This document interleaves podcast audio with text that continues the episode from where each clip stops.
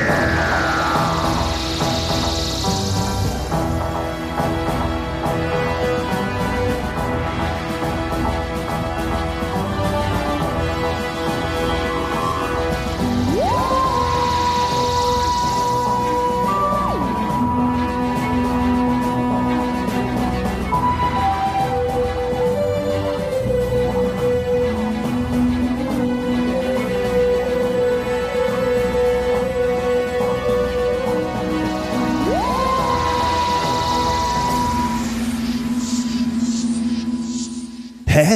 Was macht denn diese komische blaue Kiste hier und wo kommt die überhaupt so plötzlich her? Das ist die TARDIS. T- TARDIS? Was ist das denn? Und äh, wer zur Hölle bist du überhaupt? Ich bin der neue Doktor. Doktor wer? Einfach nur Doktor. Und jetzt steig endlich ein. Aber, aber,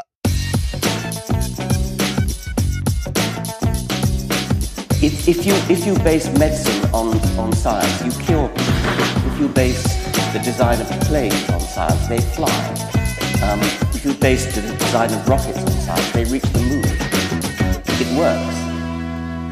Methodisch inkorrekt Folge 139 vom 12.03.2019 direkt von dem Remake der Wissenschaft. Mit mir heute wieder meine Reinkarnation Dr. Reinhard Remford. Der neue Doktor. Merkst du, wie es so stocken Ja, ich, über, über ich, ich merke, wie, wie, wie sie so alles Innere so zusammenzieht und sträubt. Sa sagen wir so, ähm, um dich, äh, also äh, ne, die Urkunde ist noch mit der Post unterwegs. Ich weiß, ich warte ja. noch Ja, ja, auf, ich ja. warte noch auf die Urkunde. Aber ja, Ah, ist sie tatsächlich schon mit der Post unterwegs? Eigentlich dauert das doch ewig, oder? Dachte ich. ähm, äh, also bei, ähm, bei, einer mit, bei einer Mitkommilitonin, die kurz vor mir promoviert hat, du weißt, wen ich meine, ja. äh, hat es eine Woche gedauert. Also da war das Ding Ah, nach einer Woche tatsächlich so da. schnell, ja. so schnell. Und ähm, als ich meine äh, Pflichtexemplare jetzt in der Bibliothek abgegeben habe, den ganzen Pipapo, die ganze Formularscheiße drumherum, ähm, wurde mir im Sekretariat auch gesagt, oh Moment, ich guck mal nach, ob die Urkunde schon fertig ist, dann hätte ich die direkt mitnehmen Hm. können. Aber sie war noch nicht fertig. Deshalb gehe ich davon aus, dass das so in der nächsten Woche irgendwann mal hier eintrudelt. Okay. Äh, bei mir hat es tatsächlich auch äh, allein deswegen äh, ewig gedauert, weil ich glaube ich noch irgend, irgendwas fehlte dann tatsächlich noch, ähm, weil ich noch abgeben musste, weiß ich nicht, ob das Belegexemplare waren oder so. Aber irgendwie, ich war zu dem Zeitpunkt ja nicht äh, an der Uni und dann stockte so ein bisschen die Kommunikation und deswegen Ja, tat sich da ewig nix und ich habe mich auch nicht gewundert, weil ich dachte, naja, möglicherweise brauchen die einfach ein bisschen länger. Ja. Und als es dann endlich kam, äh, beziehungsweise nicht kam, habe ich dann irgendwann mal angerufen und dann, dann war klar, ich musste noch irgendwas abgeben. Und dann deswegen Ja. äh, ist das, glaube ich, nur. In meiner Erinnerung so. Was ich ganz interessant fand, äh, als ich den ganzen Kram abgegeben habe und die in den Ordner mit den Urkunden guckte, äh, sagte die Sekretärin, oh interessant, hier hat jemand seine Urkunde von 2016 immer noch nicht abgeholt. Aber ich meine, was machst du auch damit, ne? Also was willst du damit? Also ist ja, ja, also, also du, du darfst den, äh, also zumindest laut Promotions, äh, es hängt ja immer an der Promotionsordnung der jeweiligen Fakultät. In unserer Promotionsordnung ist es ja so, dass du den Titel nicht führen darfst, äh, bevor du nicht diese Urkunde ausgehändigt bekommen hast. na gut, aber ich meine, wenn du damit nichts anfangen willst, ne? Also Ja, sagen wir mal, du willst so eine Firma, ja gut, wenn du eine Firma aufmachst, wirst du dich wahrscheinlich schmücken damit, aber ja, okay, es ist schon ein bisschen komisch, ja. Also ja, ja. Ähm, klingt schon komisch, ja. Ich bin übrigens der Zeitreisende der Wissenschaften, Nikolaus Wörl. Glück schön. auf, um diesen Satz noch zu Ende gebracht Ja. zu haben. Ähm, ja, gibt es Unterstützer, mein lieber Padawan? Äh, ja, es gibt Unterstützer. Und sind sie. Unterstützerinnen natürlich Und auch. Unterstützerinnen natürlich auch. Äh, wir haben, äh, ich fange einfach mal an, äh, die runterzulesen. Vielen Dank für intellektuelle Dienstleistungen. Heute 2 hoch 13 Cent. Danke. Das ist eine Menge, ähm, äh, exponentiell. Ne? Wachstum und so ist halt viel. Ich, ich habe schon den Rechner in der Hand, um auszurechnen. ja. ähm, dann hat noch jemand geschrieben, doch, Herr Dr. Wörl, das ist nötig. Wahrscheinlich, weil du irgendwann mal gesagt hast, dass Spenden nicht nötig sind. Ähm, ich danke euch für eure Hilfe auf Twitter und für diesen Podcast. Danke. Wir danken auch. So long and thanks for all the signs. Danke. Meine monatliche Portion Thoughts and Prayers. Finde ich auch sehr schön. Äh, viele Jahre geschnort, jetzt ist Zahltag, Dauerauftrag monatlich, ohne zeitliches Limit, vielen Dank. Und ähm, dann habe ich noch einen gesehen, ich muss wahrscheinlich äh, hier, ach Quatsch, ähm, Lage der Nation nochmal nachhören. Philipp Banse war in Lage der Nation 123 sehr überzeugend, Punkt, Punkt, Punkt. Hm. Hat er für Spenden geworben? Oder nein, nicht Spenden, für Unterstützung? Möglicherweise. Eigentlich höre ich die immer, Möglicherweise. aber ich bin nicht. Äh, Ich auch. Also ich habe mich auch nicht dran erinnert. Ein Feedback zu Frankfurt. Live-Show in Frankfurt war super. Schön, dass ihr nach der Show noch da wart zum Quatschen. Grüße von Anne und Alexander. Frankfurt war das, wo die Decke so niedrig war, ne? Genau, Frankfurt war das, wo die Decke so niedrig und aus Plastik war. Ja, ja, ja. Ja, Was ja. für diverse Feuerexperimente nicht so. ja generell nicht so toll. Naja, egal. Aber äh, ja, wir hatten Zeit nach der Show und haben noch mit euch geredet und das machen wir eigentlich bei jeder Show. Sehr gerne sogar. Ähm, für meine einzig verbleibende Weiterbildung und viel Party-Klugscheißer-Wissen ein Dauerauftrag, auf das ihr nie aufhören werdet. Und der Herr Wörl hat es schon schwer genug mit seinen Knappen. Da kann ich äh, ihm zum Trost auch einen Fünfer berappen. Danke für Minkorrekt. Ja, das ist ein Ja. Thema. Da Es geht um ich jetzt, Schalke, Ja, oder? ja, genau. Da möchte Das, ich jetzt. dieser Abstiegskampf ist aber auch hart. Bitte. Wenn du es so sagst, wird es noch realer. Worte können Dinge so real machen. Zweite Liga. Bitte. Da hat Rot-Weiß Essen auch mal gespielt, ne? Ja, aber dat, die sind nicht nach oben gegangen dann, ne? Nee, aber die waren auch mal in die gleiche Klasse.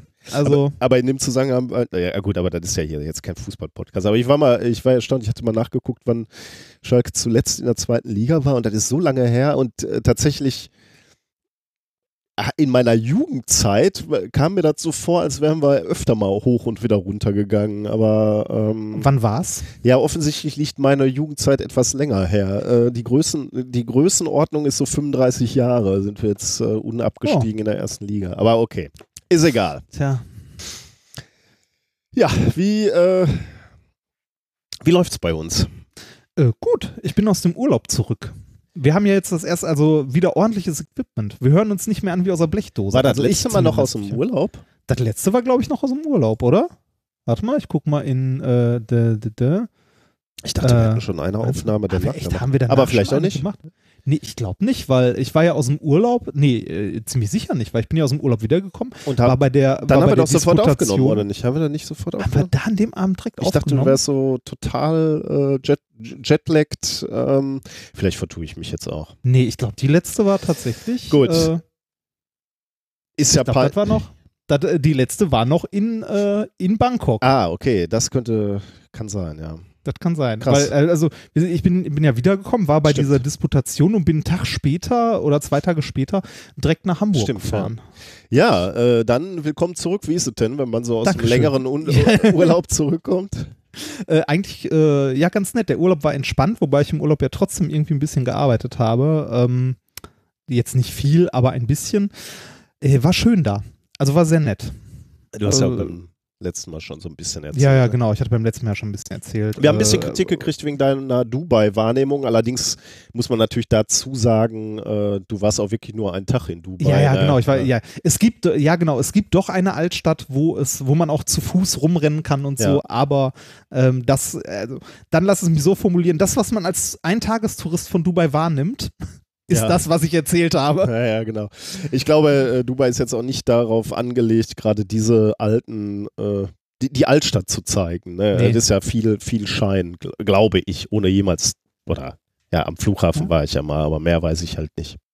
Ah. Ähm, ich habe eine schöne Dokumentation gesehen. Ähm, die habe ich durch Zufall auch gesehen. Echt cool. Ja. Äh, das freut mich natürlich. Ich habe, äh, ich bin irgendwann mal nachts wach geworden. Äh, gelegentlich werde ich nachts wach und merke schon, oh je, ich kann nicht mehr einschlafen. Und äh, das war wieder so eine äh, Gelegenheit und da habe ich, ähm, da hatte irgendeiner dann diese Dokumentation empfohlen und dann war ich auf Netflix und habe die Dokumentation Behind the Curve oder auf Deutsch äh, unter dem Tellerrand. Ist äh, tatsächlich ein schöner deutscher Titel, Findest wie ich du? finde. Ja, finde ich doch. Ich nett. Sehr war- plakativ, aber okay, ja, ja, das stimmt. Ähm, äh, hat, hat den empfohlen und ich habe mir den äh, dann angeguckt. Bei, äh, bei dieser Dokumentation geht es um Flat Earther, also Anhänger der flachen Erde-Theorie oder der- Scheibentheorie oder Scheiben, wie heißt denn das überhaupt auf Deutsch? Scheibenerde-Theorie? Flat Earther. hm. Also jedenfalls flache Scheibe. Ja. Ne? Keine Kugel, sondern äh, wir leben alle auf so einem Teller irgendwie. Und ähm, in, innerhalb dieser Dokumentation ähm, berichten sie oder zeigen quasi das Leben von einigen prominenten Flat Earthern, nämlich äh, unter anderem Mark Sargent. Also ich kenne die jetzt nicht, aber äh, die scheinen da schon relativ prominent zu sein. Mark Sargent und Patricia Steer. Ähm, und die ja, werden so ein bisschen beobachtet, wie sie, ähm, die machen halt eine Dokumentation über die. Das ist übrigens ganz lustig, ich erzählte einem, einem Mitarbeiter davon und die sagten, so, wieso, wieso lassen die sich denn filmen? Ähm, und die, das Lustige in, diesem, in dieser Dokumentation ist ja, dass die wahnsinnig stolz drauf sind, dass die dokumentiert werden ne, oder gefilmt ja, die, werden. Die haben halt, die haben die Wahrheit gesehen. Ne? Also das, das muss man ja bei, bei den Leuten auch sagen, die sind ja so durch, ne, dass das nicht irgendwie so, äh, wie nennt man das sonst? Ähm, Guilty Pleasure mäßig ist, ja. so, oh ja, sondern äh, dass, dass die auch rausgehen und die Leute davon überzeugen wollen, dass sie recht haben. Ja, ja, genau. Also dieser Mark Sargent relativ früh in der Dokumentation läuft über so einen, äh, über, über so einen Parkplatz irgendwo und verteilt Flugblätter, ähm, die, die die Leute informieren sollen über die flache Erde und ähm, er läuft da halt über diesen Parkplatz und, und, weist die Leute dann auch noch auf das Kamerateam hin und sagt so, ja, hier, die machen eine Dokumentation über mich, um, um sich sozusagen zu legitimieren irgendwie. Das ist schon, ist schon ganz lustig. Und ähm, insgesamt ist es ganz witzig, diese, diese Dokumentation, wenn man die Leute mal sieht und diese Community erlebt.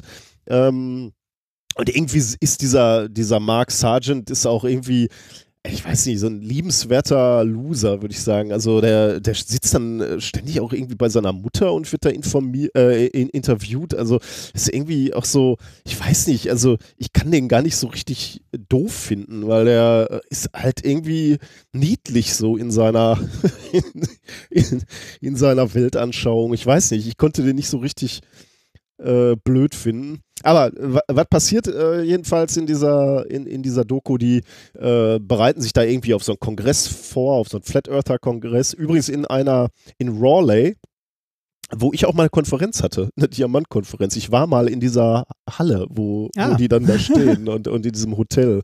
Äh, das fand ich natürlich auch dann irgendwie lustig, dass ich diese, diese Räume wieder erkannt habe.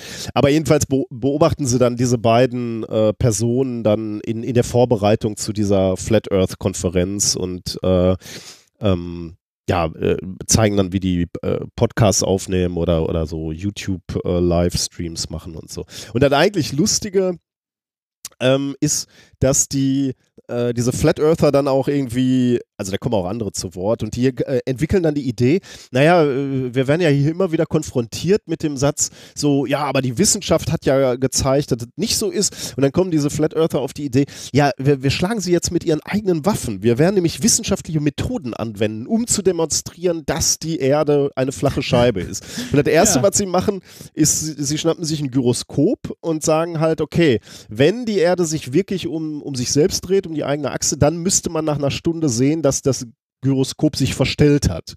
Ähm, und sie gehen natürlich davon aus, dass das eben nicht passiert nach, äh, nach einer Stunde. Und also Gyroskop ist so ein Kreisel, ne, den, den, mhm. auch, den man auch bei, äh, bei Raumschiffen beispielsweise nutzt, um die Lage im Raum zu, zu identifizieren und zu dokumentieren. Und äh, dummerweise nach einer Stunde hat sich dieser, dieser Kreisel halt um eine entsprechende Gradzahl gedreht quasi oder, oder die, die Ausrichtung geändert, was halt darauf hindeutet, dass die, äh, dass Erde die Erde eben sich eine, äh, genau, sich dreht erstmal, ne? nicht zwingend eine mhm. Kugel ist, aber sich zumindest dreht. Ähm, und das ist natürlich ein bisschen blöd und die, die dokumentieren die, diese Flat Earther dann auch auf so, einer, auf so einem Treffen, äh, wo, wo die sich regelmäßig treffen. Und da, da diskutieren die dann so hinter vorgehaltener Hand schon. Und was haben deine Ergebnisse ergeben oder deine Experimente?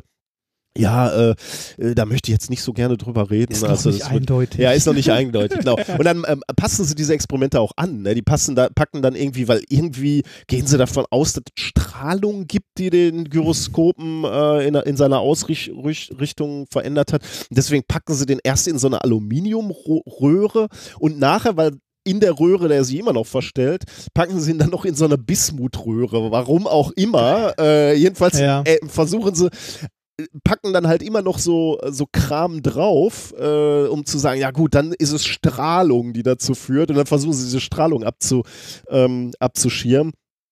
Das ist halt äh, Occam's Razor eigentlich, ne? wenn, da, wenn er ja. da, deine abstruse Energie immer abstruser werden muss, damit die noch funktioniert, dann solltest du vielleicht mal irgendwann drüber auf, äh, äh, irgendwann anfangen darüber nachzudenken. Vor also, allem, wenn es Modelle gibt, die einfacher sind. Ja, genau, ja, genau. das war das eine Experiment und, und äh, das ist wirklich das Schöne an, dem, an der Dokumentation, finde ich. Äh, am Ende versuchen sie mit dem zweiten Experiment, die, die haben irgendwie drei so ähm, Stöcke, Stäbe, die sie in einem, ne, die, die, sind an so einem Kanal und die packen sie in so einem Kanal äh, ins Wasser rein und messen den Abstand der Spitze äh, dieser Stäbe von der Wasseroberfläche und die sagen halt, okay, wenn die äh, und jetzt sind drei Stäbe und dann schießen sie von dem einen Stab einen Laser und ähm, jetzt sagen sie, okay, wenn die Erde flach ist, müsste dieser Laser halt diese Stangen alle am gleichen, an der gleichen Höhe treffen quasi. Ja. Und wenn die Erde krumm wäre, dann müsste bei der letzten Stange müsste sozusagen der, der Laserpunkt ein bisschen höher treffen. Was für einen Abstand hatten diese Stangen? Äh, relativ weit. Ich weiß halt ehrlich ah. gesagt nicht mehr. Haben sie, glaube ich, in der Doku mal genannt. Also ein paar Kilometer, also ein paar Kilometer weiß ich jetzt nicht, aber so äh, ja. in der Größenordnung Kilometer und so. Da sollte man dann auch schon einen Effekt sehen. Das funktioniert dann mit dem Laser irgendwie nicht. Äh, ich glaube, der ist zu sehr aufgeweitet. Aber dann machen sie das nochmal mit, mit einem Scheinwerfer und scheinen durch, machen das dann nicht mit Stangen, sondern mit so Blechen, wo Löcher drin sind. Und äh, die Dokumentation endet dann tatsächlich damit, dass sie ähm, dass sie die, die, die Lampe so positioniert haben, äh, dass man ähm, die, äh, die Lampe sehen müsste durch, durch die Löcher und äh, der Mensch, der da durch die Löcher guckt, sagt, nee, ich sehe nichts, ich sehe nichts, ich sehe nichts. Und dann sagt er, geh mal etwas höher mit der Lampe. Und dann geht er höher und dann sieht er die Lampe, äh, was halt darauf hindeutet, dass eben die Erde gekrümmt ist. Und dann sagt er, reagiert er so, dass er irgendwie so sagt, oh, das ist interessant das ist jetzt echt interessant. Und dann ist diese Dokumentation zu Ende, weil natürlich auch ein bisschen schade ist, weil man hätte natürlich gerne dieses Leiden noch gesehen, weil, weil ihnen da klar wird, äh, vielleicht sind wir da echt auf der falschen Theorie. Ich, man weiß ja, wie es ausgeht. Wenn du so tief drin bist in dem Scheiß, wird es wird es, sie nicht, ne? wird es sie nicht zur Bekenntnis bringen. Sie werden sich irgendwie was ausdenken, warum es dann doch äh, noch ähm, wieder einen Grund gibt, warum, warum die Erde flach ist. Aber diesen, diesen Moment der Verzweiflung, die Kamera ist auch noch dabei, ne? weil sie natürlich so eitel waren, äh, zu glauben, sie könnten ähm, Sie, sie, sie, könnten äh, eine Dokumentation haben, wenn bewiesen wird, dass die Erde flach ist. Äh, fand ich, äh, finde ich irgendwie ein, äh, eine ganz geile Stelle eigentlich, diese Verzweiflung zu sehen. Ja, das Problem ist, dass die Leute trotzdem nicht, ähm, also na, es wird sich trotzdem nicht ändern, denke ich. Ja, das natürlich nicht. Äh, ja. Das natürlich nicht. Ähm, äh, warum ich das auch noch erzähle, also ein, eine, eine lustige Stelle ist auch noch in dieser Dokumentation. Patricia Steele sitzt äh, dann irgendwann im Auto ähm, und äh, ist selber machtlos, ähm, weil sie und dieser andere Typ, ähm, äh, Mark Sagan, da, da gibt es irgendwelche Streitereien in dieser Flacherdler-Szene und ähm, die ähm, äh, da ist irgend so ein Typ, der ist dann eitel und meint, er hätte die Flacherdler-Theorie ausgedacht und äh, ist dann irgendwie, will dann nicht zur Konferenz und so. Also so in, ah, doch, das, das stimmt, da, da, erinnere ich mich auch noch grob dran. Irgendwie so ganz komische interne Streitereien, ne, wo es dann auch ja. so um, um Eitelkeiten geht und so. Und dieser andere Typ, ähm, der da auch ganz kurz vorkommt, der fängt dann an, Patricia Steer und diesen Mark Sa Sargent äh, äh, äh, auch irgendwie zu diffamieren und sagt so, äh, ja, der, die sind eigentlich auch nicht echt, die sind auch nur von der, ähm, von der Regierung Stimmt, eingesetzt, um von Ach. den Leuten abzulenken, die wirklich Ahnung haben, nämlich ihm. Und dann sitzt diese Patricia Steele so im Auto und äh, erlebt sich selber machtlos gegen Verschwörungstheorien. Ne? Und das ist ein ganz witziger Moment, weil sie so da sitzt und sagt, ja, was kann ich denn jetzt dagegen machen? Ich meine, er behauptet, ich bin nicht echt, aber ich meine, ich kann da ja nicht, wie, wie soll ich dagegen argumentieren? Ähm, da stellt man auf einmal alles in Frage. Also selbst so meine Theorien, die ich so aufstelle. Und dann ist so eine Sekunde, denkst du so, ja, du hast es, du kannst jetzt aufwachen. und dann sagt sie aber, aber was natürlich nicht stimmt, unsere, äh, unsere äh, Behauptungen sind natürlich völlig andere. Ähm, aber es ist ganz witzig, die, sie mit dieser Situation konfrontiert zu sehen.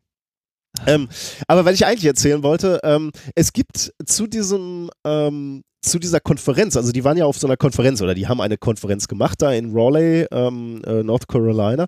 Ähm, da äh, gibt es ein Paper zu, weil da ein Forscher war, der hat sich ähm, genau mit diesen Flat Earthern an äh, oder beschäftigt und der hat ein, ähm, äh, eine wissenschaftliche Arbeit dazu geschrieben und die hat er präsentiert irgendwo kürzlich äh, bei irgendeiner anderen Konferenz. Jedenfalls hieß dieser Beitrag YouTube as a Primary Propagator of Flat Earth Philosophy. Ähm, er war nämlich bei dieser Konferenz, ähm, die auch in der Dokumentation vorkommt, und hat 30 Teilnehmer interviewt oder zumindest diesen, den Leuten Fragen gestellt.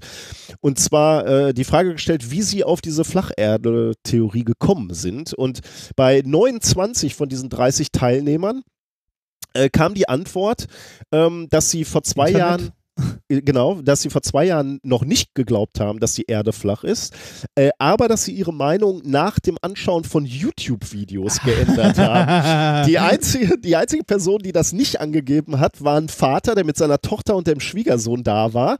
Und diese Tochter und der Schwiegersohn, äh, die haben wiederum gesagt, sie haben ihr Wissen von YouTube-Videos. Also auch die 30. Person war eigentlich indirekt über YouTube-Videos äh, auf diese Idee gekommen.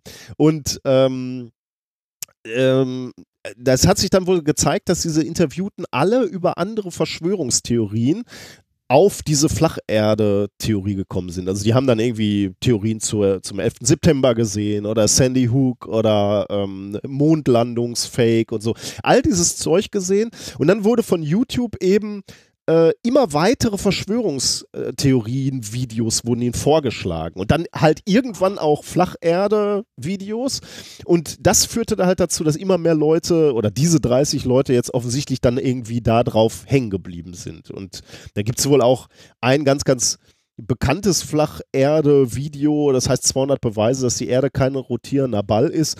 Und der, der scheint wohl unglaublich effektiv zu sein, weil er sehr viele Argumente bietet und zwar äh, viele verschiedene Denkweisen anspricht. Also sowohl von biblischer Literaturwissenschaften äh, als auch klassische Verschwörungstheorien bis hin zu eher naturwissenschaftlichen Begründungen. Also die natürlich keine echten naturwissenschaftlichen Ja. Begründungen sind, aber die so den Anschein haben, welche zu sein. Und ähm, YouTube war dann kon äh, konfrontiert mit dieser wissenschaftlichen Arbeit. Möglicherweise haben sie auch selbst sich dazu schon mal Gedanken gemacht und äh, haben sich jetzt überlegt, dass sie wohl auch ihren Anteil leisten wollen, um solche kruden Verschwörungstheorien einzudämmen. Und zwar dadurch, dass sie nach Möglichkeit demnächst eben keine weiteren Verlinkungen zu Videos bringen, die diese Leute womöglich auch noch interessieren könnten und sie damit natürlich auch weiter in den, diesen Strudel der Verschwörungstheorien reinziehen. Was, was, was ist denn, wenn man von da halt auf aufklärerische Videos im Sinne Ja. von, äh, ne, im Sinne von hier Wissenschaft oder so ver verweisen würde? Das ist schon krass, ne? Also wenn wenn du dir überlegst, dass du damit, also welch, welche Macht dann YouTube hätte, um Verschwörungstheorien zu unterstützen. Das ist das, was sie bis jetzt gemacht haben, weil sie halt gedacht haben, auch wenn der sich für 11. September interessiert, dann zeige ich auch mal noch ein bisschen Flacherde. Das gefällt den Jungs bestimmt auch. Oder genau wie du sagst, eben eher äh, die Leute zurückholst. Ne? Also wer, wer versucht nach flacher Erde zu suchen, kriegt halt immer diese ja, äh, äh, wissenschaftlichen Videos, die ihm erklären, nein, hier, Kugel und so, haben wir gesehen. Also sie wollen jetzt erstmal Algorithmen ähm, entwickeln, die eben dazu führen, dass man Verschwörungstheorien schneller erkennen kann und die dann eben zumindest bei diesen Empfehlungen nicht mehr platziert. Ähm, sie wollen allerdings diese Videos jetzt auch nicht auf eine Blacklist setzen. Gut, da kannst du, also wenn du, wenn du gezielt nach solchen Videos suchst, kannst du die immer noch, kannst du die immer noch finden. Ja, Blacklist wäre ja auch ein Problem. Also da sind wir ja bei Zensur. Da sind wir bei Zensur, ne? ja. das, aber äh, was man in die zu empfehlen Liste packt, darüber könnte man mal nachdenken. Ja, nette Idee von dir zu sagen, äh, äh, da mal dann die, die überzeugenden Videos, die sich damit beschäftigen, diese Ja, also das, Flacherde-Theorien äh, zu dekonstruieren. Das müsste ja nicht generell nur da sein, das könnte man ja auch, also ne, wenn man schon dabei ist, könnte man das äh, direkt mal bei, ja, bei allen möglichen äh, meinungsbildenden Videos machen, dass man äh, mal ne, beide Seiten irgendwie zeigt. Genau, ja. Ja, Ja. genau. Wobei da, ne, da sind wir auch schon wieder bei, ach, das wird, das wird schnell fies und doof und schwierig. Ähm, ah. Ja, ich meine, solche Theorien haben es ja, haben es Ich meine, ja nicht wer- mal wer- wer- verdient, äh, dass, sie äh, dass, dass sie gegenüber von wissenschaftlichen Theorien gestellt werden. Ja, Äh, genau, da, das meine ich halt. Dann hat man das Problem, dass man beides auf eine Stufe stellt. Ja, genau, Ne? ja. Das ist so, aha. Und dann kann halt jeder um die Ecke kommen mit jedem, äh, da kannst du auf, auf die Idee kommen, irgendwelche ähm, potenzierten Medikamente zu Ja, ja, präsentieren. genau. Ja, Wäre Das genauso ist abstrus. Genau, so ein Quatsch. Ja, Gut. Du warst in Hamburg, ne? Äh, genau, ich war, äh, ich war in Hamburg. Ich äh, hatte ja davon erzählt, dass ich zu einem Bewerbungsgespräch gehe. Ähm, an der, ich war an der Uni Hamburg und habe dort ähm, im Bereich Öffentlichkeitsarbeit mal ein, ähm, ja, mich vorgestellt. Es war komisch muss ich sagen. Also es war, ich glaube, das erste Vorstellungsgespräch, also ernsthafte Vorstellungsgespräch in meinem Leben. Ähm, und das war äh, ja so Uni, ne? Du sitzt sechs Leuten gegenüber, vom Gleichstellungsbeau von der Gleichstellungsbeauftragten über Betriebsrat, ähm, was weiß ich, äh, Vertretung des Präsidenten und sonst was und unterhältst dich da eine Stunde. Ich fand das komisch. Aber krass, dass die alle da sein mussten. Also ich ja, habe das immer das so erlebt, äh, dass erstmal die Leute, die dich dann auch einstellen wollen und mit denen du zusammenarbeitest, ein Auswahlgespräch führen und dann werden die Leute dann irgendwie noch dem äh, dem, diesem ganzen Gremien vorgestellt, aber dass die dabei sind sofort. Ja, also möglicherweise wird es anders gemacht. Möglicherweise wird es mittlerweile auch bei uns anders gemacht. Ich weiß es gar nicht, aber ähm, ja, krass. Fand ich, also, ne, äh, fand ich äh, komisch, also, ne, aber wie es halt so ist, bewerbungsmäßig. Gerade so im Bereich, also ich finde es ja ehrlich gesagt sowieso schon komisch, dass es eine unbefristete Stelle für den Bereich Social Media gibt. Ja, das ist kein ne? schnelllebiges Geschäft, ja, aber, ja, genau, aber das, das muss unbef unbefristet sein. Ja, genau, Physiker, naja, wer weiß, ob wir das noch brauchen. ja, genau, ne, aber Social Media. Social Media lieber mal für, für alle Ewigkeiten. Ja, genau. Ja, das äh, ja, ist irgendwie, finde ich komisch. Und dann, dann wurden halt so, so Fragen gestellt, ne, wie, äh, stellen Sie sich vor, jemand äh, schreibt unter einen öffentlichen Post etwas Negatives, äh, also beschuldigt einen Professor, dass er Noten für Geld verkaufen würde. Wie würden Sie mit sowas umgehen? ne? Ja, das ist äh, also solche Fragen halt, ne? Da sitzt du da. Was hast du darauf geantwortet? Also äh, das, was man halt darauf antwortet, ne? Das äh, Schlechteste, was man machen kann, ist das löschen. Ja, ja. Einfach. Genau, ja. Das, das, ist halt dumm, das zu machen. Äh, die richtige, oder meiner Meinung nach das richtige Vorgehen wäre, ähm, dass äh, man dem, äh, dem Menschen jetzt nicht direkt sagt, hier, du bist doof und so, sondern dass man da sowas drunter schreibt wie, äh, wenn sie einen, äh, einen ernsthaften Verdacht, bla bla bla haben, wenden mhm. Sie sich bitte an, also zu, also zuständige Stelle ja. und da einen Kontakt vermittelt und das Ganze dann intern natürlich auch noch irgendwie mal kurz weiter kommuniziert, aber da jetzt nicht direkt einen riesen Fass aufmacht. Ja, für jeden Scheiß, weil sonst kommst du aus dem äh, Blame ne, Game. Aus, ja. Genau, nicht mehr raus. Also mal kurz zumindest irgendwie an der zuständigen Stelle intern mal sagen, so hier, guck mal, da gibt es einen Vorwurf, schaut da mal schnell drüber.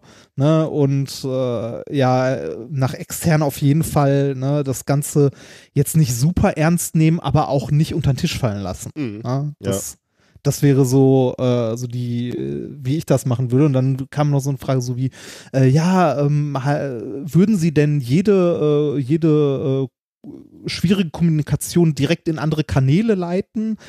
Und da habe ich auch gesagt, so, boah, das kommt immer sehr stark auf den Einzelfall an. Ne? Ich finde, gerade als Universität darf man auch eine Meinung haben mhm. und Haltung zeigen, je nachdem, worum es in dem Thema gibt. Ne? Also man muss nicht immer alles sofort wegblocken, wenn es halt, was weiß ich, äh, ne, lasset rechts, fremdenfeindlich oder sonst irgendwas sein. Wenn man da eine feste Meinung als Institution hat, dann darf man die auch vertreten. Mhm.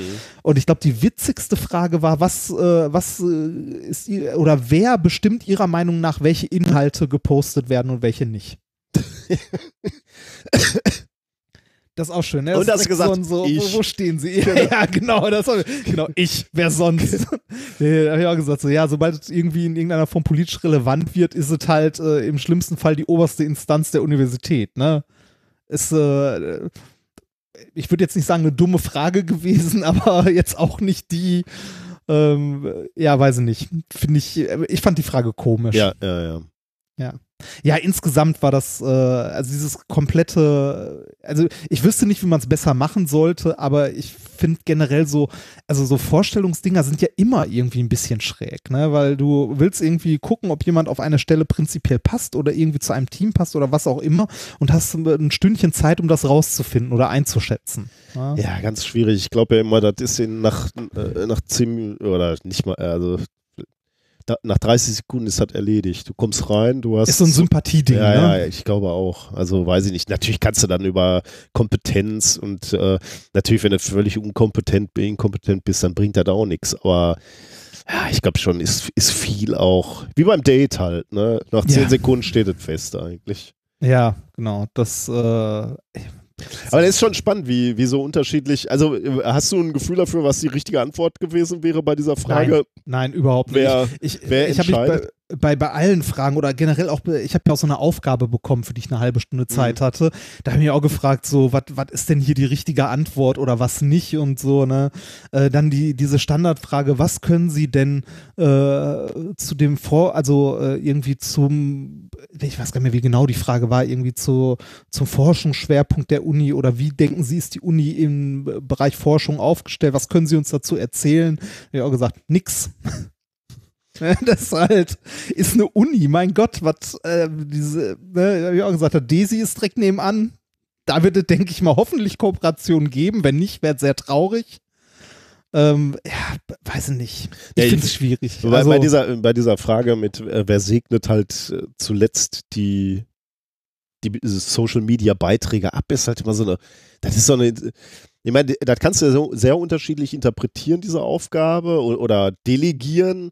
Und Ja. das wird in Deutschland, glaube ich, auch sehr unterschiedlich gemacht. Also von, von Institutionen, wo wirklich die alleroberste Stelle absegnet und abnickt. Und, und dann sind wir uns natürlich eilig, kannst du es gleich sein lassen, weil dann werden ja, einfach die, die Mechanismen und die Antwortzyklen viel zu langsam und träge, dann kannst du es halt auch gleich sein lassen, dann bringt es halt nichts, dann ist es halt nur ein verlängerter Arm der Pressestelle irgendwie. Und es gibt aber auch Leute und Stellen, heute habe ich mich mit jemandem unterhalten, der hat erzählt, ich weiß gar nicht mehr, welche Uni das war. Äh, hab's vergessen, ist egal. Da, da hat die, dieser, diese Person, die Social Media hat, absolute freie Hand und kann halt alles machen und organisiert halt auch Flashmobs zur, äh, zur Verabschiedung von ehemaligen Mitarbeitern oder Professorinnen ähm, und lässt halt auch so Insta-Stories von Studierenden machen. Und das ist natürlich super, ne? Also, Also so ich, musst du das eigentlich nicht, machen. Ich weiß nicht, wie es in Hamburg gehandhabt wird. Also die, äh, die Stelle oder diese, dieser Bereich Social Media, die, den Leuten, die ich da begegne, die wirken sehr, sehr offen Mm, und ja, ja. Äh, ne, sehr aufgeschlossen und äh, das ist, glaube ich, auch gut. Aber so dieser, dieses gesamte Konstrukt, dass man da so mit sechs Leuten zusammensitzt bei so einem Bewerbungsgespräch und so, lässt einen dann doch schon wieder so in die andere Richtung Mhm. rutschen oder vermuten.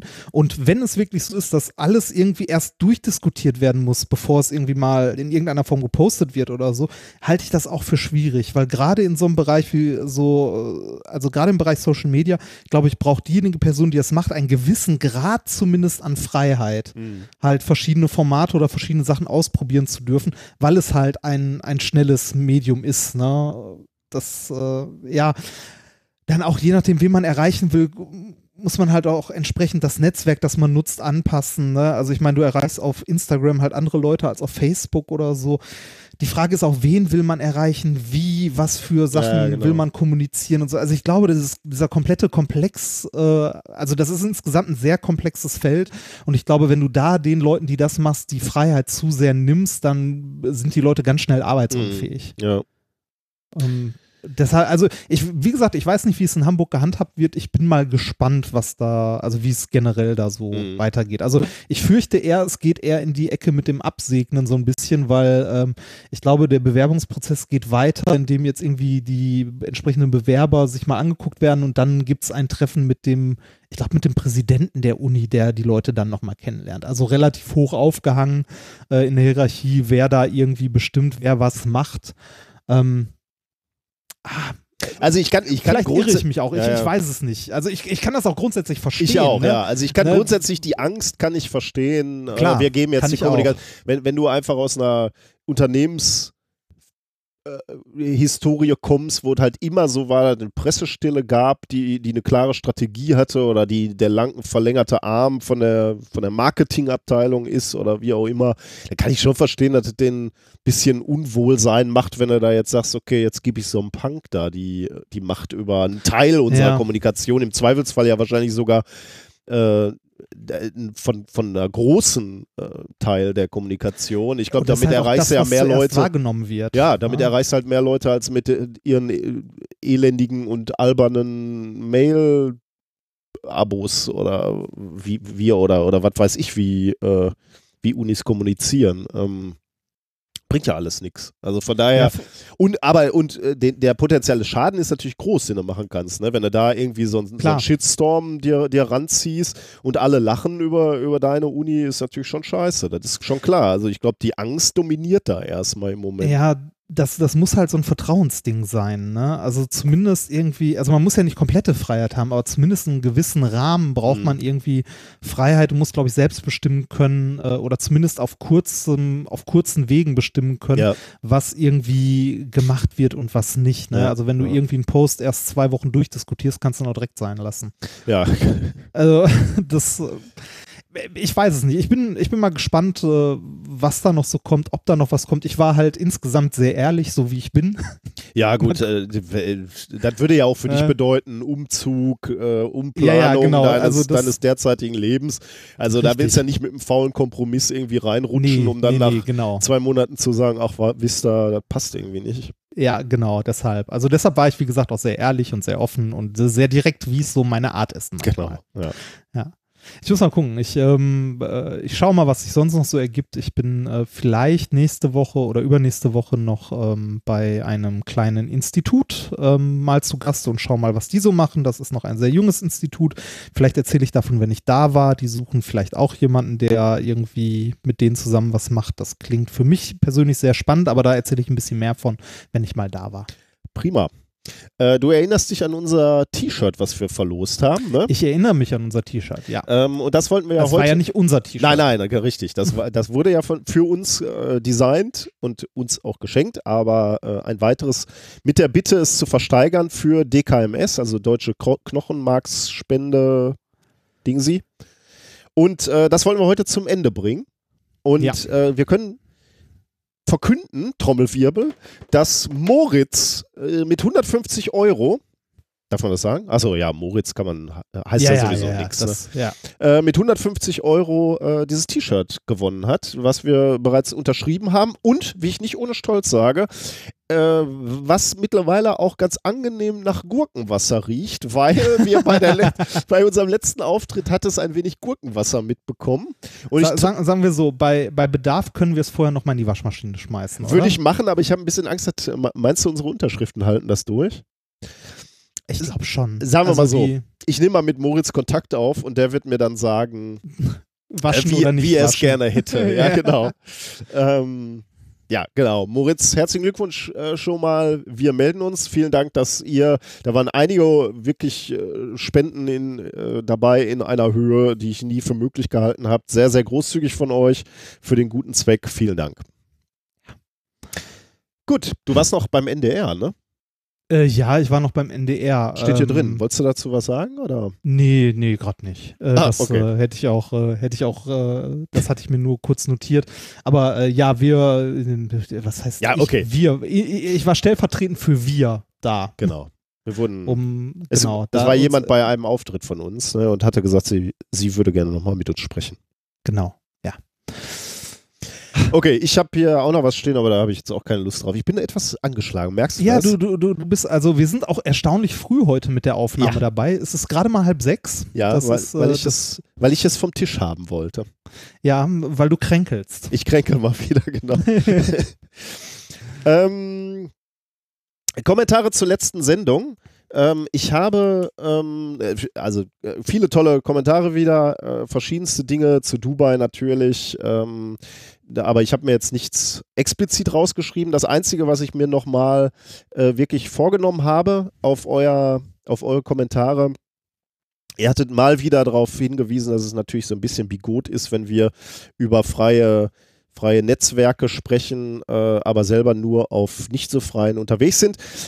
Und wir hatten natürlich schon mal darüber gesprochen und, und äh, diskutiert, dass wir uns auch möglicherweise mal Mastodon anschauen. Äh, und das würde ich äh, jetzt auch mal angehen, weil ihr uns da so ins Gewissen geredet habt. Ähm, sobald ich Zeit habe, was aber dann jetzt irgendwann der Fall sein wird. Ähm, ich mache uns da einfach mal einen Account. Alle sagen ja, das ist Mach super mal. da, äh, man diskutiert da viel besser, man erreicht da völlig neue Leute. Gucken wir mal.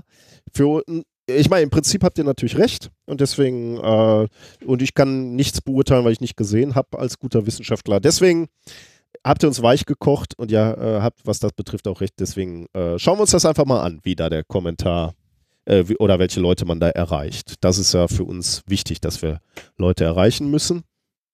Äh, wir wollen ja Wissenschaftskommunikation machen und deswegen mhm. irgendwie Leute erreichen, die wir sonst nicht erreichen. Also ich gucke es mir mal an. Ich äh, gebe mir aber noch ein paar Tage, weil ich erstmal gucken muss, wann ich dafür Zeit finde. Im Moment habe ich wieder so ein bisschen, ein klein bisschen viel auf dem, auf ja, dem Tablett. Ich ich kenne das Gefühl. Jetzt, äh, ne, dieses, die Dissertation ist vom Tisch, aber jetzt kommt das nächste. Was ja. ist denn bei dir das nächste? Äh, Buch. Ah, äh, ich dachte, da ja. hast du ein bisschen Zeit gewonnen, weil Lektorin, Ja, habe ich, aber äh, das, äh, ja, Moment, nee, der, äh, also der, der Termin ist verschoben auf jeden Fall, ja. Zeit gewonnen, aber das dauert ja trotzdem, ne? Ja, also wenn ich jetzt sage, ich habe ich hab Zeit gewonnen und mache jetzt drei Monate nichts. Ja, aber ich bin halt so, ich bin halt so überrascht, weil das kenne ich ja von dir gar nicht. Normalerweise hast du Zeit gewonnen und schiebst dann einfach dieses, diesen nee, Block jetzt, Zeit. Jetzt, jetzt, ich, ich habe ja nicht mehr, also jetzt habe ich ja nicht mehr so viel um die Ohren, also dadurch, dass dieses Dissertationsthema mhm. schon mal weg ist, das ist schon sehr, sehr angenehm. Das äh, glaube ich. An ja. die Stelle kann jetzt ja. etwas anderes treten. Ja, das ist ja, dass im Leben immer alles so in Wellen kommt. Ne? Und manchmal hast ja. du extrem viel auf dem Tablett und manchmal hast du zum Glück dann auch Phasen, wo du ein bisschen durchatmen kannst. Und ich glaube, solange es so noch ist, ist es auch ganz gut. Ne? Wenn du irgendwie das Gefühl hast, du kommst überhaupt nicht mehr aus diesem Stress und ähm, aus der vielen Arbeit raus, dann hast du, glaube ich, ein Problem. Ja, jetzt irgendwie mal so ein, zwei Wochen nicht ganz so viel zu tun und mal anfangen, äh, mir über das Buch äh, Gedanken ja. zu machen und da mal äh, ordentlich, also mal ein paar Seiten zu Papier zu bringen, ist, glaube ich, schon ganz gut. Also ist nett. Ich, ich bin da sehr dankbar für. Ich gönn's dir die sehr. Zeit zu haben. Ja, dann mach mal. Ja.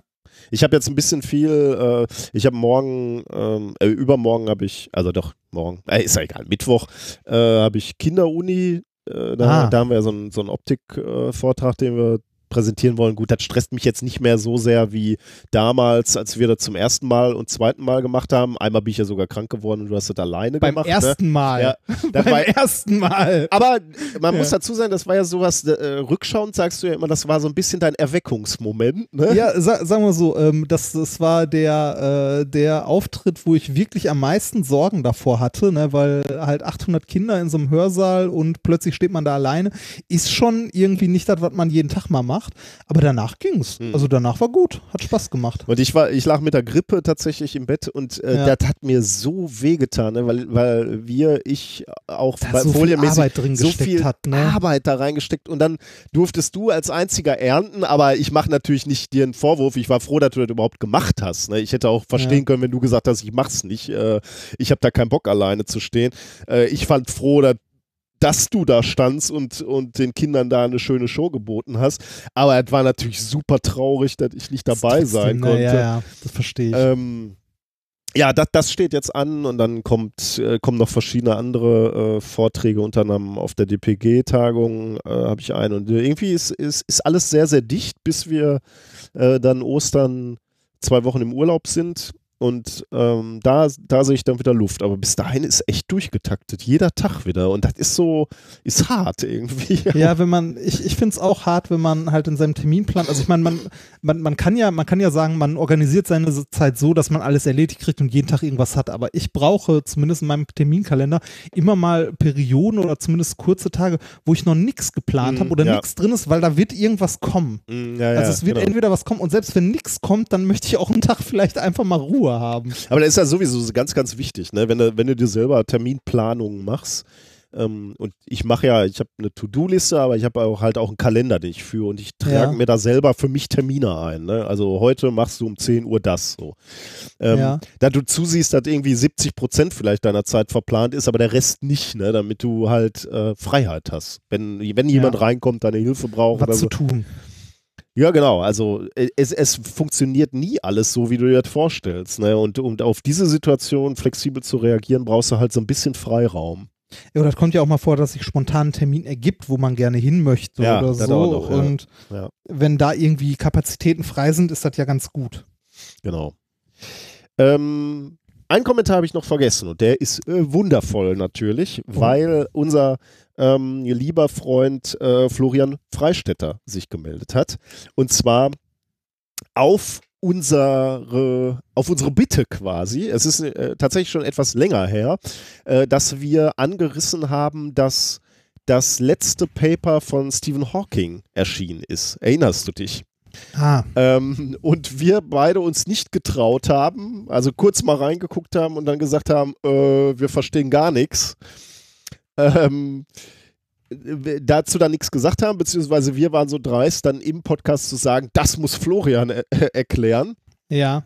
Und der gute Florian hat sich jetzt gemeldet ich weiß gar nicht mehr, welche Folge das war. Er sagte, er, er hängt ein bisschen äh, im, hinterher mit dem Hören und er hat, äh, er war auch im Urlaub und deswegen konnte er das nicht beantworten. Aber er hat uns jetzt einen Einspieler geschickt, wo er dieses Interview, äh, wo, Quatsch, Interview, wo er ähm, dieses Paper erklärt von äh, Stephen Hawking selber aber und sozusagen schon Absolution erteilt und sagt, das ist theoretische Physik und ganz, ganz schwierig und echt abgefahrenes Zeug und selbst er ist eigentlich nicht dafür der Richtige.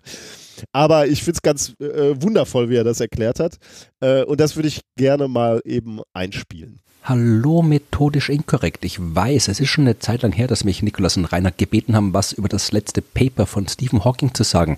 Aber ich war mit dem Hören der Podcasts ein bisschen im Rückstand und Urlaub habe ich zwischendurch auch noch gemacht und deswegen habe ich es erst jetzt geschafft. Aber das ist ja eigentlich nicht schlimm, denn es ist ja Hawkings letztes Paper. Der Mann ist ja nun mal eben tot und so schnell wird er auch nicht wieder lebendig. Er wird auch nicht toter, als er ist. Er hat, was die allgemeine Vitalität angeht, quasi einen Gleichgewichtszustand erreicht und da tut sich jetzt erstmal nicht viel. Man kann sich also Zeit lassen und außerdem jährt sich ja am 14. März der Todestag von Stephen Hawking zum ersten Mal. Jetzt passt eine Besprechung also eh viel besser. Obwohl ich natürlich vorausschicken muss, dass ich kein Experte für die Arbeit von Hawking bin. Ich bin zwar Astronom, aber das, was Hawking gemacht hat, das ist eigentlich theoretische Physik, beziehungsweise noch eigentlicher ziemlich fiese Mathematik in einem kosmologischen Kontext. Ich bin jetzt zwar tatsächlich Spezialist für mathematische Astronomie, aber mein Spezialgebiet ist die Himmelsmechanik, also die Analyse der Bewegung von Himmelskörpern.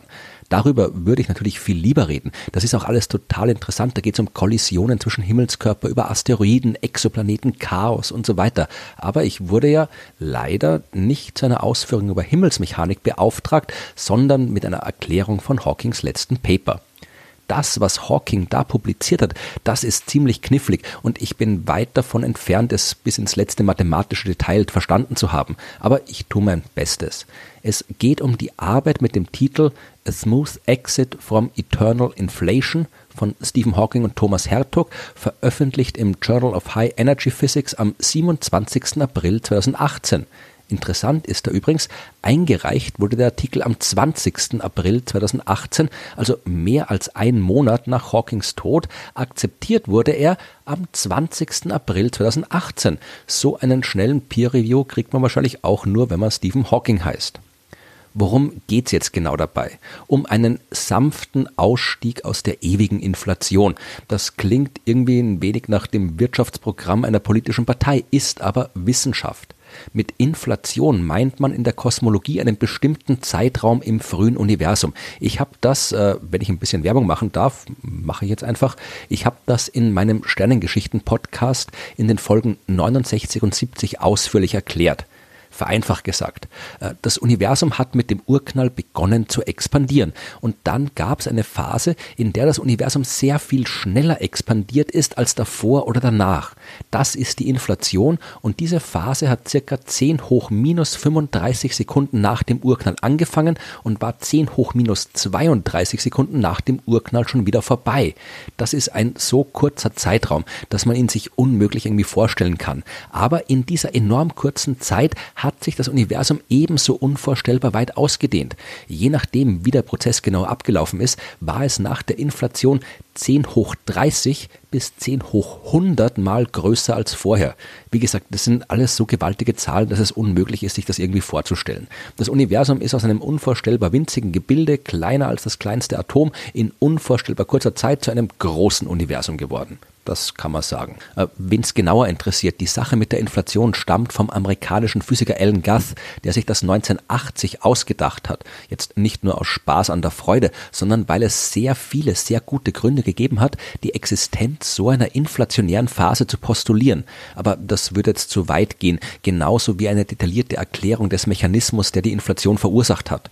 Das hat mit dem Verhalten des Higgs-Felds im ganz frühen Universum zu tun, mit unterkühlten Quantenfeldern und negativem Druck. Und wenn ich das jetzt auch noch alles erklären soll, dann müsste ich diese Folge von methodisch inkorrekt wahrscheinlich komplett kapern und durchgehend irgendwie ein bis zwei bis drei Stunden quatschen.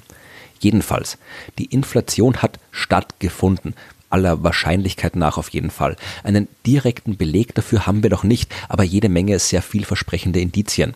Und die Inflation hat dann wieder aufgehört. Und genau da kommt jetzt die Eternal Inflation, also die ewige Inflation aus dem Hawking Paper ins Spiel.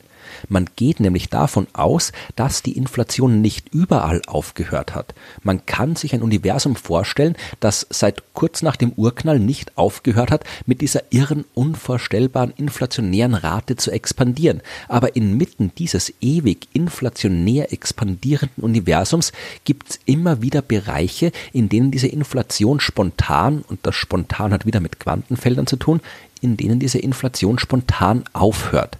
Das, was wir jetzt landläufig das Universum nennen, ist in diesem Bild nichts anderes als so eine Blase ohne inflationäre Expansion inmitten eines inflationär expandierenden Raums. Und in diesem Modell gibt es nicht nur eine solche Blase, sondern viele davon, beliebig viele. Das ganze Universum besteht dann also aus vielen Blasenuniversen, von denen unseres nur eins ist. Man kann streiten, ob man das jetzt Multiversum nennen will oder nicht. Es ist ja immerhin noch ein einziges Universum, das beim Urknall entstanden ist. Aber es gibt absolut keine Chance auf irgendeine Kommunikation oder sonst irgendeinen Bezug zwischen den Blasen im inflationären Raum, weil der ganze Raum dazwischen eben ständig weiter mit irrer Rate expandiert, viel schneller als das Licht ihn durchqueren könnte. Die inflationäre Expansion ist schneller als Licht und nein, das ist jetzt kein Widerspruch zu Einstein. Der hatte nur gesagt, dass sich nicht schneller als Licht durch den Raum bewegen kann. Der Raum selbst, der kann so schnell expandieren, wie es ihm Spaß macht. Die normalen Theorien zur Beschreibung dieser ewigen Inflation, die sagen ein sehr komplexes Universum voraus. Seine Form wäre fraktal, also selbstähnlich, egal wie weit man da hinein oder hinaus zoomt, das Bild wäre immer gleich ein, so sagt es Hawking, ein unendliches Fraktal, ein Mosaik aus verschiedenen Blasenuniversen, getrennt durch einen sich ausdehnenden Ozean. In jedem dieser Universen kann es unterschiedliche physikalische Gesetze geben, aber zumindest in unserem Universum kommen wir mit den bekannten Gesetzen nicht durch, wenn wir das ewige Inflationsmultiversum beschreiben wollen. Vereinfacht gesagt geht es da von einem Hintergrunduniversum aus, das sich nach Einsteins Relativitätstheorie verhält und auf das man dann mit Quantenmechanik die Quantenfluktuationen modelliert, die die komplexe Struktur von immer mehr Blasenuniversen im ewig inflationären Kosmos beschreibt. Bei ewiger Inflation funktioniert die Relativitätstheorie aber nicht mehr so richtig, da bräuchte es eine Quantentheorie der Gravitation und die gibt's noch nicht. Hawking und Hertog, die haben sich etwas anderes ausgedacht. Dabei geht es um Hawkings berühmte keine Grenzen-Hypothese. Auch das ist ein bisschen knifflig zu erklären. Wir haben ja ein Universum mit drei Raum- und einer Zeitdimension. Äh, die machen normalerweise keinen Stress, außer bei Singularitäten.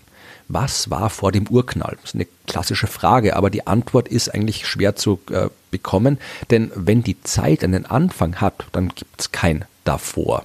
Hawking hat schon in den 90er Jahren gemeinsam mit äh, James Hartle eine imaginäre Zeit beschrieben. Das klingt jetzt irgendwie leicht dubios, so irgendwie ausgedacht und nach Fantasie.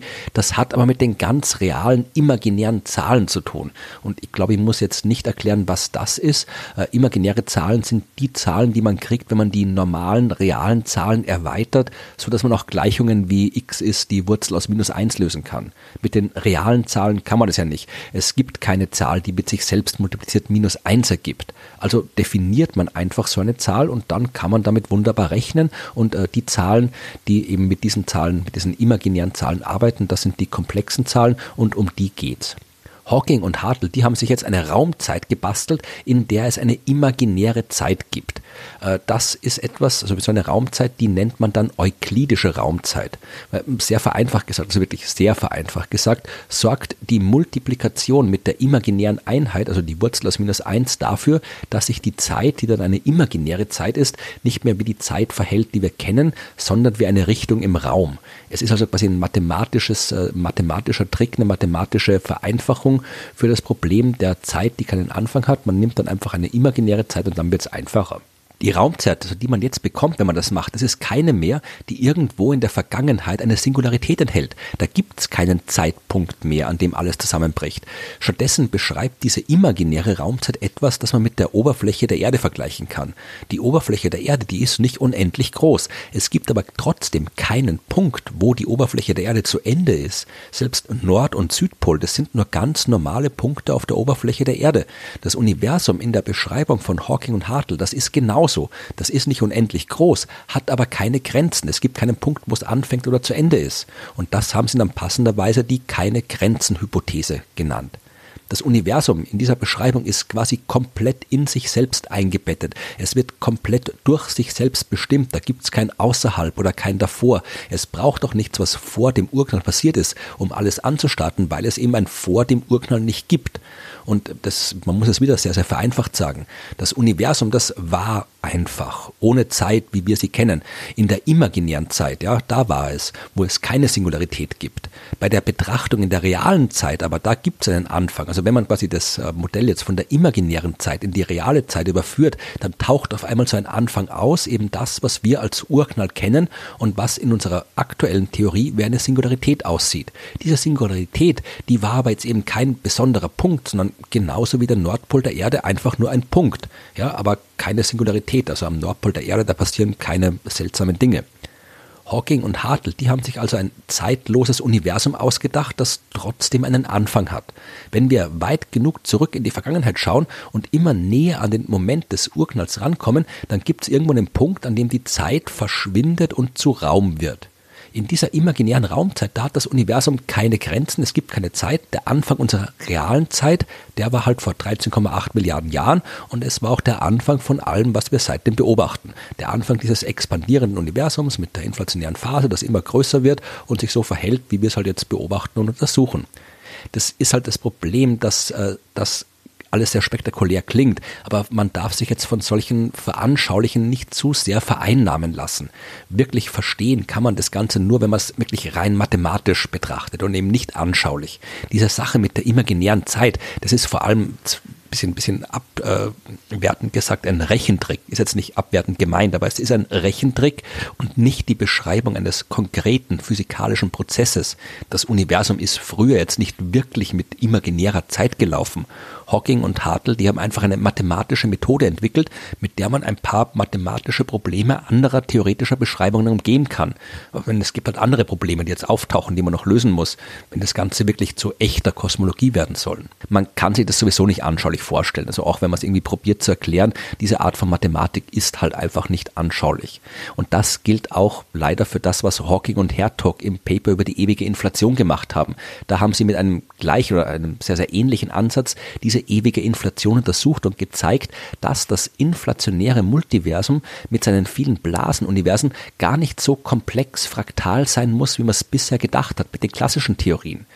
Äh, Hawking hat das so beschrieben.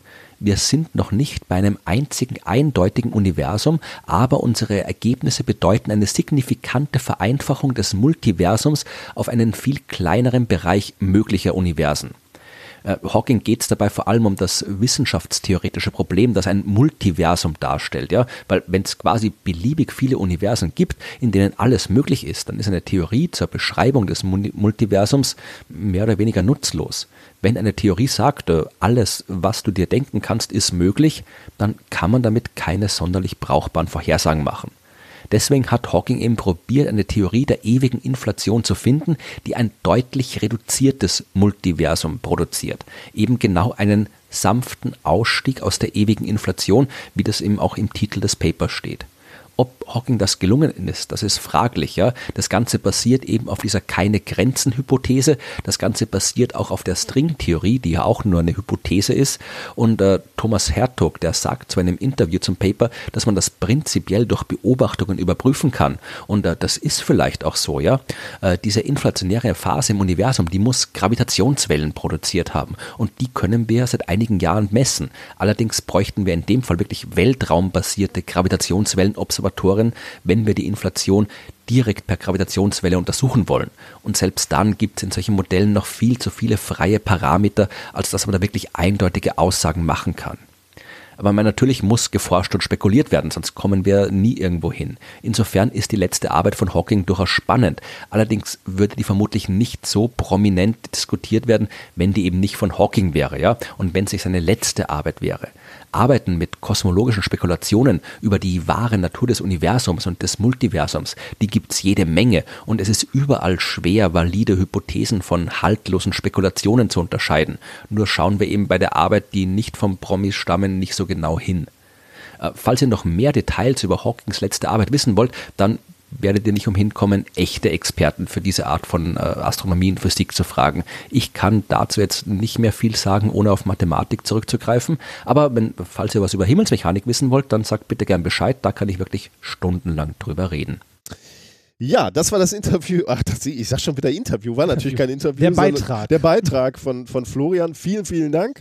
Ähm, Florian kennt ihr natürlich, ist mir unangenehm, das eigentlich äh, anzusprechen, viel länger in, in, in der Podcast-Szene als wir mit seinen Sterngeschichten. Falls es doch noch jemanden gibt, der ihn nicht kennt, ähm, hört doch gerne mal in die Sterngeschichten rein. Ähm, ist äh, super spannend. Im Moment macht er auch viel bei Instagram. Er macht nämlich jeden Tag einen Beitrag aus der aus diesem Themenfeld. Und er ist natürlich auch auf Turnier, äh, Turnier, oh mein Gott, mein, mein, meine Schwierig heute. Ja, Schwierig. Wirklich. Er ist auf Tournee mit den.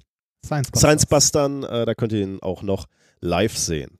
Genau, also vielen, vielen Dank, dass du so viel Mühe gemacht hast, Florian. Aber ein bisschen müssen wir natürlich auch selber arbeiten. Deswegen kommen wir jetzt zu den Themen der heutigen Woche. Thema Nummer eins, was ich gleich vorstellen möchte, ist der CO2-Staubsauger. Mhm. Thema Nummer zwei heißt, ich sehe da, wo du nicht siehst. Okay. Thema Nummer drei heißt Hintergrundmusik. Und Thema Nummer vier, erkenne dich selbst. Oh. Ja. Ist das nicht auch so ein ganz klassisches lateinisches, so ein ähm, lateinischer Spruch? Oder ist das griechisch? Ah, gut, komm, das jetzt hier. Ich, das, ich muss lernen. Ja. Klappe äh, weiß ich nicht, das Thema wurde vorgeschlagen. Ich habe nur den Titel gemacht. Okay, sehr ja. gut. Ähm, ja, dazu haben wir noch ein Experiment der Woche. Du hast was Tolles rausgesucht. Genau, ich habe ein kleines äh, Experiment zusammengebastelt, das äh, mit äh, zunehmendem Aufbau, äh, also angefangen hat es aus einem kleinen Kinderbuch, äh, mit zunehmender Recherche immer komplexer wurde, bis es am Schluss an einem Punkt war, wo ich gerne einen Chemiker hätte, der mir erklärt, warum das so ist. Oh, ich bin gespannt. Das heißt, alle Chemiker aufgepasst und dranbleiben, weil das, äh, wir brauchen hier gleich noch Erklärung. Ja, und äh, dann haben wir noch ein kleines Shiner-Gadget und schlimme Musik. Ja. Apropos Kinderbücher, die immer extremer werden, äh, die, diese, diese ganz Babybücher, eigentlich Klappbücher, die kennst du auch, ne? Quantenphysik für Babys und allgemeine Relativitätstheorie ja. für Babys. Ja. Und Raketenwissenschaft für Babys. Ich war neulich mal wieder in einer Buchhandlung und habe da nochmal in diese Bücher reingeguckt. Aber ich verstehe ehrlich gesagt nicht, was die sollen. Also habe ich auch eher so was Witziges, was man sich ins Regal stellt. Ist eher so für die Eltern, ne? Also ja. schenkt man jetzt nicht wirklich den Babys, oder? Also ich fand irgendwie, ich äh, also ich habe mal Quantenphysik für Babys habe ich mal komplett durchgelesen. Also sind ja nur 10 Seiten oder 15 oder so, ne? Aber ähm, ich weiß nicht, also Hätte ich, äh, hätte ich äh, meiner Marie schon längst äh, die Grundzüge der Quantenphysik beibringen müssen? Bin ich zu spät dran? Ich glaube nicht. Nein, das ist, glaube ich, wirklich, wirklich was, was man eher so ins Regal stellt. Das so wie äh, irgendwie den Sportalmanach aus Zurück in die Zukunft, den man sich auch ins Regal stellt, den man aber nicht wirklich liest. Äh, was? Als ich bei dir zu Besuch war und auf dem Klo war, habe ich den natürlich gelesen. natürlich. Der ist ja sau cool. Der, der ist ja. cool. Ja. Wobei ich, ich finde es ein bisschen schade, der kommt ohne Umverpackung, also nicht so, nicht so richtig original. Ah, okay, okay, okay. Ah, der, ja, der bräuchte diesen, dieses, äh, dieses, diese Klarsichtfolie, ne, wo Ja, der dann genau. eingeschlagen ist. Das stimmt, ja, das hätte er machen. Das hätte möglich Ja. sein müssen. Ich frage mich, ob man sich Sorgen machen muss, wenn man hier dieses Quantenmechanik für Babys irgendwo bei, bei jungen Eltern findet. Ist das, äh, also, ist, äh, ist man dann über ehrgeizig, wenn die äh, sich sowas kaufen? Genau, was? Das Kind ist sechs und kann noch keine Differentialgleichung lösen? Das, Ja, wir, wir haben, ähm, wir hatten, äh, aber beim Sohn hatten wir irgendwie so ein, so ein Baby-Body-Geschenk gekriegt, wo drauf stand Abi 2000, ich weiß jetzt nicht mehr was. ach Gott. Ja, Druck, mehr Druck. Genau, ja. Abi und eine Jahreszahl. Ne? Und dann haben, Ja. muss, ich, muss ich natürlich erstmal ausrechnen, Moment, äh, muss, muss er dafür einfach nur Eine durchkommen oder muss er eine Klasse überspringen oder muss er, äh, Muss kann er er, überhaupt kann, Abi machen? Kann er also, auch mal gibt's durch, andere Möglichkeiten? Genau, also das war natürlich auch mein erster Gedanke. Ne? Will ich als Vater überhaupt, dass er zwingend Abi macht? Also klar, wenn er, wenn er Spaß dran hat oder wenn er da äh, auch die Fähigkeiten zu hat, äh, gerne, wenn er Spaß dran hat, aber eben, äh, das, das willst du ja jetzt muss- nicht. Das Kind soll doch nicht Babyfotos sehen, wo dann als allererstes so, okay, also Abi ist so das Allerunterste, was von mir erwartet wird Hm. und ich bin spät dran. Naja, fand ich ein bisschen. äh, Der Gag war natürlich jetzt nicht schlecht, aber äh, ich weiß nicht, ob wir das unseren Kindern antun sollen. Gut. Ähm, Bier, auf das Bier der Woche verzichte ich. Ich trinke den Bad Heilbrunner Reizhustentee, Hm. der mittlerweile gut durchgezogen ist. Hm. Ich hole mir. Äh, ich, äh, ich trinke äh, aus meinem Kühlschrank einen Nörten-Hardenberger Pilz. oh, guck. Ja. Was ist denn Nörtenhagen? Ist das bei dir in der Nähe oder? Ich weiß es ehrlich gesagt. Nee, ich glaube, das ist äh, eins der Biere, die wir mal bei einem der Auftritte bekommen Ah. haben. Äh, Ähm, wenn ich mich äh, recht erinnere. Das könnte gut sein, aber üblicherweise nimmst du ja nie was mit. Äh, wahrscheinlich hast du das Was? auf einer Lesung. Lüge. Nein, es, Lüge. na, naja, nee, einfach insofern, als dass das alles Ja. erstmal in meinem Auto landet Ja, und äh, wir normalerweise dann am nächsten Morgen den Au das Auto so lassen, wie es ist. Ich fahre es nach Hause und es steht alles im Keller. Also äh, das wartet hier alles auf dich. Also Oh, von äh, daher. Apropos, ähm, bist du am Wochenende zu Hause? Am ähm, nächsten? Ja, weil wir ähm, unter anderem auch äh, auf der Feier vom Kohlenpott sind. Ja, dann sehen wir uns ja da. Genau. Dann könntest du äh, den ganzen Kram in dein Auto packen und wir laden um. Oder du kommst hier vorbei und lädst es dir ein. Das könnte ich auch machen, ja. Ich bin sick and fucking tired of Ja, pulling das it in ich- my ja, car ja, and ja, down ist ja and gut. up and down. Ja, dann, äh, dann kann ich auch vorbeikommen und das, äh, machen, ah. Seid ihr da? Das ist ja schön. Ja, wir, wir, sind, wir sind da, wir kommen. Ist ja schön. Ähm, ja, das ist äh, schön. Wie lange bleibt ihr denn im äh, Ruhrgebiet? Ähm, äh, bis, äh, warte mal, ich muss mal in den Kalender gucken. Ich glaube bis Sonntag, weil die Liebste muss ja Montag wieder Natürlich, arbeiten. natürlich, Ja. natürlich. Daher. Okay, so viel zu unseren ganz privaten Gesprächen. Ja, genau. Kommen wir zu Thema Nummer eins. Thema Nummer eins, der CO2-Staubsauger. CO2 ist, wie wir natürlich alle wissen, ein Treibhausgas. Und es hat, äh, äh, dieses Gas erfüllt eine ähnliche Rolle oder eine ähnliche Aufgabe wie das Glas in einem Treibhaus. Daher der Name. Ähm, die Wärme, die Wärme, äh, also die, die Sonnenstrahlen, die quasi die Erde aufheizen und die Sonnenstrahlen an sich, würden wieder in die er er von der Erde ins Weltall entweichen, wenn es nicht etwas gäbe, was die auf der Erde halten würden. Und das ist die Aufgabe, erfüllt halt unter anderem das Glas bei einem Treibhaus, aber eben auch das Gas CO2, was sich in unserer Atmosphäre ähm, befindet. Und im Prinzip ist das auch eine gute Sache, denn gäbe es überhaupt keinen Treibhauseffekt, würde alle Energie wieder quasi reflektieren, ähm, dann wäre unser Planet eine Eiswüste mit Durchschnittstemperaturen von minus 18 Grad. Da wäre uns allen nicht geholfen. Das heißt, im Prinzip äh, haben wir hier mit unserer Atmosphäre einen, einen ganz guten Status erreicht, der eben Lebens, der, der angenehme Bedingungen zum Leben bietet. Problem ist natürlich, ist uns allen klar, dass wir im Moment dabei sind, ziemlich viel zusätzliches CO2 in die Atmosphäre zu ballern. Und zwar reden wir von jährlich etwa 40 Gigatonnen. Also das ist, sind schon erhebliche Mengen, die dann auch das, tatsächlich dazu führen, dass wir eine messbare Erhöhung der CO2-Konzentration in unserer Atmosphäre feststellen. wenn man sich das mal anguckt, so Wachstumsraten seit äh, dem 2000, was, ja? Ich, ich wollte gerade Ja. fragen, äh, sieht, äh, man sieht doch seit den 80ern irgendwie so mit der Industrialisierung gibt es doch so einen Puck, so einen Peak, oder? Genau, also ähm, ich komme gleich sogar noch äh, auf die äh, tatsächlichen Werte für die äh, Konzentration, aber gucken wir uns erstmal diese Wachstumsraten an. Äh, Im Jahre 2000 ähm, äh, ist nochmal so eine weitere Steigerung äh, passiert. Äh, diese Wachstumsrate war in den 90er Jahren, also 1990er Jahren, äh, lag die bei 1,49 ppm pro Jahr. Also ppm steht für Parts per Million. Million. Also ein 1,49 Teile pro Millionen anderer Teile in der Atmosphäre ist, äh, äh, ist ein CO2, beziehungsweise ist nicht ein CO2, sondern darum steigert es äh, sich hier pro Jahr. Es geht ja jetzt hier um Steigerungsraten. Also Mhm. 1,49 ppm pro Jahr gesteigert in den 90ern. Dann in den 2000er Jahren ähm, 2 ppm pro Jahr und jetzt 2015 äh, ist die Marke von 3 ppm jährlich überschritten worden. Alles übrigens Messstation Mau, Mauna Loa auf Hawaii. Ähm, das heißt also, äh, die Steigerungsrate, wir reden hier nicht mehr um über eine Erhöhung des, äh, des CO, der CO2-Konzentration in, in der Atmosphäre, sondern wir reden über die Steigerungsrate. Auch, auch die ähm, ist eben, auch die wächst eben über die Jahre.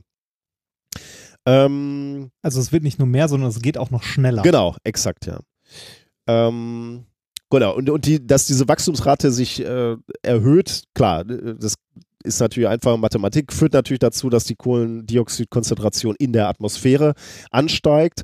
Und wenn man sich da mal anguckt, das ist das, worauf du gerade hingewiesen hast, wie sich die äh, Kohlendioxidkonzentration denn jetzt entwickelt hat in den letzten Jahren, dann ist das schon ziemlich dramatisch. Also die se- seit Beginn der Zeitrechnung, also ähm, bis zum Beginn der Industrialisierung, also zumindest das, was wir als Proben hatten, man kann, kann ja so Eisbohrungen machen und da kann man, hat man Luftblasen, wo man sich das angucken kann.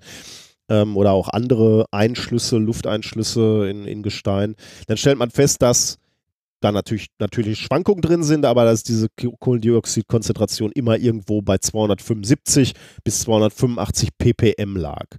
Äh, Und das halt bis Anbeginn der Industrialisierung. Um 1750 lag die CO2-Konzentration immer noch bei 278 ppm, stieg dann aber während des industriellen Zeitalters an, und zwar auf 390 ppm im Jahr 2011. Da sieht man, das hat auch noch relativ lange gedauert. Also für diese, für die ersten 50 ppm der CO2-Erhöhung hast du 200 Jahre gebraucht. Für die nächsten Von, von, von wann gemessen? von 1750. Also, okay, ja. Äh, noch, noch prä-industrielles Zeitalter. Aber da, da hat schon, da hat der Mensch schon angefangen, Kohle zu verbrennen. Ja, oder genau, so, oder natürlich, Wo kommt klar. der Anstieg her? Genau, ja, also ähm, ja, 1750 würdest du sagen, mit 278 ppm liegt das noch so in dem Maße, wo du sagst, da, da schwankte das immer. Ne? Also ich habe ja, Ja. gesagt, so seit Anbeginn Okay, der ja. Zeitrechnung irgendwo zwischen 275 und 285. Also da bist du mittendrin noch so. da, äh, da haben natürlich Leute schon Zeug verbrannt, aber nicht in einem Maße, wo du sagst, industriell, äh, sondern halt nur, um ihr Brot zu backen oder nur um, äh, ja, so kleines Handwerk zu betreiben. So. Aber dann, dann Ja. wird es halt skaliert und dann ist es halt angeknallt auf 390 äh, ppm 2011. Das hat halt lange gedauert, 200 Jahre, bis du da warst.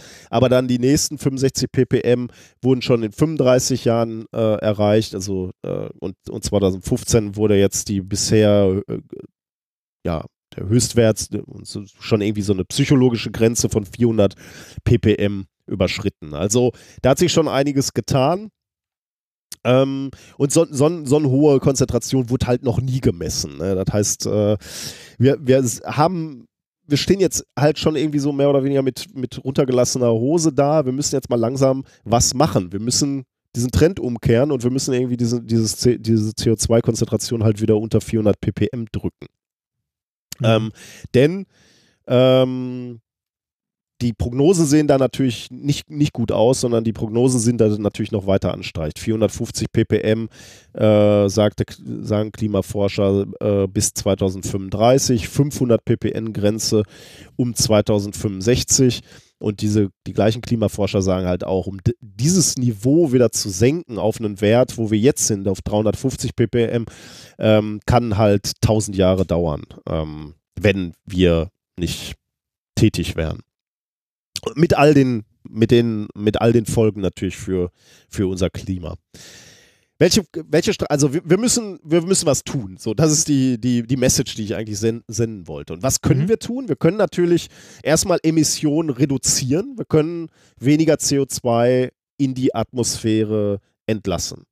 Ähm, aber bei den Zahlen ist natürlich klar, das wird dann lange dauern. Deswegen habe ich das gerade auch gesagt. Also selbst wenn wir jetzt reduzieren würden und wir feilschen ja um, äh, die, unsere Politiker sind da jetzt auch nicht die Leute, die radikale Maßnahmen ergreifen, sondern eher äh, in kleinen... Auch, auch, auch, auch, global ist es irgendwie eher schwieriger, da mal schnell äh, was zu tun. Da ist auch eher so träge. Genau, weil natürlich auch manche aufstrebende Nationen sich denken, ja Moment, ihr habt da all die Jahre äh, CO2 in die Atmosphäre geballert und seid dadurch reich geworden, jetzt sind wir dran. Also das wird schon sehr, sehr schwierig. Unsere Politiker sind ja eher auch damit beschäftigt, den Schülern zu sagen, dass sie gefälligst in die Schule gehen sollen und nicht äh, streiken sollen, äh, anstatt sich mal zu überlegen, äh, was wir denn für sinnvolle äh, Maßnahmen ergreifen können. Also von daher, allein durch Reduktion der Emissionen wird es wahrscheinlich schwierig. Alternativstrategie kann natürlich sein, und die wird halt auch wirklich von Forschern diskutiert und bearbeitet, ist CO2 einzufangen. Jetzt reichen da natürlich nicht ein paar Gaspullen, die du irgendwo hinstellst und befüllst, sondern du brauchst große Lagerstätten. Du musst dir überlegen, wo willst du dieses, ich habe ja gesagt, der, wie viel, 40 Gigatonnen, die wir jedes Jahr in, in die Atmosphäre äh, blasen, da musst du dir natürlich schon irgendwie überlegen, wo willst du das hin, also wo willst du das einsperren, wo willst du das hinpumpen oder wie auch immer. Ja. Oder lagern. Oder also lagern, auch, genau. Ne, da, da, sind wir wieder mit dem, da sind wir mit dem ähnlichen Problem wie mit dem äh, äh Atommüllendlager. Wo willst du Exakt. sicher gehen, dass das halt ne, auch in 2000 Jahren noch da bleibt und nicht wieder Exakt. rauskommt? Da sprichst du schon einen, einen, sehr, sehr wichtigen Punkt an. Es gibt nämlich natürlich Arbeiten dazu und ähm, äh, das, das sogenannte CO2 oder die sogenannte CO2-Sequestrierung beziehungsweise ähm, ein ein Begriff, den man vielleicht schon mal gehört hat, oder wahrscheinlich auch nicht, CCS, äh, CO2 Capture and Storage, sind Konzepte, die erarbeitet werden, um eben sich zu überlegen, wo soll dieses Treibhausgas äh, mit Hilfe von technischen Lösen, Lösungen äh, hin gebund, ja. gebunden oder gespeichert werden. Und es gibt äh, Untersuchungen, beispielsweise in, äh, wo, wo man sich Gesteinslagen anschaut, wo man feststellt, okay, die haben genug Poren in, in einer gewissen Tiefe, äh, die im Moment voll sind mit irgendwelchen Fluiden oder Gasen, Formationswasser äh, oder Öl, wo man sagt, okay, die könnte man rauspumpen und dafür dann CO2 in, initiieren. Ähm, und dieses CO2 ist dann in diesen Porenräumen gebunden. Aber es ist genau das, was du gerade schon angesprochen hast. Diese Technologie, Technologien sind nicht un umstritten. Denn wenn du das irgendwo lagerst und nicht sicherstellen kannst, dass das Zeug irgendwann mal durch ein Leck, durch eine durch einen Riss in irgendeiner ähm, Gesteins ja, genau, wo wird es dauerhaft gebunden und kann nicht einfach wieder rauskommen. Genau, ne? weil dann wird es das ja viel schlimmer machen, ne? wenn dann auf einmal auf einen Schlag da große Mengen an CO2 an die Oberfläche ja. kommen, weil du dich immer schön drauf verlassen hast, ach, wir pumpen das einfach nur nach unten, das geht dann schon, dann hast du halt dann hast du es halt im schlimmsten Fall schlimmer gemacht. Ne? Ja. Ähm, solche Technologien könntest du natürlich dadurch verbessern, dass du das Gas nicht gasförmig speicherst, sondern wenn du es in festes Material verwandeln würdest. Und der Vollständigkeit halber, dazu gibt es auch andere Untersuchungen und es, ich habe, also das behandle ich jetzt hier nicht oder habe ich mir nicht näher angeguckt, aber es gibt wohl Pilotversuche in Island, wo sie gezeigt haben, dass man CO2 in porösem Basaltgestein unter bestimmten Bedingungen zu Carbonat umwandeln kann. Und das wäre ah, dann. Das habe ich auch mal gelesen. Das ja. wäre dann natürlich wieder äh, fest gebunden und da besteht natürlich nicht die Gefahr, dass es sich plötzlich freisetzt, weil einfach irgendeine äh, Kammer undicht geworden Ja. ist oder so. Ähm, jetzt kommen wir aber dahin, äh, was ich eigentlich vorstellen will, ist nämlich ein anderer Ansatz, ist die Reduktion des Gases mit Hilfe von Elektrokatalysatoren. Also eine chemische Reaktion, bei der das CO2-Molekül umgewandelt wird. Klar, also in einfachster Form jetzt mal in Kohlenstoff und Sauerstoff. Ne? Also, Also C getrennt. Genau, getrennt wird, Okay. genau. CO2 halt in Sauerstoff und Kohlenstoff. Und, ähm, und Kohlenstoff kann dann halt sowas sein wie Ruß oder so. Ne? Auch nicht schön jetzt erstmal, aber kennen wir ja, fester Kohlenstoff. Ne? Ähm, willst du jetzt auch nicht unbedingt äh, in deinem Wohnzimmer liegen haben, aber könntest du halt irgendwo dann, hier im Ruhrgebiet haben wir ja leere Stollen, da können wir das dann wieder reinpacken äh, und lagern. Das Problem ist äh, daran, an diesem, also ist ja eine, natürlich eine super Idee, tolles Konzept. Ähm, CO2 jetzt prinzipiell äh, zu reduzieren, ist jetzt chemisch zu reduzieren, ist jetzt auch nicht äh, kein, ist, ist auch kein Hexenwerk, ist jetzt keine Geschichte, auf die noch keiner gekommen ist. Das Problem ist aber, dass CO2 ein erstaunlich stabiles Molekül ist. Ah, Das finde heißt- so, wie viel Energie muss man denn da reinbringen? Ja, das das äh, stelle ich gerade Ja. fest, habe ich mir gar nicht äh, notiert. Ah. Äh, das müsste man mal eben in einem Tabellenwerk nachschauen. Aber äh, das ist der Punkt, worauf ich hinaus will. So eine Umwandlung von CO2 in einen Feststoff ähm, benötigt viel Energie. Da hast du genau das gesagt, was Mhm. äh, um was es geht. Nämlich, äh, also in dem Fall bräuchtest du dann beispielsweise eine hohe Temperatur. Ich meine, in, in deinem Motor passiert ja, ja gut, da, nee, dann nimmst du dir eigentlich kein CO2. Ah, ist egal. Aber äh, jedenfalls, ähm, bei hohen Temperaturen würde so eine, so eine Reaktion ablaufen. Problem ist aber genau das, was du gesagt hast. Das ist extrem energieintensiv und damit unwirtschaftlich. Kannst du machen, aber da gewinnst du nichts durch, weil du so viel Energie brauchst, da du halt wieder neues CO2 erzeugst und dann nutzt es halt nichts. Mhm. Deswegen, wenn du diesen Prozess, ne, also diese, diese fundamentalen chemische Reaktion, wenn du den optimieren könntest, effizienter machen könntest, dann wäre das schon ein ziemlicher Durchbruch. Und das wäre eben auch etwas, worauf die Menschheit gerade wartet oder was die Menschheit gerade ganz äh, ziemlich dringend brauchen könnte. Und deswegen arbeiten da natürlich viele Forscher dran und ähm, mittlerweile gibt es da auch Ergebnisse.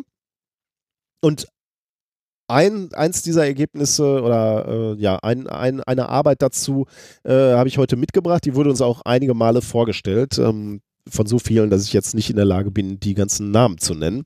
Und das Paper, das dazu rauskam, heißt Room Temperature CO2 Reduction to Solid Carbon Species on Liquid Metals featuring atomically thin Syria Interfaces, veröffentlicht in Nature Communications am 26. Februar 2019.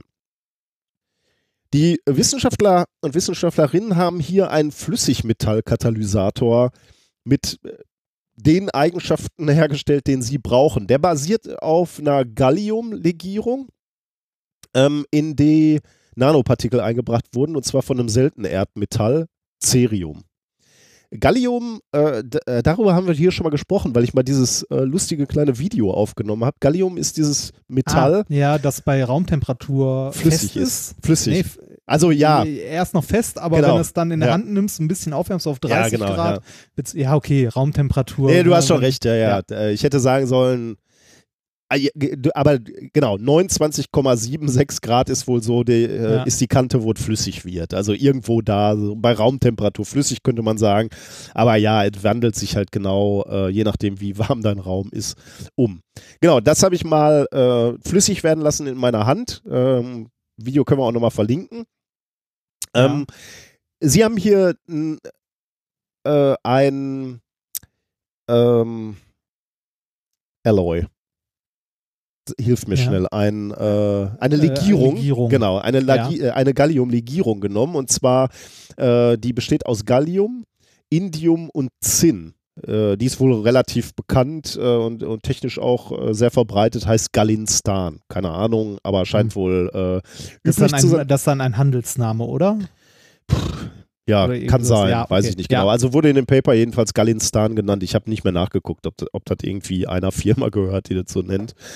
Ähm, und da, äh, äh, dieses Material haben sie sich angeguckt und dann weiß ich nicht, ob über Berechnungen oder per Zufall rausgefunden, dass die katalytischen Prozesse besser ablaufen, wenn sie eben die besagten Nanopartikel Cerium einbringen.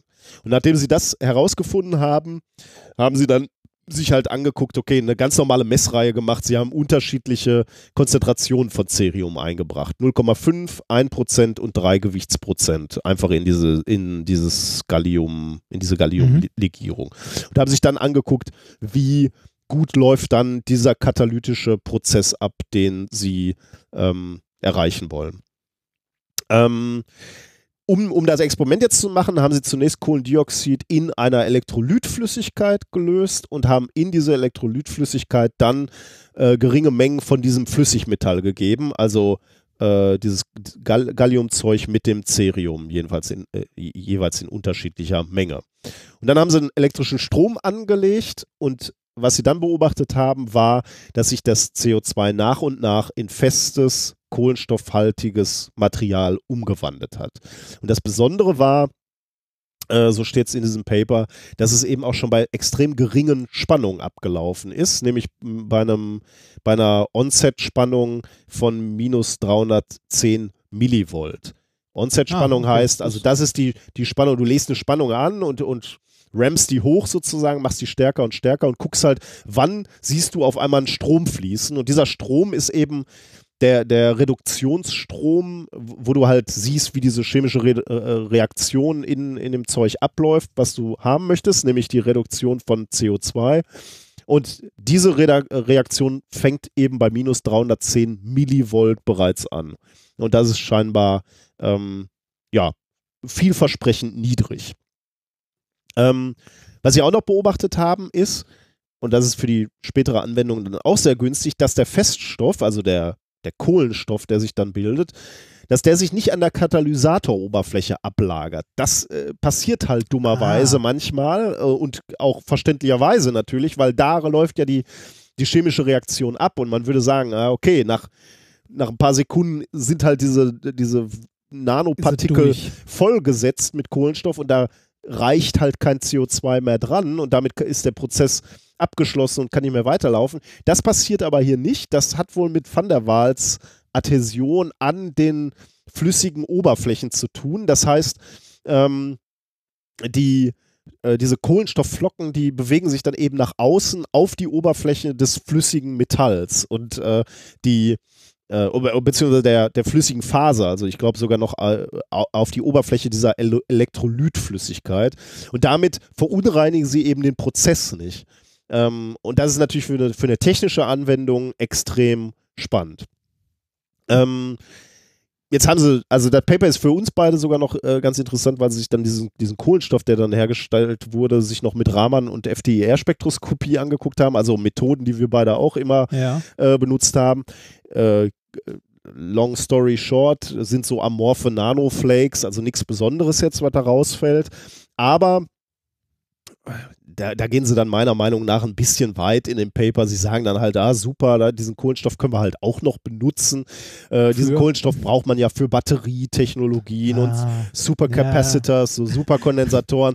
äh, aber ich meine, da kannst du auch jeden anderen Kohlenstoff nehmen. Also, äh, warum du da jetzt ausgerechnet den nehmen solltest. Ich, ich konnte dem Paper jetzt nicht entnehmen, warum deren Kohlenstoff-Nanoflocken irgendwie besser, besser als werden als anderen als das, was du aus deinem Kamin rausziehst. Ja, gut, wahrscheinlich ja. sind, sie sauberer. Also, so weit sollte ich jetzt nicht gehen, aber ähm, naja, also äh, da, da sind sie meiner Meinung nach dann so, so ein bisschen, bisschen weit gegangen.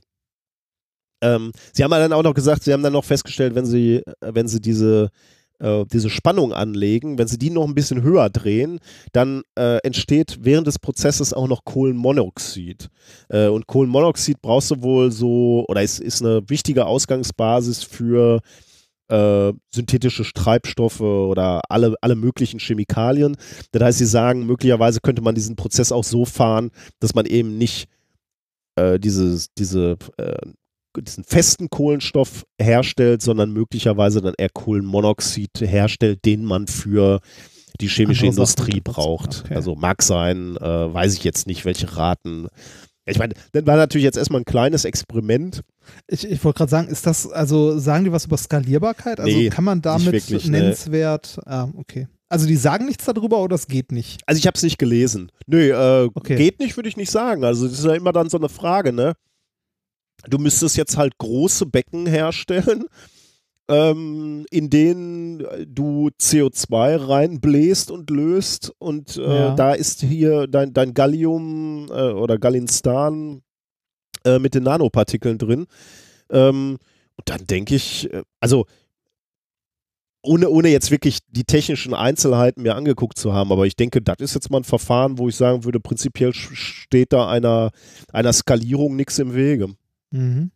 Aber möglicherweise, ich bin jetzt auch kein Chemiker, ne? möglicherweise fehlen mir hier irgendwelche Details. Vielleicht äh, Kohlen, äh, Kohlendioxid jetzt hier in dieser Elektrolytflüssigkeit zu lösen, möglicherweise ist da irgendwie ein Bottleneck, das müsste man sich nochmal angucken.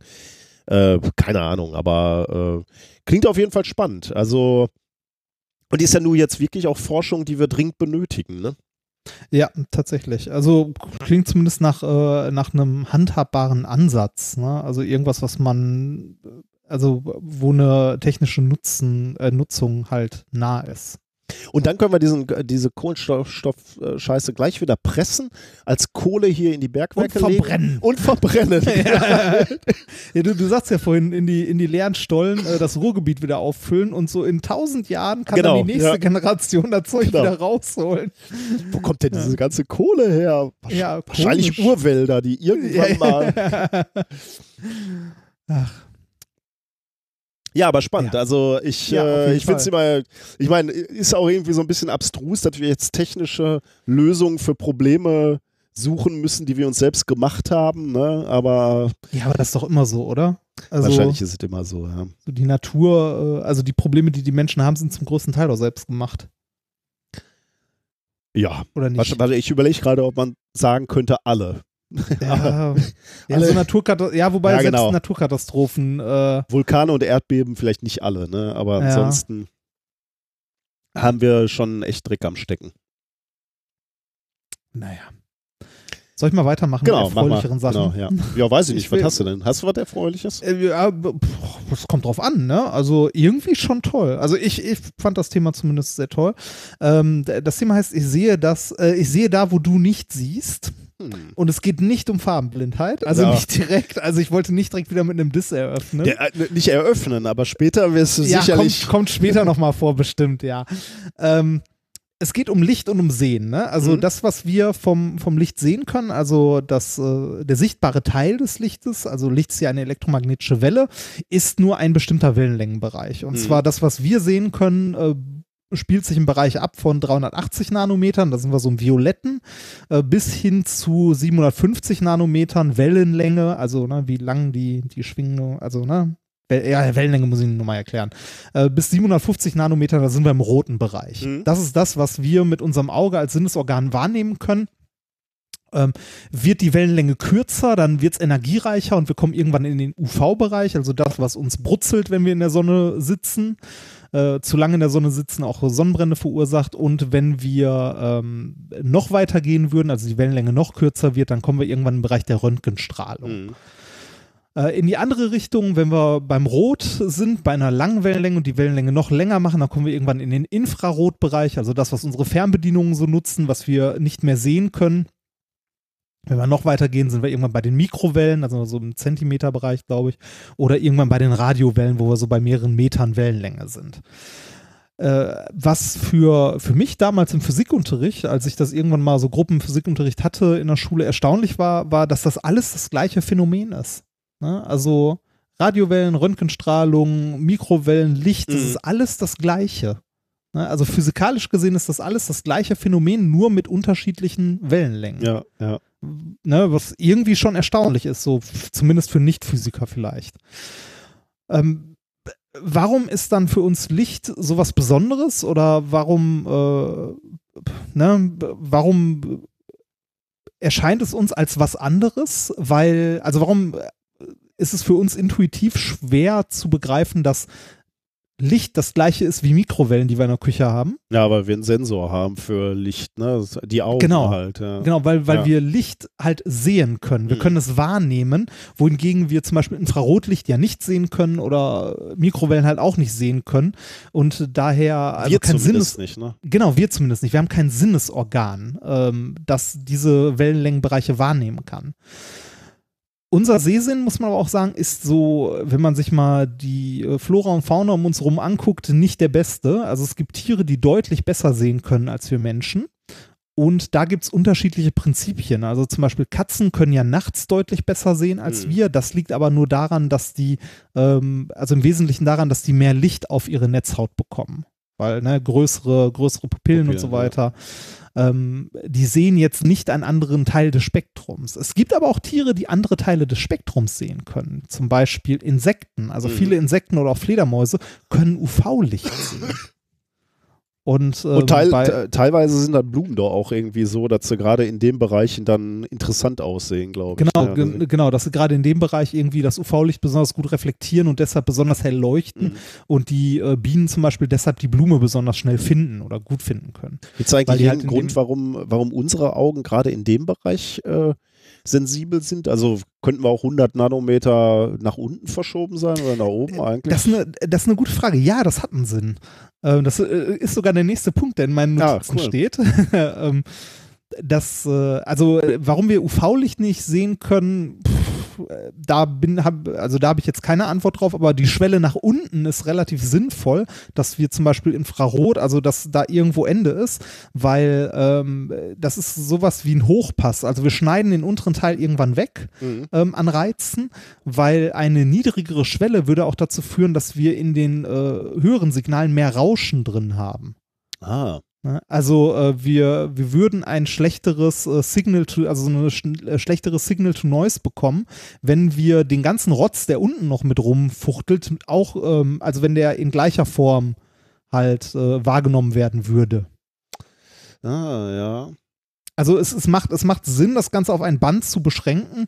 Natürlich könnte man es jetzt auch noch erweitern, ne, würde trotzdem noch was sehen, aber das ist von der Natur wohl schon so eingerichtet, dass wir den Teil sehen können, der für uns relevant ist. Ohne halt das Gehirn zu überfluten mit mehr Reizen. Ja. Ich, das hängt dann auch mit dem Spektrum der Sonne im Prinzip zusammen. Ne? Ich muss mir gerade Ja. mal angucken, welche. Also, in, Infra, ja, okay. mm, ja, Also das Spektrum der Sonne ist ja relativ kontinuierlich ne, und geht relativ weit, aber ja, wir können halt das sehen, was in unserer Umwelt für uns relevant ist. Ja, ja. Ähm, äh, wenn wir, wie gesagt, weiter unten das Ganze hätten, dann wäre es irgendwann problematisch, weil zu viele Reize. mm, Trotzdem wäre es aber manchmal ja ganz schön, wenn man noch weiter im Infrarot was sehen könnte. Ja, ähm, also ein Stückchen weiter zumindest, weil dann hätten wir so etwas wie Nachtsicht. ja. Ne, Also man, man kennt das hier vielleicht, es gibt eine Menge Kameras, die Nachtsichtmodus haben, die funktionieren dann folgendermaßen, man hat einen CCD oder halt einen entsprechenden Chip, der im Infrarotbereich noch empfindlich ist, also da noch Signal bekommen kann und leuchtet die Umgebung mit einem Infrarotscheinwerfer aus. mm. Das ist für, erscheint für uns immer noch als dunkel, weil wir Infrarotlicht nicht sehen können, aber die Kamera kann Infrarotlicht sehen und deshalb ähm, kann, hat so eine Kamera dann sowas wie Nachtsichtmodus. Ähm, das kann man oder konnte man früher auch sehr schön bei, ähm, bei den, äh, bei Handys, die noch nicht so viele Filter hatten, konnte man ähm, bei Fernbedienungen das Blinken der Infrarot-LED sehen, wenn Ja, man durch ja. die Digitalkamera geguckt hat.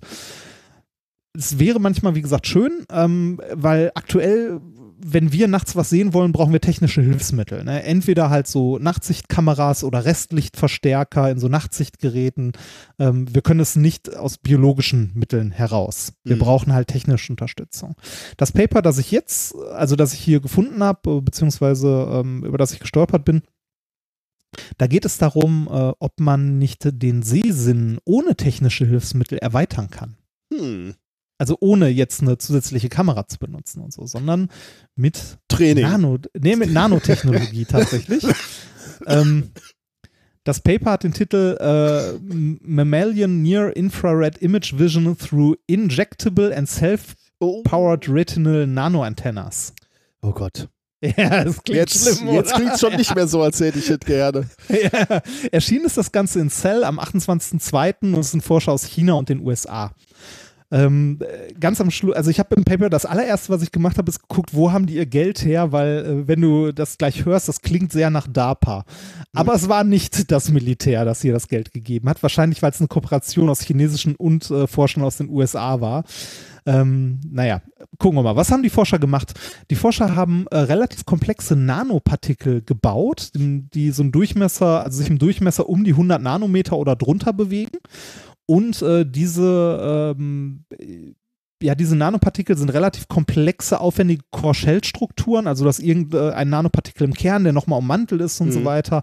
Ähm, ist auch, also zu erklären, woraus der ist, äh, habe ich im Paper ehrlich gesagt nicht verstanden, weil er sehr, also wirklich ein sehr komplexer Nanopartikel. Das sind nicht zwei, drei Elemente, sondern es ist ein bisschen mehr. Okay. Mhm. Ähm, wo noch hi hier und da was äh, drangehangen wurde, so dass der wasserlöslich ist zum Beispiel und eine besondere Kerneigenschaft hat und zwar, ähm, wenn er mit Infrarotlicht angeregt wird, in einer Wellenlänge äh, von ungefähr 980 Nanometern, dann imitiert er selbst Licht im Bereich von 535 Nanometern.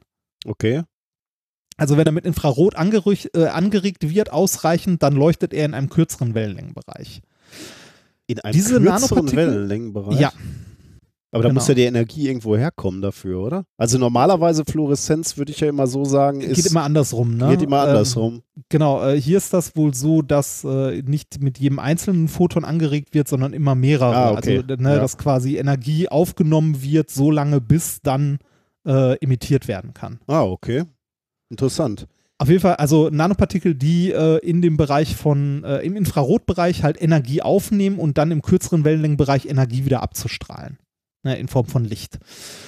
Äh, wie gesagt, relativ aufwendige Struktur des Nanopartikels, nicht Krass. so eine, also. Äh, aber das war. Äh, ja? Okay, aber da, da, dann nach, nach, dem Titel und dem, was du uns jetzt gesagt hast, ahnt man ja schon, wohin das führt. Ne? Äh, ja, äh, rat mal. Ja, die, also wenn, die Teilchen spritzt du dir jetzt schön ins Auge rein, da werden ja, die, genau. da laden die sich schön mit Infrarotlicht auf und senden dann im sichtbaren Licht äh, Licht ja, aus. Oh genau, so, so, so, in etwa geht es weiter. Ähm, die Nanopartikel äh, können in eine Kochsalzlösung gebracht werden. Ne? Also die, oh. wie gesagt, die sind halt wasserlöslich durch ihre äußere Struktur, äh, können dann in ein Auge injiziert werden und lagern sich dort an den, Fo also durch ihre chemische äußere Struktur genau an den Fotorezeptoren der Stäbchen und Zäpfchen. Oh, auch das noch, ja. Aber okay, ja. klar. Ansonsten kriegst du natürlich auch kein Bild hin. Ne? Du, nee, genau. ja, du darfst ja die die optische Linse oder das optische Linsensystem deines Auges darfst du ja nicht gefährden. Also das wird jetzt nichts bringen, wenn das irgendwo da im Glaskörper rumschwimmen würde, weil dann genau. würden die halt Licht überall hin emittieren, aber die müssen genau auf den Rezeptoren sitzen. Genau, ja. dann würdest du einfach nur unscharf Licht wahrnehmen. Könnte ja auch sein. Ne? Mhm. Also ja, das haben die ja. hier ein bisschen genauer untersucht, was genau passiert. Und zwar die, die also Theorie ist ja, sagen wir mal, ähm, ab 700 Nanometern Wellenlänge wird nichts mehr angeregt, weil die Rezeptoren dann nicht mehr mhm. reagieren. Ja. Das äh, ist jetzt mit diesen angelagerten Partikeln ein bisschen anders. Also bei 700 Nanometern ist zwar immer noch Ende, aber es gibt einen zusätzlichen Peak und zwar genau bei den 980 Nanometern, da wo wieder was ja, äh, ja. absorbiert werden kann. Ähm, und äh, die Theorie wäre jetzt, dass äh, Infrarotlicht dieser Wellenlänge halt absorbiert wird. Ähm, Licht kürzerer Wellenlänge imitiert wird und dann dort ein Nervenpuls in diesem Stäbchen oder diesem Zäpfchen verursacht. Mhm. Ja? Soweit die Theorie. Jetzt die Frage, wie misst man das Ganze? Tiere injizieren und dann ja. bei Dunkelheit äh, gucken, ob sie halt reagieren, wenn dann irgendwie äh, ein Objekt. Oh Gott. Richtig. Ich, ich, muss, ich muss ja sagen, Menschenversuche macht man ja nicht, ne? aber hier wäre de, das Jucken in den Fingern ja schon relativ groß, oder? Sag, sagst du mir nochmal eben, bei welcher Wellenlänge wird, äh, wird Licht emittiert? Also die nehmen Infrarot auf, 900 irgendwas hast du gesagt? 980 ne? und mhm. 535, also grün.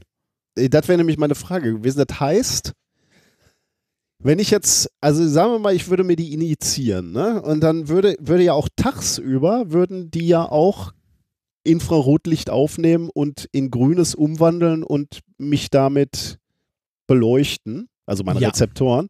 Das ja. heißt, ich würde jetzt, der erste Effekt, den ich sehen würde, wäre vermutlich, meine gesamte Wahrnehmung würde grünlicher werden. Wahrscheinlich, ja. Würde ich von ausgehen. Oder ist Steht das in dem Paper nicht, Oder ist das so schwach, dass man sagen, also du kannst ja wahrscheinlich auch niedrige Konzentrationen machen, dass du so im Prinzip nichts siehst, nur wenn sonst kein Licht da ist, also wenn es ganz, ganz dunkel ist, dann siehst du ein monochrom grünes, das ist ja wie in den, äh, wie wie in so einem schlechten Film, ne? in so einem schlechten Film mit so einer Nachtsichtbrille. Ja, ne? Ja genau. Ähm, also die Forscher haben hier geschrieben, ähm, dass es parallel zum normalen Sehen geht, also dass das so normale Sehen dadurch nicht beeinflusst wird. Hm. Jetzt kann ich mir vorstellen, dass wenn draußen Infrarotlicht ist, dass du dann zusätzlich einen Grünstich an den entsprechenden Stellen hast, wo Infrarotlicht in dein Auge trifft. Andererseits Ja, aber das ist äh, doch immer da, Infrarotlicht, oder? Also im Spektrum der Sonne ist doch Infrarotlicht. Also, ja, aber die Frage ist, wie viel, ne? ja, okay, also, dann müsste man sich dann mal angucken und, und wie viel du dann wirklich äh, Weil, initiierst. also, und weil ich sag mal so, dein, äh, ne, deine, deine Fernbedienung, mit der ein Fernseher anmachen kannst, funktioniert ja auch bei Tageslicht. Da wird ja auch nicht, das geht ja auch nicht überstrahlt unter. Ne? ähm, Also ich meine, deine Infrarotfernbedienung so, ja. macht, macht ja eine Pulssequenz, Ja, ne, mit der der Fernseher gesteuert wird. Und der Aber wenn sieht, jetzt obwohl die Sonne die ganze Zeit auch Genau. Infrarot ballert. Ne? Ja. Ja. das stimmt. Also ich denke, die Intensität ist relativ gering, die man da dann sehen würde. Ja, Soweit. Aber äh, so, ne, meine Theorie, keine Ahnung. Ähm, interessant ist aber jetzt tatsächlich, äh, wie überprüft man das Ganze? Natürlich keine Menschenversuche, sondern das Ganze wird an Mäusen ausprobiert. Den Mäusen wurden äh, diese Nanopartikel in die Augen injiziert. Und ähm, das erste, was man gemacht hat, ist gucken, ob die Mäuse bei Infrarotlicht einen Pupillenreflex zeigen mhm. macht ja Sinn. Ne? Ähm, und ja, die Mäuse, bei denen die ähm, Nanopartikel ins Auge injiziert wurden, die, die haben einen Pupillenreflex. Also bei infrarotem Licht, wo sonst nichts passieren würde. adaptieren. äh, die, ja, okay. Genau, weil die Ja. Mäuse das einfach nicht wahrnehmen würden, zieht sich hier halt die Pupille zusammen, weil die geblendet werden, in Anführungszeichen. Dann haben die Forscher noch ähm, zu den Mäusen äh, zwei Käfige zur Verfügung gestellt, also in einem anderen Experiment. Äh, einer war mit Infrarotlicht ausgeleuchtet und der andere nicht. Also für normal sehende Mäuse wären beide Käfige dunkel gewesen. Das hat man mit normal, äh, also mit normal sehenden Mäusen auch ausprobiert. Die haben keinen Käfig bevorzugt, sondern beide gleich, äh, also sich in beiden gleich viel aufgehalten, während die infrarot sehenden Mäuse ähm, den dunklen Käfig bevorzugt haben, weil denen der Infrarotkäfig halt als hell Ja. ähm, Mhm. erschien. Und äh, in einem hellen Käfig sitzt man halt nicht so gern, wenn man sich da nicht so gut verstecken kann. Okay, ja. Dann haben die äh, Forscher noch genau das geguckt, was du auch schon gesagt hast. Ähm, ne, ist es wirklich an den Rezeptoren oder gibt es nur so ein Blur, dass es halt hell ist? Also können die Tiere Formen erkennen? Mhm. Und ja, können sie. Die haben so ein typisches Experiment gemacht mit hier beim Dreieck gibt es Futter, beim Kreis nicht. Ne? Also so Ja, ja. was gelabelt. Und das halt nur in Infrarot leuchten lassen. Und die Mäuse haben, äh, also die Infrarot sehenden Mäuse haben äh, halt sehr schnell gelernt, dass das Dreieck Futter gibt und haben dann dort halt sich immer ihr Futter abgeholt. Boah, Das, heißt, äh, das heißt, die Tiere können tatsächlich Formen erkennen. Das ist schon geil, ne? Also, Ja. das würde man, ist schon nah dran, dass man die, den Finger hebt für, mache ich freiwillig hier, mit. ich würde mal gerne. Ja. Ja. die Frage ist, ist das dauerhaft oder nicht? Nein, das ist nicht dauerhaft. Die werden auch abgebaut, die Partikel, und abtransportiert. Aber eine Injektion hält ungefähr zehn Wochen. Ah, das ist ja auch noch Mäusen. praktisch, dass, das, wenn es dir dann irgendwann auf die Eier geht, dass alles grün Ja. ist. Äh, oder da, dass du nachts nicht mehr schlafen kannst, weil überall Ja. Lampen leuchten, die du vorher Ja. nicht gesehen hast. Ähm, dann geht's halt auch wieder weg. Ja. So ein Es ist, bisschen ja. es ist interessant, ne? Also Botox mit, für Wissenschaftler so. Ja, genau. Das ist so, Die, mit, mit Nanopartikeln den Sehsinn erweitern. äh, und wo gehen die Partikel dann hin? Die verschwinden nur irgendwo in, in Das Organismus und dann man weiß noch nicht, ob dann äh, riesige Tumore sich bilden. Ne? Nee, Das wahrscheinlich, genau, das weiß man wahrscheinlich nicht, aber ähm, wie gesagt, so, also man hat zumindest getestet, dass äh, zehn Wochen ungefähr diese Infrarotsicht bei den Mäusen hält. Jetzt die, F- Und jetzt, jetzt, jetzt bin ich natürlich schon wieder, äh, äh, man, man könnte natürlich jetzt, da ist ja jetzt nur ein Partikel, der aus Ja. Infrarot ähm, äh, Genau. grün macht. Ich hätte natürlich noch Interesse, dass man auch noch ein bisschen rot pusht, damit ich endlich meine Sehschwäche loswerde. Richtig, genau das ist auch ein Punkt, wo, wo man fragen könnte, wofür ist das Ganze gut? Und die äh, Wissenschaftler haben, also sagen da zum Beispiel, wenn man das Ganze mal ein bisschen weiterentwickelt äh, und halt auch in anderen Bereichen, dann könnte man damit Farbenblindheit äh, halt vielleicht äh, ein bisschen behandeln. Äh, interessant ist es natürlich auch für, für Wissenschaft überall da, wo Infrarotlicht zum Einsatz kommt. Ich erinnere nur an die Geschichte, als wir mal den dicken äh, 200 Watt Infrarotlaser bei uns im Labor stehen hatten, den äh, ein Kollege vermessen hat, äh, mit einem großen Schild an der Tür. Infrarotlaser in Betrieb und trotzdem die Leute vom Bautrupp dachten, es wäre eine gute Idee, in dieses, in dieses Labor zu gehen und mal zu gucken, wo denn da die Rohre unter der Decke äh, verlegt werden müssen. Wie viel Und, Watt hatte äh, der? 200. Watt? 200 Watt? Ja, das war ein Schweißlaser. Nicht Alter. fokussiert. Also der, ähm, der Aber das war nicht äh, in unserer Arbeitsgruppe damals, oder? Oder Doch. doch? Oh. Doch. Wer Das war denn der Laserbeauftragte in der Gruppe? Ich nicht. Also, Ja. das war gleich. Nee, ähm, Gott, ich, da äh, also gar nicht das, das war, das, das war in einem, das war in einem Projekt, ähm, der, äh, der Laser war nicht fokussiert, sondern kam direkt so aus der Faser raus und äh, da wurde das Strahlprofil haben wir vermessen, also äh, den nicht fokussiert ähm, quasi auf eine Fläche strahlen lassen und dann äh, mit Schrittmotoren eine Fotodiode einmal durchgefahren, um das Strahlprofil zu vermessen. Ja, gut. Also, sagen wir so, der, der war nicht fokussiert Ja, und hatte nicht, fokus, nicht fokussiert so eine Fläche, die der angestrahlt hat von, ah, ich würde mal sagen, so 15 Zentimeter Durchmesser.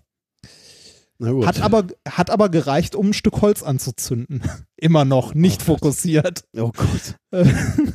Ja, äh, auf jeden Fall, ähm, ne, alles, also der war mit Laserlampe allem dran, mit Schildern und so weiter und trotzdem sind da Menschen reingegangen und äh, entsprechender Doktorand, der mit dem Laser gearbeitet hat, kam auch rein mit Brille und allem drum und dran und hat die Leute einfach nur fassungslos angeguckt und meinte, raus hier. Ja, ja, Wahnsinn. Ne, weil äh, du siehst das Ding halt nicht. Ne? Der ist im Infrarotbereich, du siehst den nicht und trotzdem bist du blind, wenn Ja, du ja, da was ja, von ja. abbekommst.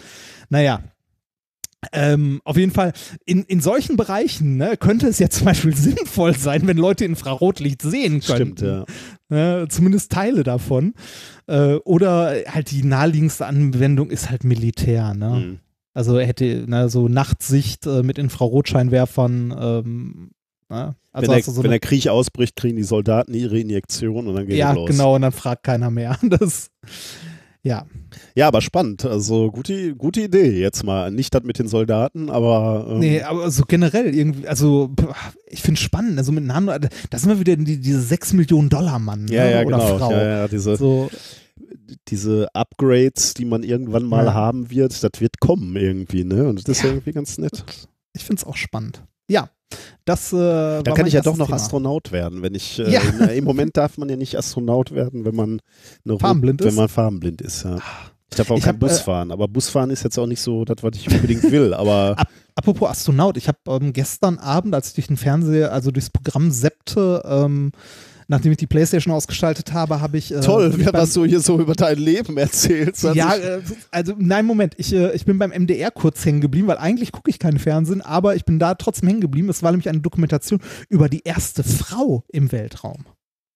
Russin auf jeden Fall, ne? Ja. Das ist mir schon mal klar. Und eigentlich kannte ich auch den Namen, glaube ich. Wei weißt du aber wahrscheinlich jetzt auch nicht mehr, ne? Oder? Ähm, äh, Valentina Ah, ja. Wladimirovna Ja, ja. Tereshkova. Ja, ja. So war mir überhaupt kein Begriff. Also deshalb bin ich halt hängen geblieben, weil es super interessant war. Mhm.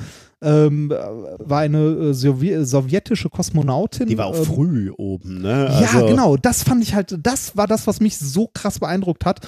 Ähm, ich hätte gedacht, dass äh, die, also dass dass gerade in, in dem Bereich, dass äh, da irgendwie, nee, nee, da kommen nur Männer hoch, bla bla, ähm, dass das später gewesen wäre. Und äh, man muss sagen, das war ähm, in den 60ern und zwar 63. 63, ja. mhm. Was also ne, mein Empfinden nach relativ äh, früh war. Ähm, allerdings war die erste Frau danach erst wieder 82. Boah, das ist krass, ja. Ja. das ist lang. Fast 20 Jahre später, das ist Ja. krass. Das haben die Amis dann nicht nötig gehabt. Ne? Die Amis mussten ja jedes, jeden Rekord der Russen dann äh, wiederholen und toppen irgendwie. Äh, Ja, aber da nicht. hätten sie ja ruhig mal dann auch eine Frau zum Mond schicken können, ne? Aber Ja. Ja, krass, oder? mh, das ist krass. 20 Jahre, Wahnsinn. Ja, aber äh, mich hat es trotzdem äh, beeindruckt, dass das in den, in den 60er Jahren, dass sie das, äh, also dass die in den 60er Jahren, war mir nicht bewusst. Also ich wusste es nicht, aber ich bin ja auch nicht so weltraumaffin wie du. Ähm, du sagst ja, du hast den Namen zumindest Ja, den Namen hatte ich schon mal gehört, aber da wäre ich jetzt auf keinen Fall drauf gekommen, weil ich wusste, dass das relativ früh war. Vostok 6 äh, war die Mission, äh, Genau. habe ich aber jetzt nur gelesen. Aber ich wusste, dass hier ir- irrsinnig früh schon äh, eine Frau Also, hochgeschickt hat. wenn es die, wenn's die Dokumentation noch irgendwo im, äh, in der Mediathek vom MDR oder so gibt, ähm, war irgendwie MDR-Doku oder Doc oder so, äh, sollte man auf jeden Fall, äh, sollte man sich auf jeden Fall angucken. War super spannend und super interessant. Also auch wa- was das politisch bedeutet Mhm, hat, ne? W- ähm, wie die danach rumgereicht wurde als Popstar und die hat dann später auch noch irgendwie, äh, n- äh, die hat später geheiratet, auch noch einen, äh, also auch jemand, also auch einen russischen Kosmonaut oder sowjetischen Kosmonauten, der äh, kurz vor ihr im Weltall war und da gibt es dann auch die Fragen so, ob das wirklich so eine, eine Beziehung war, dass sie selbst gefunden haben oder eher so was Organisiertes. Ah, Propaganda. Ne, genau, Propaganda, äh, auf jeden Fall super interessant. Sollte man äh, sich mal angucken. Wollte ich nur mal kurz einwerfen. Cool. Ja, aber auch super Thema. Passt aber sowas von zu uns, wie ich finde. Ja. Dann äh, kommen wir jetzt zum Experiment der Woche. Äh, das Experiment, äh, also für das Experiment von heute braucht man zwei Gläser. Ja. In einem Glas warmes Wasser, in einem Glas kaltes Wasser. Und ein bisschen Tinte, also eine Tintenpatrone am besten. Dann darf man die wieder aufmachen, so wie damals in der Schule. Ja. Um da reinzutropfen und diese Ja. Kügelchen rauszuholen. Äh. Warst du Team ähm, Pelikan oder Lami? Lami. Mhm. du warst Team Pelikan? Nein, nein. Ich war, glaube ich, in der Grundschule hatte ich noch Pelikan und irgendwann hatte ich dann auch so ein Lami. Ich habe einen, ich besitze immer noch einen Echt? Lami-Füller. Boah. Ja. Ich habe mir ähm, vor Jahren mal einen gekauft. Ich habe irgendwann nochmal einen, einen teuren Füller geschenkt bekommen. Den fand ich ganz gut, aber da ist mir dann irgendwann mal hingefallen auf die, auf die, Feder. Und das Ah. war dann äh, war, war unsäglich teuer, den zu ersetzen. Beziehungsweise alle Leute haben mir dann immer sofort gesagt, die Geschäfte kaufen sie gleich einen neuen. Äh, und irgendwie Ja. habe ich es dann nicht gemacht. Ich habe, äh, ich habe einen Lami-Füller immer noch und zwar einen sehr, sehr schlichten, aber wie ich finde, sehr schönen. Der ist matt schwarz einfach nur. Hm. So ganz, ganz schlicht und äh, ja. Äh, der war auch recht teuer. Den habe ich ähm, mir, ich, also mit diesem Füller unterschreibe ich immer äh, sowas wie Autorenverträge und ähnliches. Oh, echt? Ja. Schön. Dafür habe ich diesen Füller. Und, aber du äh, hast den schon länger in deinem Besitz oder nur für, äh, für solche, also hast du den irgendwann später mal gekauft, um dann zu sagen, so jetzt alle wichtigen Dokumente unterschreibe Ja, ich damit. genau dafür habe ich krass. den. ja. Ist, äh, er, also bezieh beziehungsweise, ich glaube, den hat mir sogar noch meine Mutter geschenkt. Oh, ich weiß schön. es nicht mehr genau. Ist schon ein bisschen her. Aber ja, ähm, also das ist ein, äh, also in Anführungszeichen teurer, ist jetzt kein 500 äh, Mont Blanc irgendwas Füller, äh, aber irgendwie so 80, 90 Euro wird Hm, der auch gekostet okay, haben. hm. Also ein, ein schöner, ordentlicher Füller. Ja, äh, auf jeden Fall äh, Tinte. Ja. Ne, ich habe hier eine von den guten Lamy-Patronen geköpft. Und ähm, mit dem Experiment jetzt, das ist relativ unspektakulär, ist aber ein schönes Experiment, das man mit, ähm, mit Kindern machen kann. Also wenn man denen irgendwie ein bisschen was über Wissenschaft beibringen möchte. Und zwar äh, tropft man vorsichtig ein paar Tropfen, so vier, fünf Stück in äh, das kalte Glas und danach vier, fünf Tropfen in das warme Glas und schaut sich mal an, ob es einen Unterschied gibt. Also das, das kalte Wasser darf ruhig richtig kalt sein, also aus dem Kühlschrank quasi. Und das warme Wasser, äh, ja, b- Raumtemperatur bis heiß, wenn Mhm, man möchte. Okay. Und äh, wenn man das macht, äh, wird man Folgendes beobachten. Und zwar bei dem richtig kalten Wasser sieht man, wie ein dicker Tintetropfen nach unten fällt und eine Spur hinter sich herzieht und äh, sich die äh, ganzen Tintentropfen so am Boden sammeln und sich nicht viel bewegt tatsächlich. Also es passiert sehr, sehr wenig. Wohingegen im warmen beziehungsweise bis zum heißen Wasser ähm, äh, verteilt sich die Tinte sehr schnell und verschwindet mit der Zeit auch. Also die Lösung wird farblos. Ah, Ja. cool. ja, das ist äh, cool. Die, die Begründung ist natürlich wahrscheinlich. Ähm, Äh, ja, also gucken wir uns mal an. Wa- Was könnte, was könnte der Grund sein? Der eigentliche Unterschied ist die Temperatur ne, beim Wasser. ja. Ja. Und Temperatur ist äh, physikalisch aufgefasst etwas wie Bewegung. Mhm. Ne? Ja. Also zumindest in einer Flüssigkeit oder in einem Gas. Und genau das ist hier der Grund. Also in dem kalten Wasser bewegen sich die Moleküle, die Wassermoleküle weniger, wodurch sich die Tinte nicht so gut verteilt, beziehungsweise es dauert sehr lange, bis sich die Tinte verteilt. Also wenn man das jetzt ein Stündchen oder so stehen lässt, mit drei, vier Tropfen drin, wird auch diese Flüssigkeit äh, annähernd klar werden.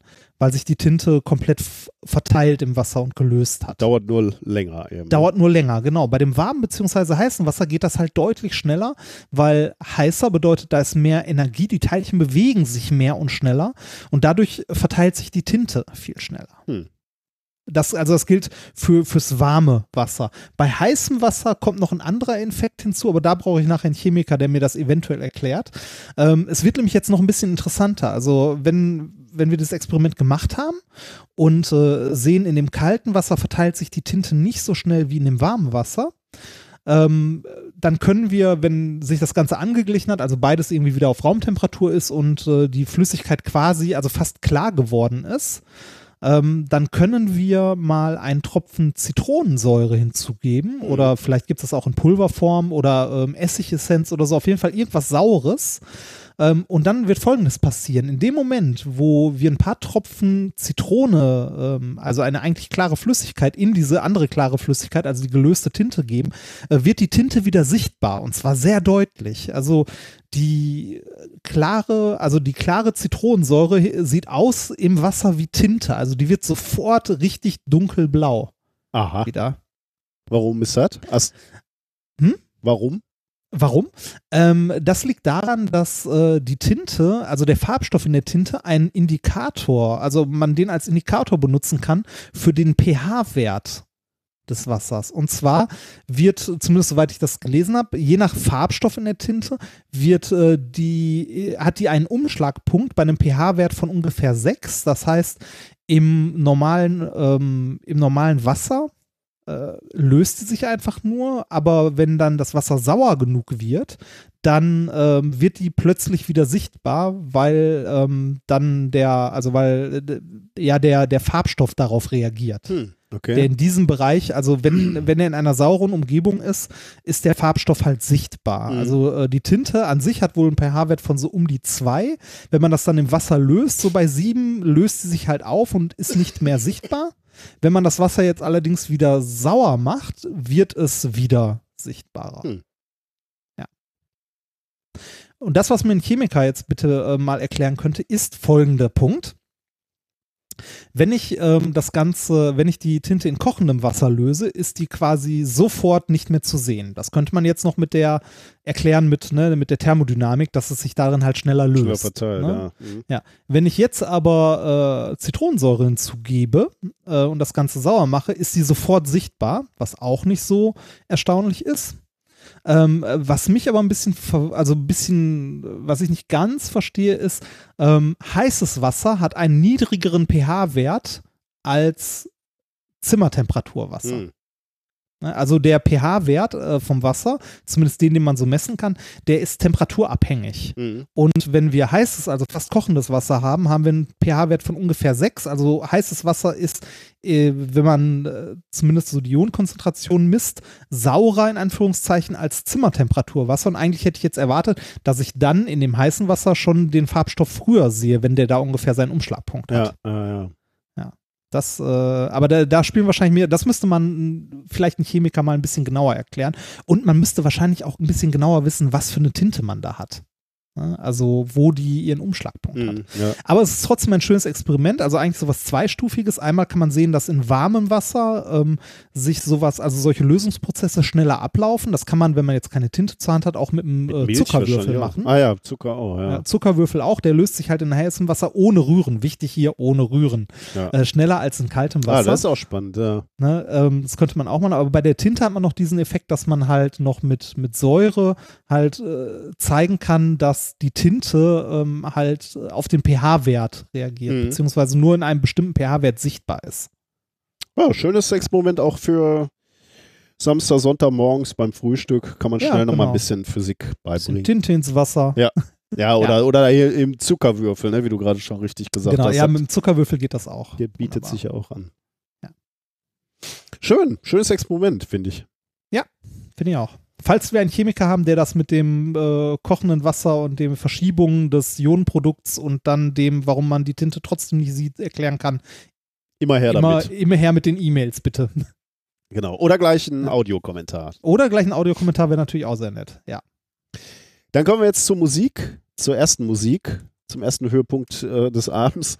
Ähm, Samuel hat uns nämlich einen Song geschickt von äh, Dr. Harold Baum.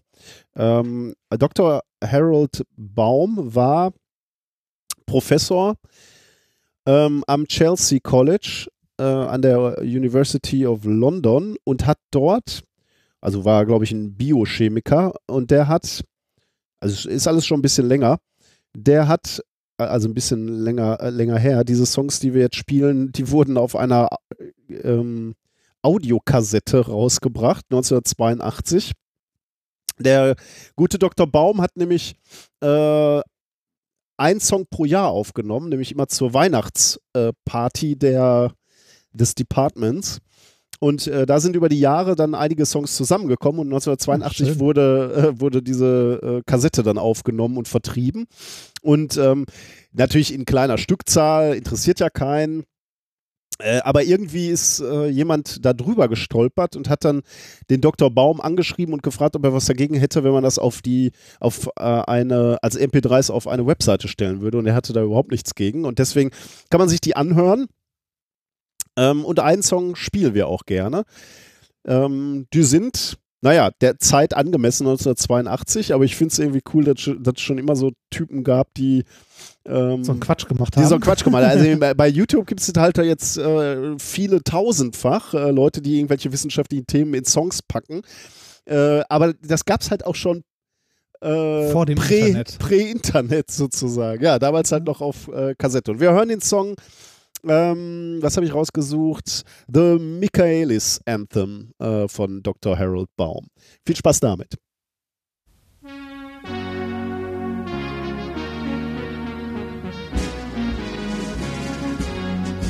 The substrate changed by an enzyme, initially in unit time, varies if not in excess with substrate concentration S. If enzyme concentration's low and reaction back from product slow, then if we choose a steady state, velocity and S relate, this relationship can be derived as Briggs and Haldane first contrived. The unbound enzyme E we guess is E naught total less ES.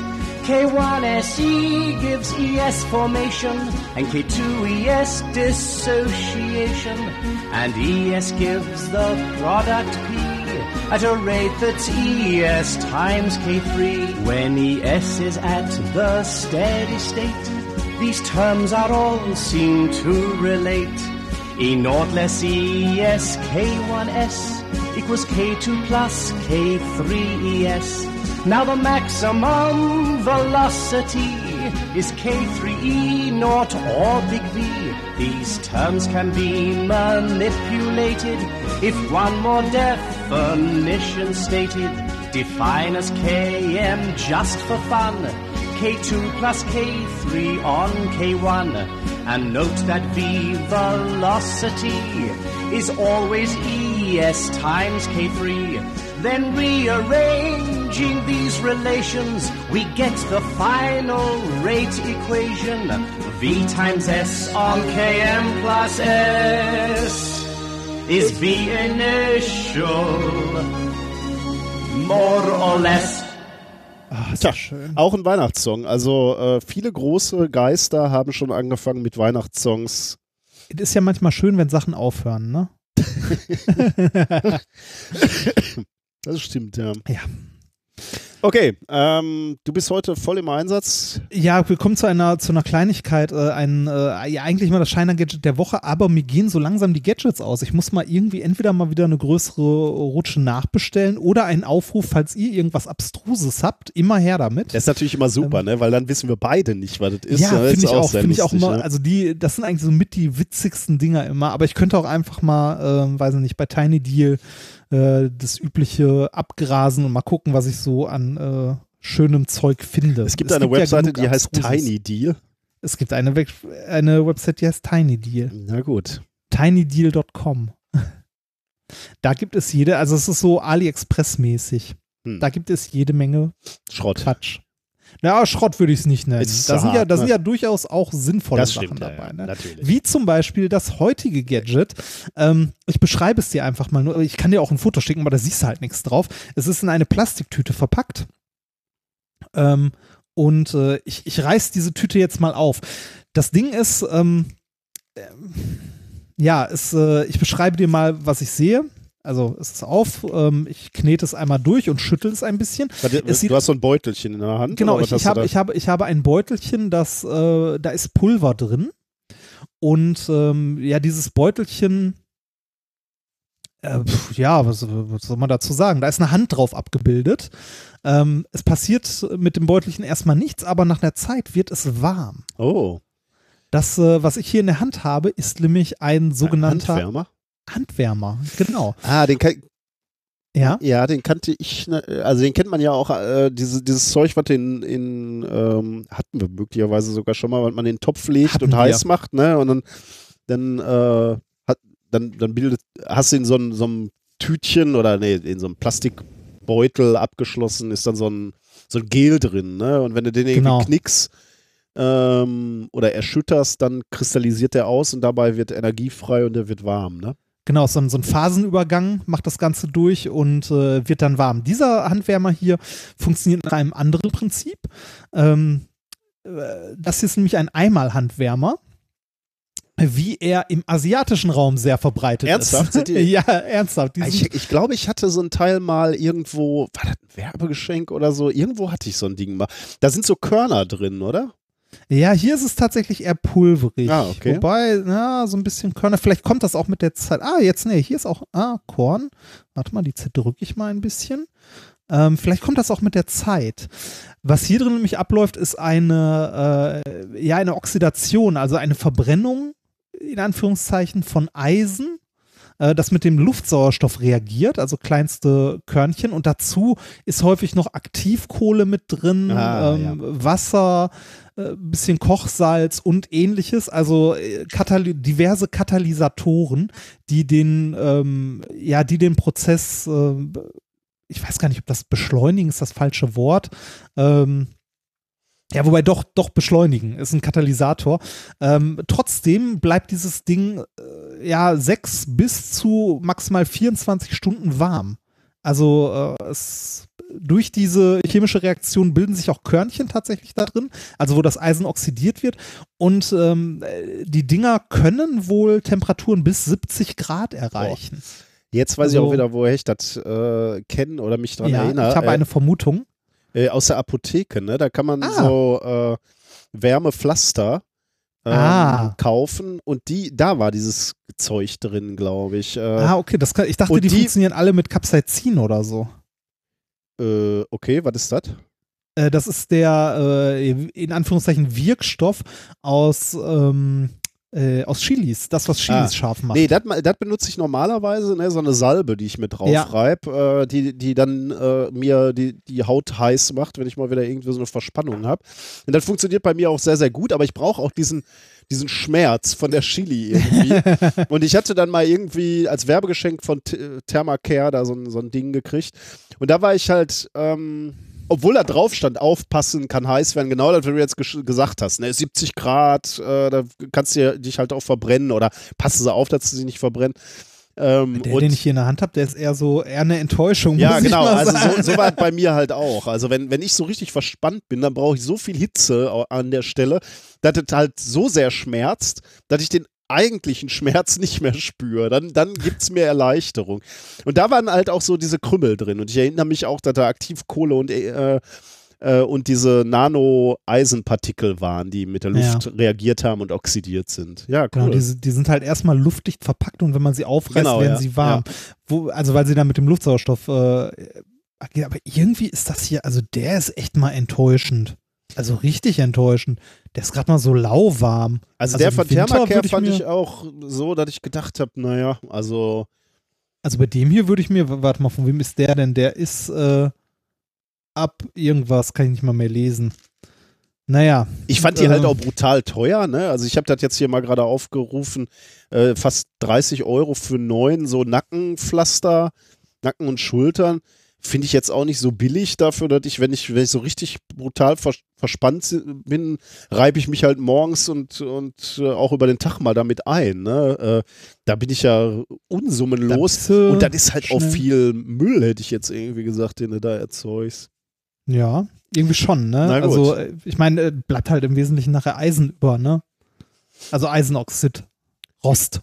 Ja, okay, ja. Das Ganze vermengen wir dann noch mit ein bisschen Aluminiumpulver Mhm. und stecken eine Wunderkerze rein. Ja, genau. Ja, ja das ist das äh, diesmal leider sehr unspektakuläre Shiner-Gadget. Äh, ein Handwärmer. Vielleicht so für die Übergangszeit jetzt noch okay, Naja, aber äh, ich, gl ich gelobe Besserung. Ich werde mich mal wieder nach äh, abstruseren Sachen umsehen. Ich glaube, das ist prinzipiell keine gute Idee, dass man, wenn man das Haus so verlässt, dass man Handwärmer braucht, oder?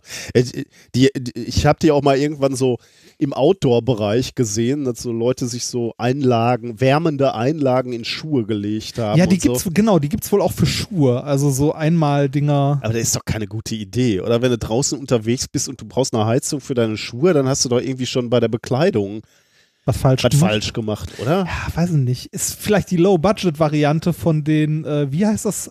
Asterix? Asterix, Asterix, genau. Aber, dann, aber nicht sehr nachhaltig, oder? ja. nee, das stimmt. Also, keine Ahnung. Ich weiß nicht, Hm. weil war jetzt wirklich schon bei Wind und Wetter draußen und auch bei minus 20 Grad war ich zelten, aber ein Handwärmer, der, der mir für ein paar Stunden Linderung gibt und dann aufgibt, das war nie ein Konzept, was ich verfolgt habe. Also die Dinger hier, also es wird wirklich nicht mal, also Ja, es ja. wird warm, ja, aber nicht mal so richtig. Ähm, also ich kenne auch Handwärmer so in anderen Varianten, wo so ein Kohlestiftchen drin hast, das halt runterbrennt oder so. Also Die werden richtig heiß, ne, oder? ja, ja, aber das hier Aber ich weiß nicht, bei diesen Pflastern habe ich mich dann auch gefragt, vielleicht sind die da auch eher so auf der konservativen Seite, was die Wärmeentwicklung äh, betrifft. Denn wenn du da mal irgendwie eine Klage kriegst, weil sich einer die Haut verbrannt hat, dann bist du ja, natürlich auch.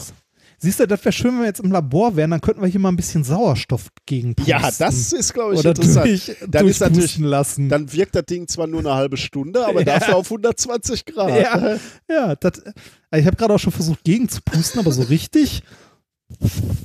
Naja, dafür ist das, ich glaube, dafür ist die Membran nicht durchlässig genug. Könntest gleich mal Wasser draufkippen. Vielleicht sollte ich da mal ein kleines Loch reinmachen. Ja, genau. Das könnte natürlich auch sein, die Membran. Mal Mach schnibbeln. Ja. Ja, ich frage mich gerade, wie ich das aufgerissen kriege. Äh, Mitte Zähne machst du Ja. das gerade? Oh, Himmel. mh. so, Wird's warm zumindest ist es jetzt offen. Schauen wir mal, ob sich da was tut, aber ich denke. Und gleich tropft nicht. doch mal so ein bisschen Wasser drauf. Würde mich auch mal interessieren. Im Wasser. Äh, Wasser? Meinst du Wasser? Warum? Also da wird doch kein Alkalimetall drin sein, oder? Also. Ne, hm, nicht so richtig. Ich könnte mal, habe ich hier Papier, wo ich das mal, ach guck mal, ich habe hier ein Plastikding, da könnte ich das doch mal reinkippen. so, jetzt könnte nämlich doch noch interessant werden. Ah nee, warte mal, ich habe hier noch eine Ei, äh, Was? ähm, Eine Eischale? warte mal. Nee, ich habe hier noch eine Metalldose.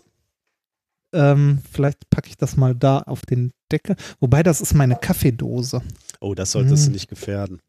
Guckt die Ah, ich ominöse Frau schon kritisch oder ist die gar nicht ja, da? doch, sie ist mit. Ach guck mal, ich habe hier einen Löffel. Ein Löffel ist doch immer gut. Mhm. Mhm, Packe ich das Ganze mal auf einen Löffel und puste dann mal dagegen. Kann man sich das Ganze zumindest mal angucken. Ach, guck mal, hier sind richtige Stückchen drin. Oh Gott. Das, Mhm. ja, äh, mach mal weiter. Äh, ah, genau. ja eh Du, du Musik, mal, ne? nee, Musik kommt nicht, hatten wir gerade. Achso, ja, stimmt. Deswegen stimmt. tun dir die Ohren noch so weh. Wir kommen jetzt zu Thema Nummer drei. Aber ich fange Ja. schon mal an, du kannst mich dann unterbrechen, falls es neue Erkenntnisse aus der äh, Heizkissenforschung gibt. Ja. Ähm, wir kommen. Was machst du denn gerade? Nur damit wir wissen, ob du. Nö, ich, ich habe das nur mal auf den Löffel gekippt, um mir das Ganze mal anzugucken. Ich überlege, ob ich mal ein Feuerzeug dran halte. Ich meine, das ist immerhin Kohle, ne? Äh, Nein, nein, nein. Ähm, mach, mal, mach mal weiter. Ich glaube, ich glaub, das Gadget ist durch. Okay. Das ist vorbei. ähm, wir kommen zu Thema Nummer drei mit dem Namen Hintergrundmusik. Hast du, lieber Padawan, gerne Musik im Hintergrund laufen, wenn du arbeitest? Ja, habe ich. Ja? Was, was hörst du Ja. denn da so? Ähm, ich höre äh, Musik ohne Text. Text würde mich wahnsinnig machen, also ohne Gesang oder so. Äh, ich höre sehr gerne zum Arbeiten äh, auf Spotify die Playlist äh, Peaceful Piano. Peace, also wirklich äh, einfach Piano-Klänge. Äh, Genau, das, das, ist, das ist ruhige, also das sind ruhige, äh, also ruhige, langsame äh, Klavierstücke, auch ohne irgendeine Scheiße mit dabei, sondern wirklich nur Klavier. und, äh, Das und dann so vor sich hingeklimper. Debussy, die Schwere, so was ganz, äh, Nee, warte mal, ich muss, muss mal gucken, was ist denn so dabei? Also, ist halt diese, diese Standardplay. Da ist halt auch Jan Thiersen und sowas bei, ne? Ähm, was na, Changing Winds, Gaze. Warte mal, achso, das ist das Album Künstler, äh, Robert Hay, Samuel Linden, Karin Borg, Bela Nemeth, äh, sagt mir alles nix. Ähm, Nils Fram, ich wollte gerade mal Debussy spielen, aber äh, ich finde hier gerade der Charles Bolt, Max Richter.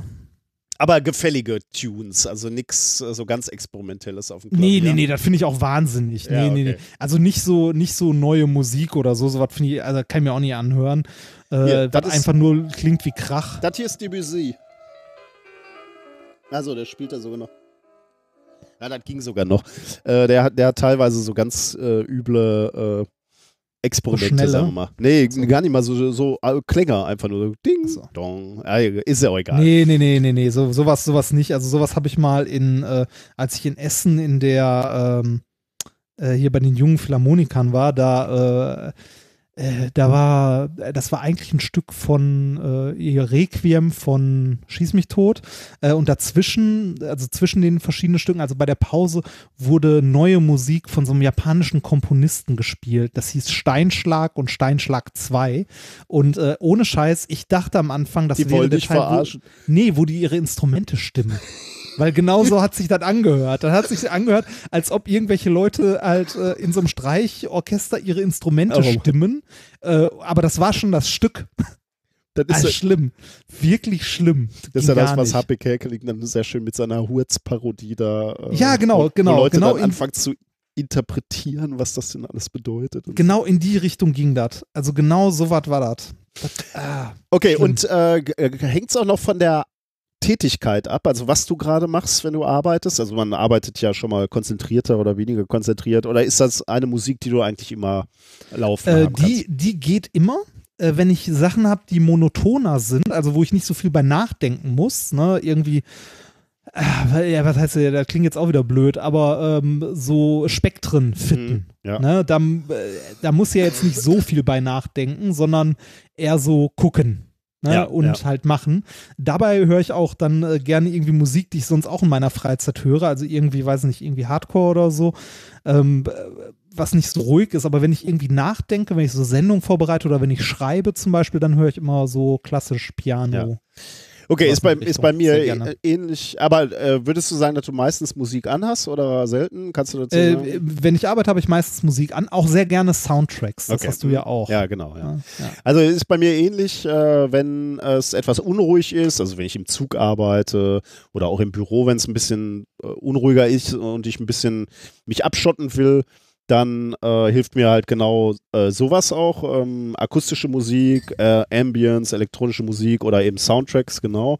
Also die Original-Soundtracks, ne? nicht die, die Pop-Lieder, die dann in, Nee, in nee, so ja, Soundtracks ich- schon mal ähm, Auch von Spielen, auch mal super. Soundtracks von ja, Spielen sind stimmt, auch super, Ja, ja. weil die, ähm, die sind ja dafür gemacht, ne, dass sie irgendwie was untermalen, aber dich nicht zu sehr Und ablenken. nicht auf den Geist gehen, ja, stimmt. ja, ja. genau. Auch wenn du so Ähm, lange hörst. Genau. Ähm, wenn ich schreibe, und äh, hängt dann natürlich auch genau, wie du gerade schon gesagt hast, bei mir auch von der Tätigkeit ab. Wenn ich mich sehr konzentrieren muss, dann eben äh, sehr ruhige Musik, sehr äh, so äh, s- s- Ambience halt eher so. Und wenn Ist ich, bei mir auch. Also, äh, wenn ich was schreiben muss, dann äh, nichts mit Sprache, insbesondere nicht die Sprache, in der ich gerade schreibe. Manchmal ging es dann so, wenn ich Englisch schreibe, kann ich deutsche Sprache in der Musik hören und umgekehrt, aber das geht auch nicht. Also lieber eigentlich gar keine Sprache. Ne? Und genauso wie Mhm. du gesagt hast, wenn man äh, so das, was man Kreativarbeit nennen äh, würde, ne, irgendwelche Videos bearbeiten oder Vorträge designen, jetzt nicht, nicht konzeptionell Gedanken dazu machen, sondern einfach Folien schön machen, dann Mhm. geht eigentlich alles. Ne? Dann kann ich alles, äh, alles hören, eben genauso wie du gesagt hast. Ähm, kommt, führt aber zu, äh, äh, uns eigentlich auf eine Frage, nämlich ähm, ist es für unsere Kreativität gut, wenn Musik im Hintergrund äh, läuft? Und da ist man wohl in der Vergangenheit von ausgegangen. Also es gab Studien, äh, die glaubten gezeigt zu haben, dass es gut ist für die Kreativität, wenn im Hintergrund Musik läuft. Ähm, äh, wie gesagt, da gab es auch eins, äh, einzelne Studien, aber ähm, die, die Forscher, die jetzt hier an dieser Studie beteiligt waren, äh, waren der Überzeugung, dass es noch nicht ausreichend empirische Belege für den wirklichen Nutzen dieser Musik gibt im Hintergrund. Und deswegen haben sie das äh, in diesem Paper hier nochmal genauer sich angeschaut und veröffentlicht mit dem Namen Background Music Stints Creativity, Evidence from Compound Remote Associate Tasks, ähm, veröffentlicht in Applied Cognitive Psychology am 2.2.2019. Für diese Studie haben sie sich 30 erwachsene Probanden herangeholt zwischen 19 und 30 Jahren und sie mussten äh, Aufgaben lösen. Ähm, wichtig, insbesondere für diese, also zum einen, damit man die Wirkung der Musik sich angucken konnte, aber auch für die Aufgabe, die sie erledigen mussten, war, dass Englisch ihre erste Sprache war. Denn eine Art der Musik, die nachher gespielt wurde, war spanische Musik. Und da hätte es wahrscheinlich, also, Ah, oder Text. Okay, also die sollten den Text nicht verstehen. Genau, also sie wollt, man wollte den Vergleich eben haben zwischen Musik, wo man den Text nicht versteht, nämlich Spanisch, und Musik, wo man den Text versteht, Englisch. Ähm, und da, die haben diesen Probanden eben unterschiedliche ähm, Musik vorgespielt, äh, beziehungsweise auch Geräusche, aber da komme ich gleich drauf. Ähm, so, welche Aufgaben, welche, jetzt, jetzt muss man sich ja überlegen, okay, welche, äh, welche Aufgaben will man denen stellen, um ihre Kreativität zu testen? Und da gibt es wohl einen Test, der öfter vorkommt, der hatte dann auch ein Kürzel und der wird da auch immer wieder genannt und äh, da gibt es auch einen länglichen Abschnitt, wo eben über die Methoden gesprochen wird und da wird wird er auch äh, beschrieben. Ähm, wir sind jetzt keine Psychologen, deswegen können wir da wenig zu sagen, aber äh, scheint wohl ein anerkannter Test zu sein. Ähm, und da äh, die Aufgabe ist, dir werden drei Begriffe genannt. Du sollst ein weiteres Wort finden, mit dem all diese Wörter äh, kombiniert werden können. Also, ich mache mal ein Beispiel. Ich sag dir Schirm, Liege und Blume. Ja. Schirm. Genau, und jetzt verknüpfen? sagst du noch ein Wort und dann äh, und mit diesem Wort, was du jetzt sagst, machen all diese, du kannst du all diese drei Worte kombinieren äh, und die geben dann alle wieder Sinn. Also Schirm, Okay. Liege, Blume. Das Wort, nach dem ich jetzt suchen würde, wäre Sonne. Denn dann kannst du sagen Sonnenschirm, Ah, Sonnenliege und Ah, Sonnenblume. so, so, ah, okay. Ja, ja, äh, kein, kein Ja. Problem. Also du, du hättest ja jetzt auch, äh, wenn du das gemacht hättest, jetzt auch erstmal ein Beispiel gekriegt und jetzt für ein Ja, andere. äh, ja, jetzt also, verstehe ich. Das ist das Konzept ist. dieser. Äh, also du sollst irgendwie kreativ mit Worten umgehen und die verknüpfen, sage ich jetzt mal. Also Mhm. dir erstmal ein Wort ausdenken und die dann verknüpfen. Ähm, genau. Diese, diese Aufgabe sollten die Probanden lösen und zwar in unterschiedlichen akustischen Umgebungen. Nämlich einmal war es komplett still, einmal waren leise Hintergrundgeräusche eingespielt, wie in einer Bibliothek, also kam alles über Kopfhörer, und einmal lief Musik. Und zwar einmal äh, mit spanischem Text, dann einmal nur instrumental und dann einmal nur englischer Text. Und zwar ein bekanntes, relativ bekanntes Lied. Äh, also dumm, dummerweise haben sie nicht geschrieben, welches Lied. In diesem Paper wird zwar alles länglich erklärt, nämlich auch welcher Kopfhörer benutzt wurde, von, welcher Marke und welcher Typ. Aber ausgerechnet bei dem Song steht nicht, welcher Song es ist. Da steht nur, The music chosen for the background sound was a popular 2013 mid-tempo soul and neo-soul song that contained positive lyrics and had an upbeat melody. Warum sie da nicht gesagt haben, welcher, Okay. welcher, welcher Song das ist, weiß ich ehrlich gesagt nicht, aber ähm, gut. Ist wie es ist. Mhm. Ähm, jetzt war eben die Frage, okay, die, jetzt gibt es diese unterschiedlichen Sound-Szenarien. Wie würde sich das auswirken auf die Kreativität dieser Menschen? Oder ich, ich- muss vorsichtig sagen, auf das Ergebnis dieser Aufgabe, die gestellt wurde. Und äh, da haben sie gefunden, dass die, wann immer Musik eingespielt wurde, dass die Leistung der Teilnehmer im Vergleich zur stillen Umgebung und im Vergleich zur Bibliothek, also zu diesem monotonen Hintergrundgeräusch eingeschränkt hat. Also die Teilnehmer haben signifikant schlechter? schlechter? abgeschnitten, wenn Musik hm. eingespielt wurde. Und dabei hat es keinen Unterschied oder kaum Unterschied gemacht, keinen signifikanten Unterschied gemacht, ob es Musik, ob diese Musik lediglich instrumental war oder ob die Musik textlichen Gesang enthielt. Ähm, der also, aber in einer anderen Sprache war. Ne? Egal, ne? ob das denn Spanisch war oder Englisch, gab ja beide äh, ah, Songs. Ah, okay. Also bei Musik okay. wurde, wurde einmal instrumental gespielt, einmal Spanisch und einmal ähm, äh, Englisch. Also dieser Pop-Song, den ich da gerade gesagt habe. Mhm. Äh, und da siehst du keinen signifikanten Unterschied. Ähm, selbst, ähm, selbst eben dieser englische Song, wo, wo in dem, äh, in dem, in, in dem Paper stand, das ist ein bekannter Song für die Probanden. Ich, ich weiß nicht, keine Ahnung, es wird halt nicht genannt, was das für ein Song ist, ob sie den vorher noch vorgespielt haben oder ob, ob sie da abgefragt, wahrscheinlich haben sie abgefragt, ob man den, diesen Song kennt. Selbst bei Probanden, die diesen Song kennen, also ja, bekannte Musik halt, siehst du, dass sich dieser negativ auf deine Kreativität oder auf das Ergebnis dieser gestellten Aufgabe auswirkt.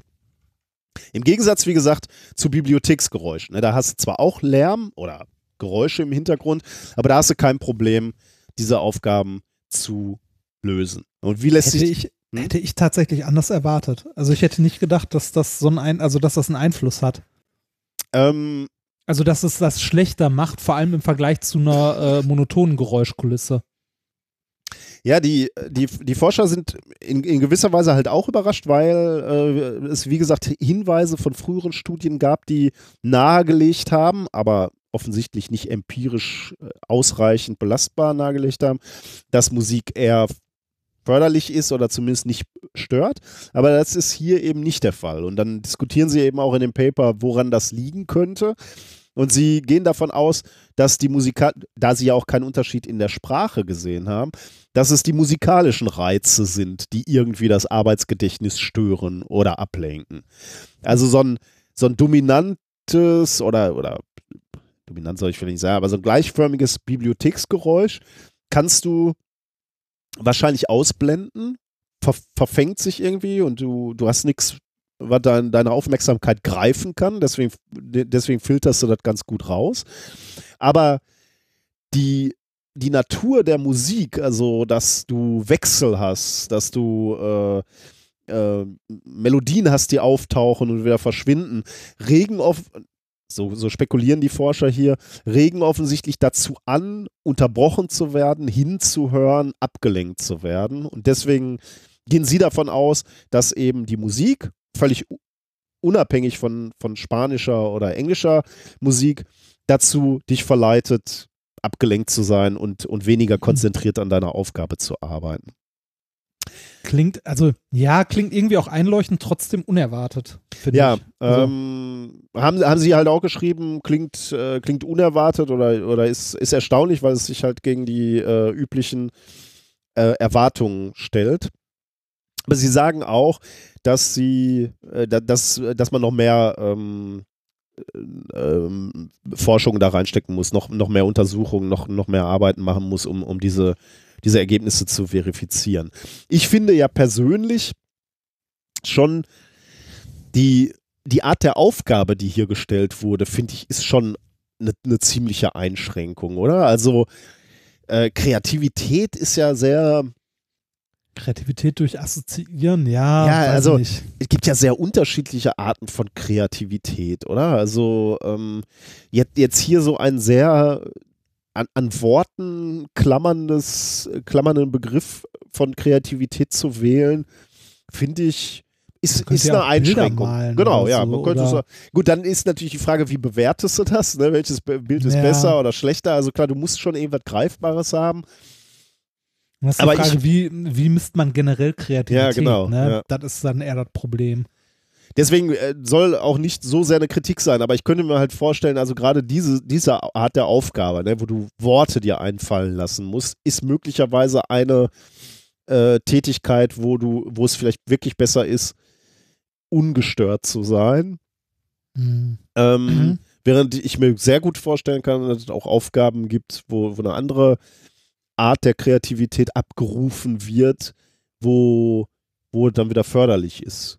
Musik Also beim, beim Schreiben finde ich es super, wenn ich nebenbei leise Musik höre. Mhm.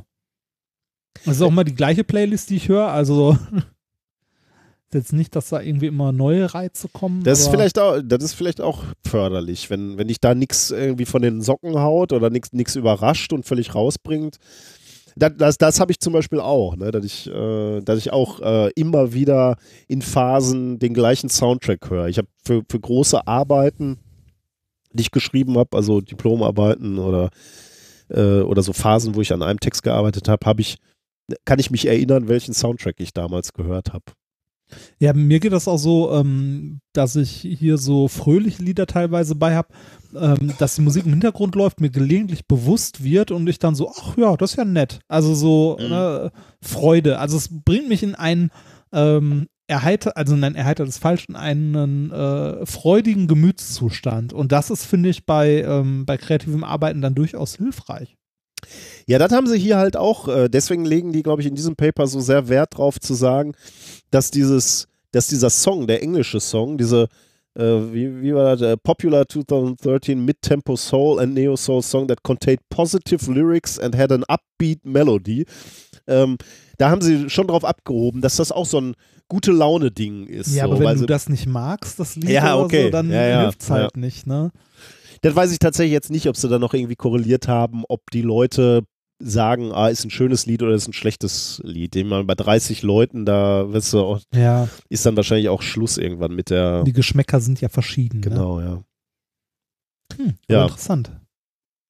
Ja, ich will, ähm, äh, ist, ist interessant, ja, muss man mal gucken, äh, welche Forschung da noch rauskommt. Aber man ist da undecided im Moment. Oder diese Forscher haben jetzt gesagt, bringt nichts Musik, aber ja, muss man mal gucken. Interessant, dass man sich das überhaupt noch anguckt, finde ich. Ja. Wobei, das ist natürlich wieder, äh, wenn, wenn er dann feststellen würde, dass auch Musik oder, oder diese Art von Musik hilft, dann könnte sie natürlich in so einem Großraumbüro wieder großflächig beschallen. Ich dachte mal, es gäbe sowas wie, ja, hier äh, Mozart hilft auf jeden Fall. Ja, genau, So, so ja. Klassik. Sagt man da auch bei melkenden Kühen und so, ne? Dann ist gleich, gleich mehr Milch, wenn da äh, Klassik läuft. Ja, diese Ba- Äpfel wurden nur bei Vollmond und klassischer Ja, Musik genau, ja. gepflückt. Dieses, äh, dieses Paper war übrigens auch insofern interessant mal zu, äh, zu sehen, ist ja ein Psychologie-Paper. Ähm, ich weiß nicht, ob das in der Community üblich ist, aber ähm, das ist schon sehr interessant zu lesen für uns beide jetzt als Physiker, weil unsere Paper einfach schon optisch anders aussehen. Das ist so typisch lang. Ich weiß jetzt nicht mehr, ich habe es jetzt gerade nicht offen, aber so das Übliche, also sagen wir mal fünf Seiten oder so Ja. und eine ewige Einleitung, welche Experimente schon dazu gemacht wurden. Äh, also ganz, ganz viel Literaturarbeit, ähm, die, die äh, zitiert wird. Äh, alle möglichen Methoden, die da angewandt werden, werden nochmal erklärt, woher die sind und wo sie schon gezeigt haben, dass sie wirken. Und dann kommen die Ergebnisse von diesem Paper. Ein einziges Diagramm, also nur ein Experiment. Ich habe ja gesagt, es sind ja mehrere Experimente eigentlich gemacht Ja. worden. Ne? Also Menschen bei Nullgeräusch, äh, Menschen bei äh, Bibliotheksgeräusch, Menschen bei ähm, Musik und Musik auch noch unterschiedliche. Das heißt, man hätte da viele, viele Diagramme zeigen können. Sie zeigen aber nur eins. Ähm, ich, ich weiß nicht mal mehr welches. Also sagen wir mal, das mit äh, Menschen mit dieser Aufgabe, mit ähm, mit dem spanischen Song, sage ich jetzt mal. Und alle anderen Ergebnisse sind nicht zu sehen als Diagramm, als Balkendiagramm. Also dieses eine Bild ist ein Balkendiagramm. Alle anderen sind einfach nur im Text stehen die. Da steht dann also äh, bei dem Song mit, mit dem englischen Text äh, äh, gab es folgendes Ergebnis. Äh, so viele Wortpaare oder so viel Prozent der Wortpaare wurden gelöst mit einem äh, Standardfehler von so und so viel. Es steht da alles so als Text und man fragt sich als Physiker, ja, warum machst du denn da nicht ein Diagramm? Da sehe Ja, ich doch stimmt, mit stimmt, einem Blick sehe ich doch dann den Balken und den Fehler und hat es was gebracht oder nicht? Nö, machen die gar nichts. Äh, ist ganz komisch so für mich. Also so fünf Seiten und nur ein Diagramm, obwohl du mehr Daten hast, die du äh, grafisch darstellen kannst, finde ich irgendwie äh, Das find- interessant. Also hängt, hängt wahrscheinlich wirklich von der, ähm, ja, von der Fachrichtung ab. da wird keiner in der Physik drauf kommen, oder? Da würdest du lieber einen Block Text weglassen, äh, aber dafür noch ein, zwei Diagramme. Vor allem, wenn du Ergebnisse, also wenn du Daten hast, ne? die du benutzen könntest. Ja, genau, genau. Äh, Für mich war es jetzt auch schwer, weil ich scanne durch so ein Paper durch, weiß ja, wie wir Paper lesen. Wir le- scannen ja so locker durch, gucken uns erstmal Diagramme an und gucken, okay, was wurde denn gemacht? Was wurde Genau, denn gemessen? gucken Und dann, danach irgendwie mal auf die Methods, wie Ja. die zustande gekommen sind, die Diagramme und und dann siehst du halt ein so ein wenig aussagekräftiges Diagramm, Balkendiagramm, drei Balken so, äh, und du denkst so, okay, äh, ja, also Ja. Äh, irgendwie interessant, dass Paper auch in unterschiedlichen Fachbereichen so unterschiedlich aussehen. Ja. Gut, das war Schön. Thema Nummer drei. Dann ähm, Kommen wir zu schließe ich mal Thema 4. mit Thema Nummer 4. Wir gucken, wo ich gerade meine Notizen hingeschoben habe. Äh, da. Thema Nummer 4. Ein Thema, auf das ich nicht selbst gestoßen bin, sondern das uns äh, per E-Mail entgegengeworfen wurde, aber von mehreren Leuten, glaube ja, ich. Ja. Allerdings hat eine Person noch ein bisschen Zusatzinformationen dazu gepackt, und zwar Lothar. Und äh, die fand ich ganz witzig und äh, deshalb äh, ist das, also habe ich mich dieses Papers dann auch angenommen. Äh, das Thema heißt Erkenne dich selbst. Warum? ja, ich keine, keine Ahnung. Also ja, Menschen wollen anders sein. Ne? Also kennt man, man möchte sich von der Masse abgrenzen. Kann man als erstes bei Jugendlichen beobachten, so in der Pubertät. Ne? Man möchte halt irgendwie herausstechen. Jetzt weiß in- ich übrigens also- wieder, ich, äh, sorry, ich muss dich nochmal einmal ganz kurz ähm, äh, erkenne dich selbst, äh, ist eine viel zitierte Inschrift am Apollo-Tempel von Delphi. Ah, Ähm, das, wir hatten da, glaube ich, auch sogar schon hier schon mal drüber gesprochen. Hattest du das nicht sogar irgendwo als Thema mal? Aber okay. äh, ich hatte mal irgendwas mit einem mit Schafen und CO2 und Tod und so bei irgendeinem Tempel, glaube ich. Okay. Weiß ich nicht mehr. Gut, Ähm, sorry für die Unterbrechung, aber äh, Äh, kein, kein Ding, kein Ding. Worum geht's hier? Es geht darum, dass Menschen, ähm, also Menschen sind ja soziale Wesen, die in einer Gruppe äh, zusammenleben und auch das auch müssen und brauchen. Trotzdem möchte man aber, äh, möchte jeder an sich ja irgendwie in irgendeiner Form einzigartig sein. ne? Wobei also, das aber, glaube ich, auch eine, eine Mode- oder Gesellschaftseigenschaft ist, oder? Also ich glaube, vor 100 Jahren hätte jetzt, äh, hätten nicht so viele Leute gesagt, sie wollen einzigartig sein. Ich glaube, vor 100 Jahren wollte man noch aus der Masse nicht so richtig rausstechen, oder? Oder meinst, Meinst du? Leute wollten schon immer... Ich habe mal diesen Sideslam, aber das habe ich ja auch schon mal erzählt, ne, wo es um Horror äh, ging, haben wir, glaube ich, beide zusammen sogar gesehen, äh, wo es um Horrorfilme gang, ging und da hat sich jemand angeguckt, wie sich Horrorfilme Ah. geändert haben. ja, Und er sagte eben, vor 100 Jahren wäre das Typische gewesen, ähm, der, der, Fremde. der Ne? Fremde, genau, äh, Frankenstein, Dracula, der Freak war immer das Gruselige. Und 100 Jahre später, also heute, sind es Zombie-Filme so, die Masse, das die, dieses Stimmt. wabernde, äh, Stimmt, ich erinnere mich daran. ähm, also das, das Ununterscheidbare, das Masse, das, Das- das, macht uns Schlimme, Angst. So. Das, ne? das Ja, wollen genau. wir nicht. Äh, und dass man daran halt sieht, wie sich die, die Vorstellungen oder die, die, ja, das Gesellschaftsbild. das Gesellschaftsbild exakt geändert hat. Ja, deswegen könnte ich mir vorstellen, dass es äh, sich, dass sich das auch mal geändert hat. Aber Ja, ich gebe dir stimmt. natürlich äh, völlig recht, dass unsere heutige Gesellschaft darauf ausgelegt ist, dass Menschen eigentlich individuell sein wollen. Ne? Wobei man fängt, natürlich fängt dann beim Urlaub an. Ne? Genau, Das- dann lacht man natürlich aber natürlich darüber, dass Leute alle bei H&M einkaufen gehen und sich die gleichen Klamotten kaufen, aber okay. Also Ja, ähm, äh, ja genau. Also äh, genau, aber genau hierum geht's, äh, genau darum geht es in diesem Thema. Und zwar ähm, den Drang, ähm, einzigartig zu sein, aber trotzdem äh, dann zu erkennen, dass man mit seiner Einzigartigkeit doch irgendwie nur Teil einer großen Gruppe ist. okay. Besonders deutlich sieht man das bei den Hipstern. ne? äh, Hipster sind ja diese, diese Karohemden tragenden, bärtigen, äh, mit Bartöl äh, und äh, Hornbrille, äh, was weiß ich, in äh, Prenzlauer Berg lebenden, was weiß ich nicht, komischen Menschen. Weiß nicht, wie definiert man Hipster?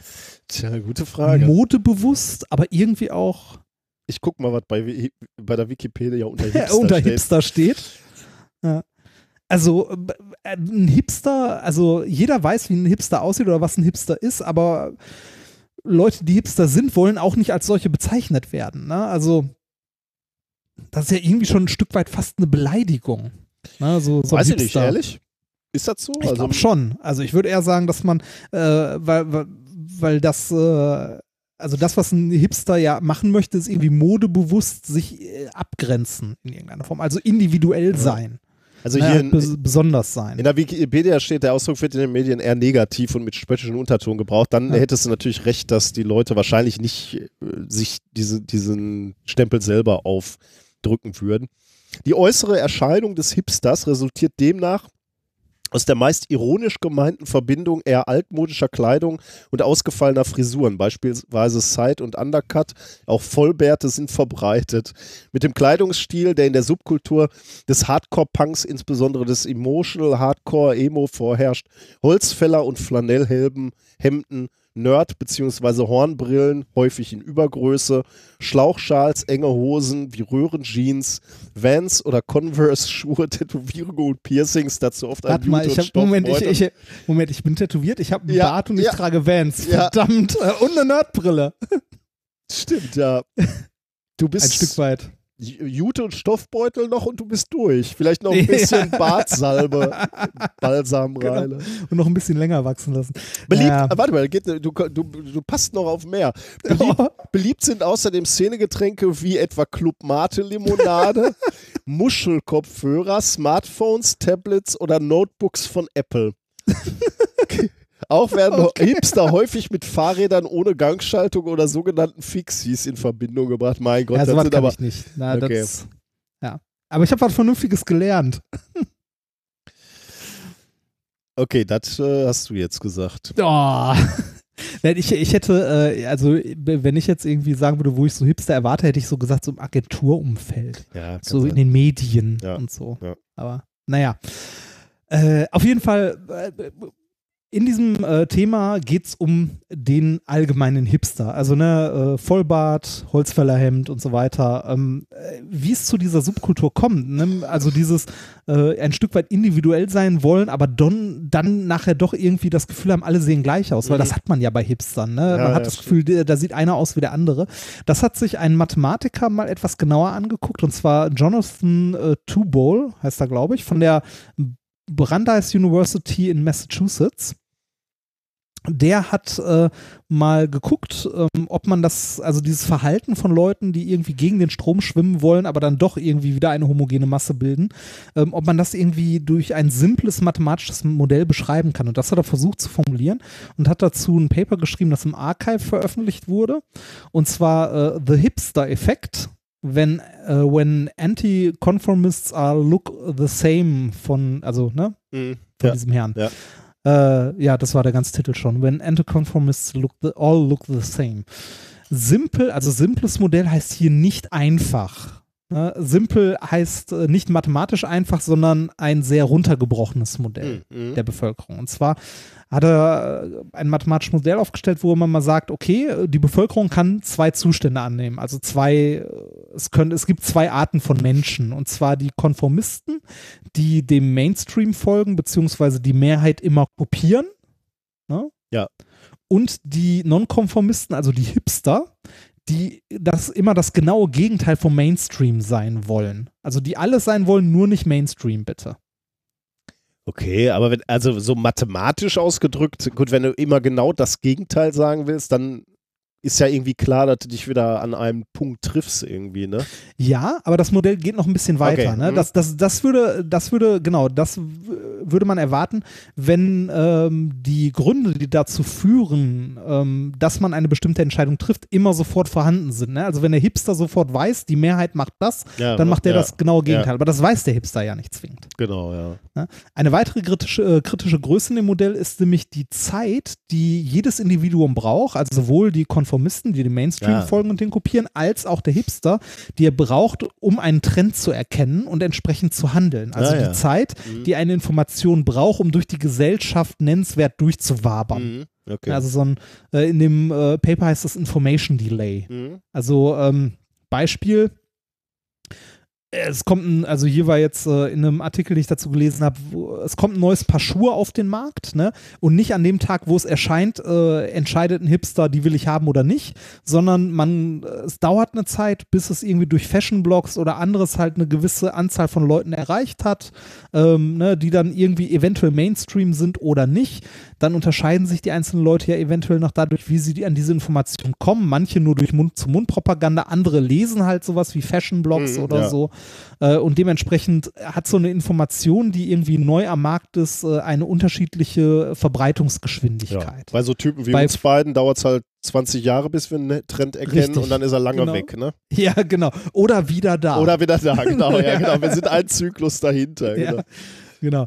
Äh, also so ist dieses mathematische Modell ähm, aufgebaut, ne? dass äh, die Individuen halt grob in zwei Kategorien unterteilt werden und äh, dieser Kategorie entsprechend handeln, es aber verschieden lange dauert, bis eine neue Randbedingung quasi ähm, auch jedes Individuum erreicht hat, beziehungsweise jedes Individuum auf diese Randbedingungen reagiert Mhm. Und halt auch miteinander interagiert. Ne? Also die interagieren ja nicht nur mit den Randbedingungen, sondern auch damit, was macht gerade aktuell die Mehrheit. Ja, ja. Ähm, das ist erstmal ein, wie gesagt, simples Modell am Anfang, äh, aber eins, das äh, sehr schnell sehr komplex werden kann, weil ja die Leute auch, wie gesagt, untereinander interagieren in diesen Rahmenbedingungen. Mhm. Äh, jetzt könnte man sagen, okay, das, äh, was passiert da? Ne? Also ähm, hat man jetzt irgendwie bestimmte Rahmenbedingungen, die ähm, zur Folge haben, dass die Hipster alle in eine Richtung laufen oder nicht? Ne? Der, äh, der Herr, der das Ganze hier simuliert hat, hat sich das mal ein bisschen, also hat sich das, äh, dieses Modell dann angeguckt und mal an den Parametern außenrum gespielt. Ne? Was passiert, wenn das schneller durchdiffundiert, die, äh, die Information, also wenn die kürzer ist, dieses Information Delay? Was passiert, wenn die Mehrheit der Menschen Hipster ist? Äh, ne? Ja, ja.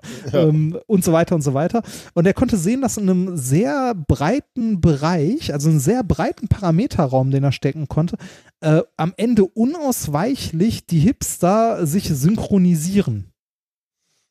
Das heißt, am Anfang ähm, agieren die alle noch sehr random und individuell, aber mit fortlaufender Zeit, also auf zulaufender Zeitachse, durchläuft die Masse der Hipster so eine Phase Transition, also so eine, so eine Phasenumwandlung und endet am Ende immer, zumindest für einen sehr, sehr breiten Parameterbereich an den Randbedingungen, immer in einem Zustand, wo sie zwar gegen die Allgeme also gegen die Mehrheit ja. sind, aber trotzdem alle synchron.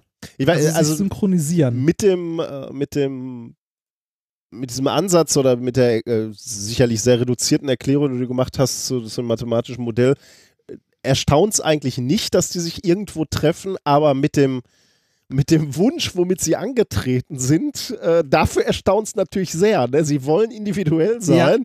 Es gelingt ihnen aber nicht, weil sie sich alle nur von dieser, von, von der Gesellschaftsnorm entfernen und sich dann doch Genau. irgendwo treffen und eine eigene neue Norm. Aber man, genau, man, man könnte ja jetzt meinen, okay, wenn die einfach nur gegen die Allgemeinheit sein wollen, dann könnten die ja in verschiedene Richtungen Ja, ja, gehen. ja. Ne? Da können wir jetzt sagen, okay, das gibt das Modell nicht her. Aber äh, das, äh, der Herr Tubol hat jetzt das Modell noch ein bisschen, also hier und da erweitert und hat ähm, mehr Möglichkeiten für die Hipster gegeben. Also nicht so stark vereinfacht binär, wie, wie ich es jetzt gerade erklärt habe. Sowas wie äh, irgendwie trägt Bart und rasiert sich. Ne? Da kann man ja relativ schnell sagen, dass irgendwie, wenn die Mehrheit äh, sich rasiert, dann trägt der Hipster Bart. Ja. So lange, bis die Mehrheit Bart trägt. In dem Moment fängt er an zu wechseln und sich zu rasieren. Ja. Und das machen halt alle. Ne? Ja. Ähm, äh, was fehlt, sind Abstufungen, sowas wie welche Art von Bart, ne? Schnäuzer, Mhm. ähm, Ja, ja, ja. Ne, Hitlerbärtchen oder was weiß ich nicht was. Ähm, aber auch da ist der äh, Herr Tubul hingegangen, hat das Modell ein bisschen erweitert und sich die Simulation angeguckt und gesehen, dass es keinen nennenswerten Effekt hat. Selbst wenn es mehrere Abstufungen gibt, ähm, taucht früher oder später diese Synchronisation auf, dass die Hipster alle die gleiche Art von Bart tragen. Hm. Das ist schon witzig, oder?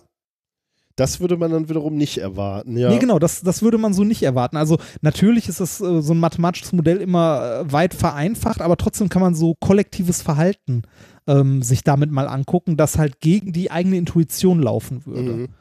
Ähm, äh, natürlich ist das jetzt in, in, erster Linie eine Studie, die irgendwie witzig ist, ne? weil über Hips, äh, sich über Hipster lustig machen ist halt relativ einfach. Mhm.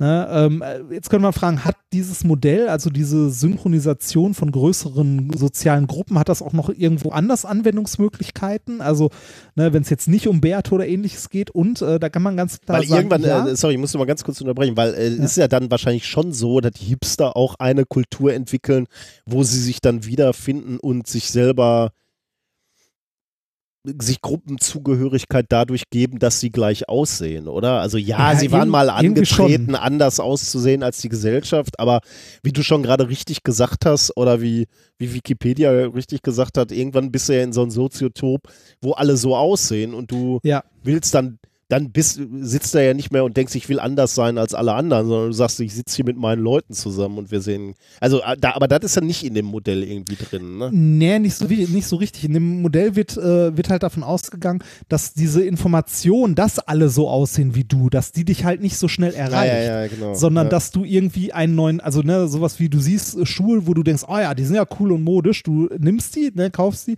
gehst raus, um dann zu merken, ah fuck, die tragen auch alle anderen.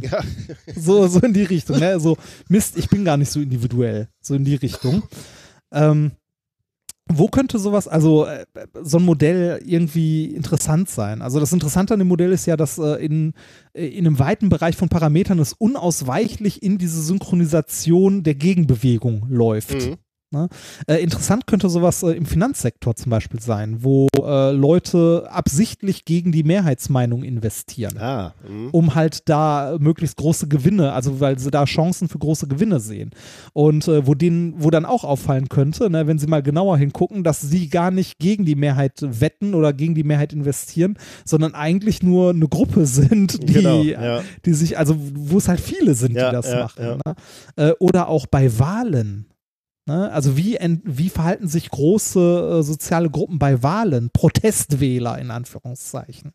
Ne, die gar nicht irgendwie, die halt aus Protest gegen das, äh, Mhm. gegen die Mehrheit wählen und dann plötzlich merken so, ah, damit sind Scheiße, sie gar da nicht war, so. genau, da waren noch ein paar andere, die auf die brillante Idee gekommen Ja. sind, mal aus Protest was zu nehmen, was antidemokratisch ist. Ne? Ja, genau. Das, Ja. Äh, also dafür ist es super interessant. Also, Ja, spannend, äh, ja. ne, das äh, sich halt sowas mathematisch mal anzugucken und dass das auch mit einem mathematischen Modell beschreibbar ist, ne, dass es halt äh, gar nicht so unwahrscheinlich ist. Ne? Also in, dass wenn, wenn das Individuum gegen die Mehrheit handelt, dass es am Schluss doch wieder in so einer, in der Mehrheit landet Mhm. oder in einer größeren Gruppe. Finde ich, finde ich spannend. Ja, super spannend. Ja. Und jetzt kommt die kleine Bonusgeschichte, die das Paper noch interessanter und eigentlich noch witziger macht.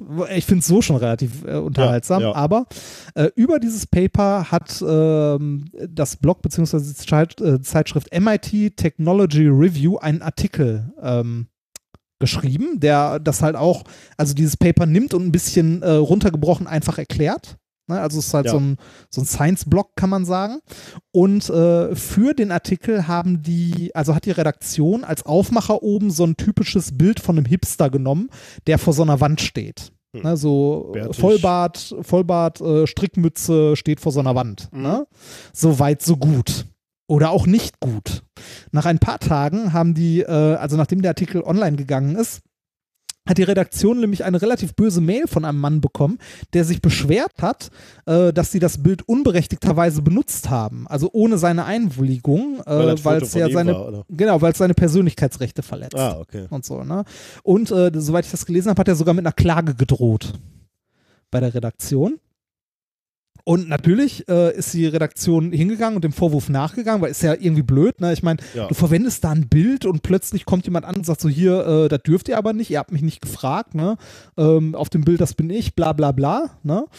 Und äh, die Redaktion ist dem Vorwurf nachgegangen. Das Bild war nämlich ähm, von Getty's Image. Also so, äh, Stockfoto-Ding, so, so ein ne? Stockfoto, ne? Das heißt erstmal nichts, weil so ein Stockfoto, da kann ja auch ein Model drauf sein und äh, diese Dinger, also so Stockfotos sind ja häufig dann auch, vor allem wenn Personen drauf abgebildet sind, an Rahmenbedingungen geknüpft. Mhm, ja. ne? Sowas wie darf nicht für äh, weiß nicht, darf nicht für Werbung für Genitalherpes benutzt werden oder Mhm. sowas. Ne? Also, oder irgendwie darf nicht für politische Zwecke benutzt werden oder was weiß ich nicht was. Ne? Äh, also auch nur weil es ein Stockfoto ist, heißt es ja nicht, dass es für alles benutzt werden darf, sondern auch äh, sowas hängt halt, äh, also auch Stockfotos äh, hängen an Bedingungen, in welchem Rahmen sie genutzt werden Ja. dürfen. Und deshalb kann es ja gut sein, dass der Mann jetzt sagt, so, nee, für Hipster-Sachen darf nicht benutzt werden oder was weiß ich nicht was. So, dann sind sie dem Ganzen nachgegangen und haben rausgefunden, ja, hm, auf dem Foto äh, ist ein Mann abgebildet, also das Model, ne? Dieses Model ist aber nicht der Typ, der sich beschwert hat.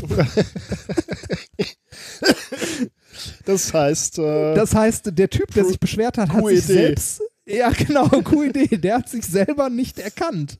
Beziehungsweise sich Oh falsch Gott, ist erkannt auf dem. Bild. das heißt, es gab Ja. von ihm ein ähnliches Foto, wo er ähnliche Klamotten oder fast die gleichen Fotos, äh, Klamotten anhatte vor Ja. der gleichen Wand, vor dem gleichen, Ja. mit dem Also, gleichen äh, Bart. Oh Oder Gott. zumindest so weit ähnlich, dass er selbst äh, sich halt falsch erkannt hat. Also ähm, in einem Artikel, der später noch dazu erschienen ist, hier bei MIT Technology Review, äh, haben sie geschrieben, all of which just proves the story we ran. Hipsters look so much alike that they can't even tell themselves uh, apart from each other. Oh Gott. Das ist witzig, oder? Das ist echt extrem. Ja, coole Idee. Fand ich sehr schön. Also das, die Kombination aus den beiden Sachen macht daraus ein sehr schönes Thema. Ja, sehr geil. Ja, das ist lustig. Sehr cool. Ja, das war's dann auch. Ähm, dann sind wir äh, bei der Frage, was wir heute gelernt haben. Ja, und dafür muss ich jetzt den Sendungsplan, den ich in einem anderen Fenster habe, wieder öffnen. ähm, wir haben gelernt, dass man aus äh, einer äh, Galliumlegierung einen CO2-Staubsauger bauen kann. Du hast uns erzählt, wie wir möglicherweise meine Farbenblindheit mit Nanopartikeln in meinem Auge behandeln können, aber auch das Auge auf äh, weitere ähm, Ich freue mich, wenn die Frequenzbereiche ersten, erweitern kann. ich freue mich, wenn die ersten Do-it-yourself-Kits dafür Ja, rauskommen, genau, so ja. mit, mit so einer Spritze und einer Kanüle. Äh, dann haben wir gelernt, ähm, dass ich äh, beim Arbeiten weniger Musik hören sollte. Ja, weil ich, so weit würde ich ja nicht gehen, ne? aber äh, Ja. ich, ich höre weiter Musik. Ich wäre noch kreativer, wenn ich weniger Musik hören würde. Ich weiß nicht. Ich glaube, Ich auch mehr, mehr, mehr Forschung äh, is needed. Ja. Ähm, und du hast uns erkannt, äh, ach, erkannt, äh, erkenne dich selbst hieß das Thema. Du hast uns gezeigt, dass Hipster nicht so individuell sind, wie sie glauben zu sein. Dann äh, ja, kommen wir noch zum, äh, diesmal, äh, zum Amazon-Kauf der Woche, den ich diesmal rausgefischt habe. Äh, das ist diesmal, äh, Moment, wo habe ich es? Da. Ähm, ein Buch, und zwar Reiseziel Sternenhimmel. Mhm. Die dunkelsten Beobachtungsplätze in Deutschland und Europa. Ach, das ist ja cool. Das ist ein, ein Reiseführer, den hat äh, Bernd äh, Pösch, Pröschold geschrieben. Das ist ein äh, Astronom, beziehungsweise ich glaube sogar ein Hobbyastronom, aber ist ja auch egal. Ein Astronom, also jemand, der sich mit Sterngucken beschäftigt. Und äh, der hat ein, ja, eine kleine Liste zusammengestellt von 25 dunklen Orten in Deutschland und Europa, wo man äh, halt gut Sterne gucken kann. Also das ist vielen Leuten, die so in der Stadt wohnen, gar nicht so bewusst, wenn man zumindest, wenn man noch nie aus der Großstadt raus war, ging mir damals Mhm. so. Also ich ja auch im Ruhrgebiet groß geworden, da guckst du halt an den Himmel und siehst halt so drei, vier Sternchen irgendwo. Äh, und wenn man dann das erste Mal irgendwo auf dem platten Land ist, wo halt äh, in den in 50 Kilometer Umkreis keine größere Stadt liegt und man dann mal nach oben guckt, sieht man plötzlich, dass es doch deutlich mehr Sterne gibt, als man Ja, gedacht genau. hat. Das ist hier in der Pfalz, äh, also ich meine, ich wohne jetzt hier auch nicht, äh, auch nicht mitten in der Pampa, aber trotzdem kann ich hier deutlich mehr Sterne sehen als mitten im Ruhrpott. Also ich glaube, äh, die, äh, die, die Situation, wo du zum ersten Mal die Milchstraße gesehen hast, das vergisst man, glaube ich, nicht. Ne? Also zumindest als Ruhrpottkind nicht, wenn du halt irgendwie ein gewisses Alter erreichen musstest, damit du so weit gereist bist, dass du mal die, die Milchstraße gesehen hast, als, als wirklich weißes Band über den Himmel. Das ist schon speziell. Ja, cool. Äh, aber man kann hier nicht mal eben erkennen, wo man hin muss in Deutschland, ne? um, um am dunkelsten Ort zu sein. Äh, da müsste ich mal kurz äh, gucken, aber Hier- ich glaube nicht, nicht auf die Schnelle. Na gut. Oh. Das würde mich aber mal interessieren, was der dunkelste Ort ist oder der beste Ort zum, zum Sterne gucken. Ich weiß Ah, nicht. das hatte, das hatte der Freistädter, äh, also der Florian mit dem äh, Holgi, glaube ich, auch schon mal besprochen. Da gab es so ein Dorf. ja, oder stimmt. so- ja, so- ja, ja.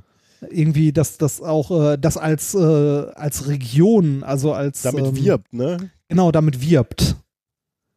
Ja. Warte, ich, das gucke ich nochmal eben, weil die Frage haben wir natürlich jetzt gestellt. Astrotourismus, hieß? wo man in Deutschland Sterne beobachten kann, die besten Plätze. Hm. Ähm, Also, das ist hier aber.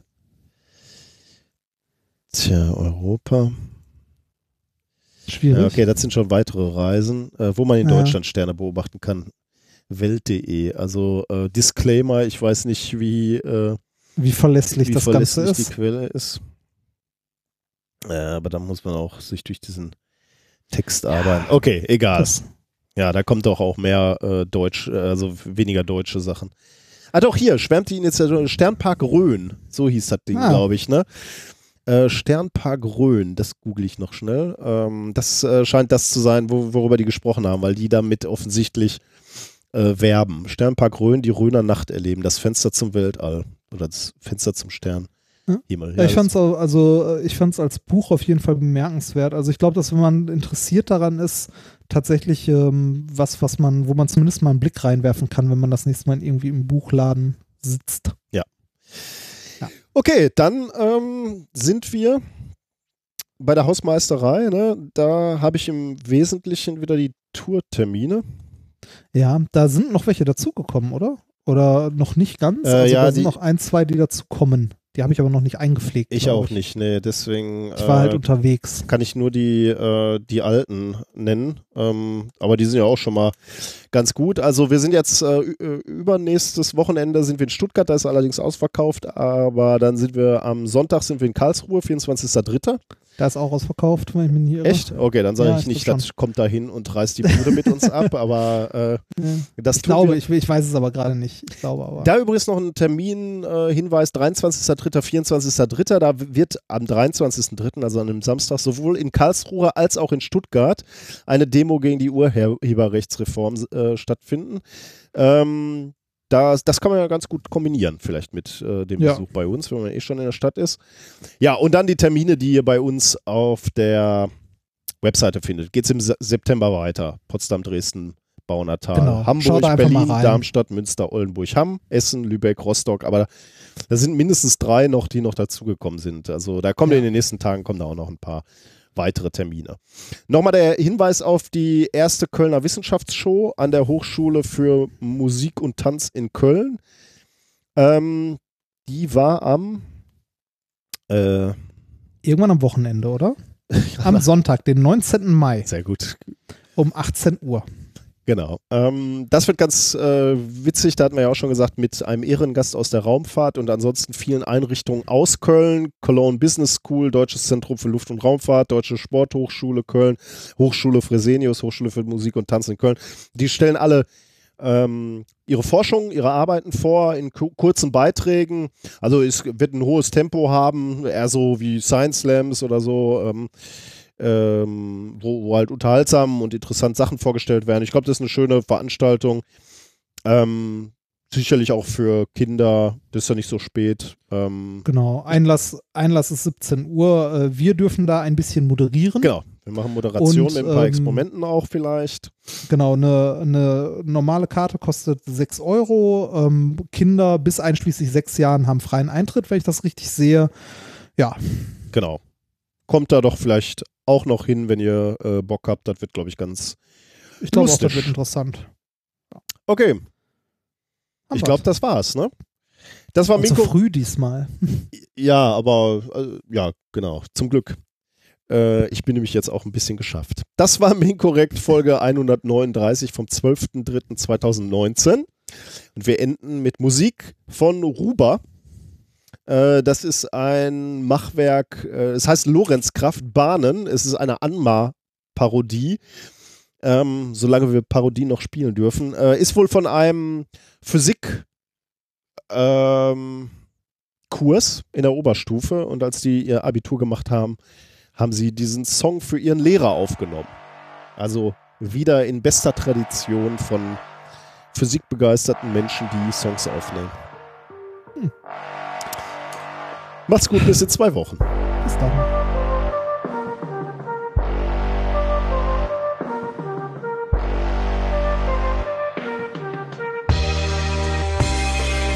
Ey yo, ich komme mit Frank Herz und Keplerschen Gesetzen. Für die Physiker mit den Spektrallinien Grenzen. Die Messfehler, Stressfehler, Profs in ihren 60ern. Macht euch bereit, denn wir machen Physik unfehlbar. Gleichstromkreis. Heißer Scheiß. Und wie jeder weiß, bleibt das U und I da gleich. Hammerstrom, Hammerwert, nix verfälscht. Aber für die Lohnungskraft kommt jetzt noch ein Magnetfeld. Hab ein E-Feld und jetzt auch ein B-Feld. Wer sich gegen uns stellt, spürt in unser Kraftfeld.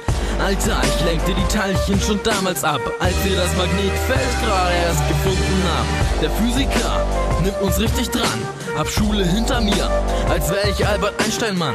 Und die Formelsammlung kennt ihr seit Lebzeiten. Doch wir sind so klug und können uns alles herleiten.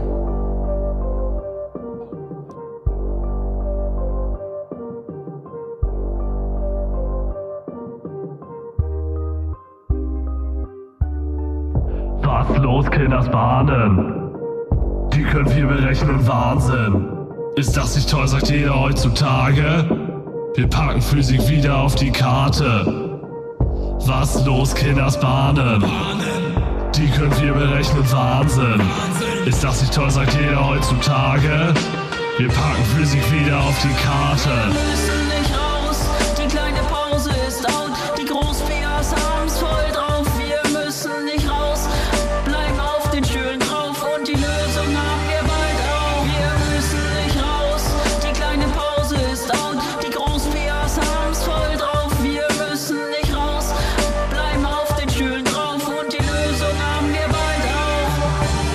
Komm mit Milliken, Nobelpreis und E-Ladung. Mega Mess, freundlich, doch ihr habt keine Ahnung. Wenn wir gut messen, sind wir sehr gespannt. Minus Elementarladung, das ist uns bekannt. Nils Bohr, ich komme rein. Bahnbrechendes Modell, fast fehlerfrei. Was Physik ist ein Irrenhaus. Guck, wir's berechnen mit Hirn wie dieser Gauss. Hab ein Magnetometer, das hier ist zum Bemessen vom Bild für unser Album. Hier kommt die Band mit Geschmack, die jetzt ein Martin Simon ein auf Albert Einstein macht.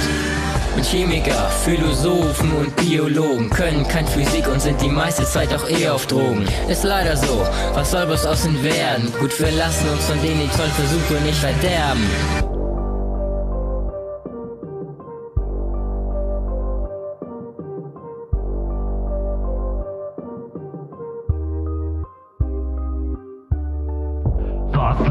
Kinders Bahnen? Die können wir berechnen, Wahnsinn. Ist das nicht toll, sagt jeder heutzutage? Wir packen Physik wieder auf die Karte. Was los, Kinders Bahnen? Die können wir berechnen, Wahnsinn. Ist das nicht toll, sagt jeder heutzutage? Wir packen Physik wieder auf die Karte.